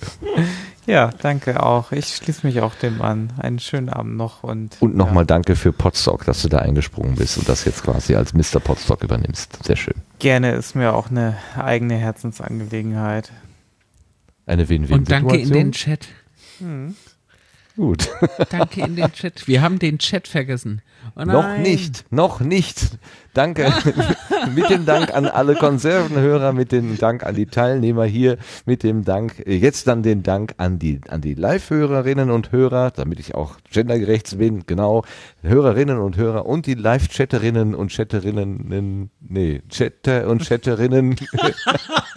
Vielen Dank, dass ihr da gewesen seid. Bis zum nächsten Mal. Tschüss. Tschüss. Ja, tschüss.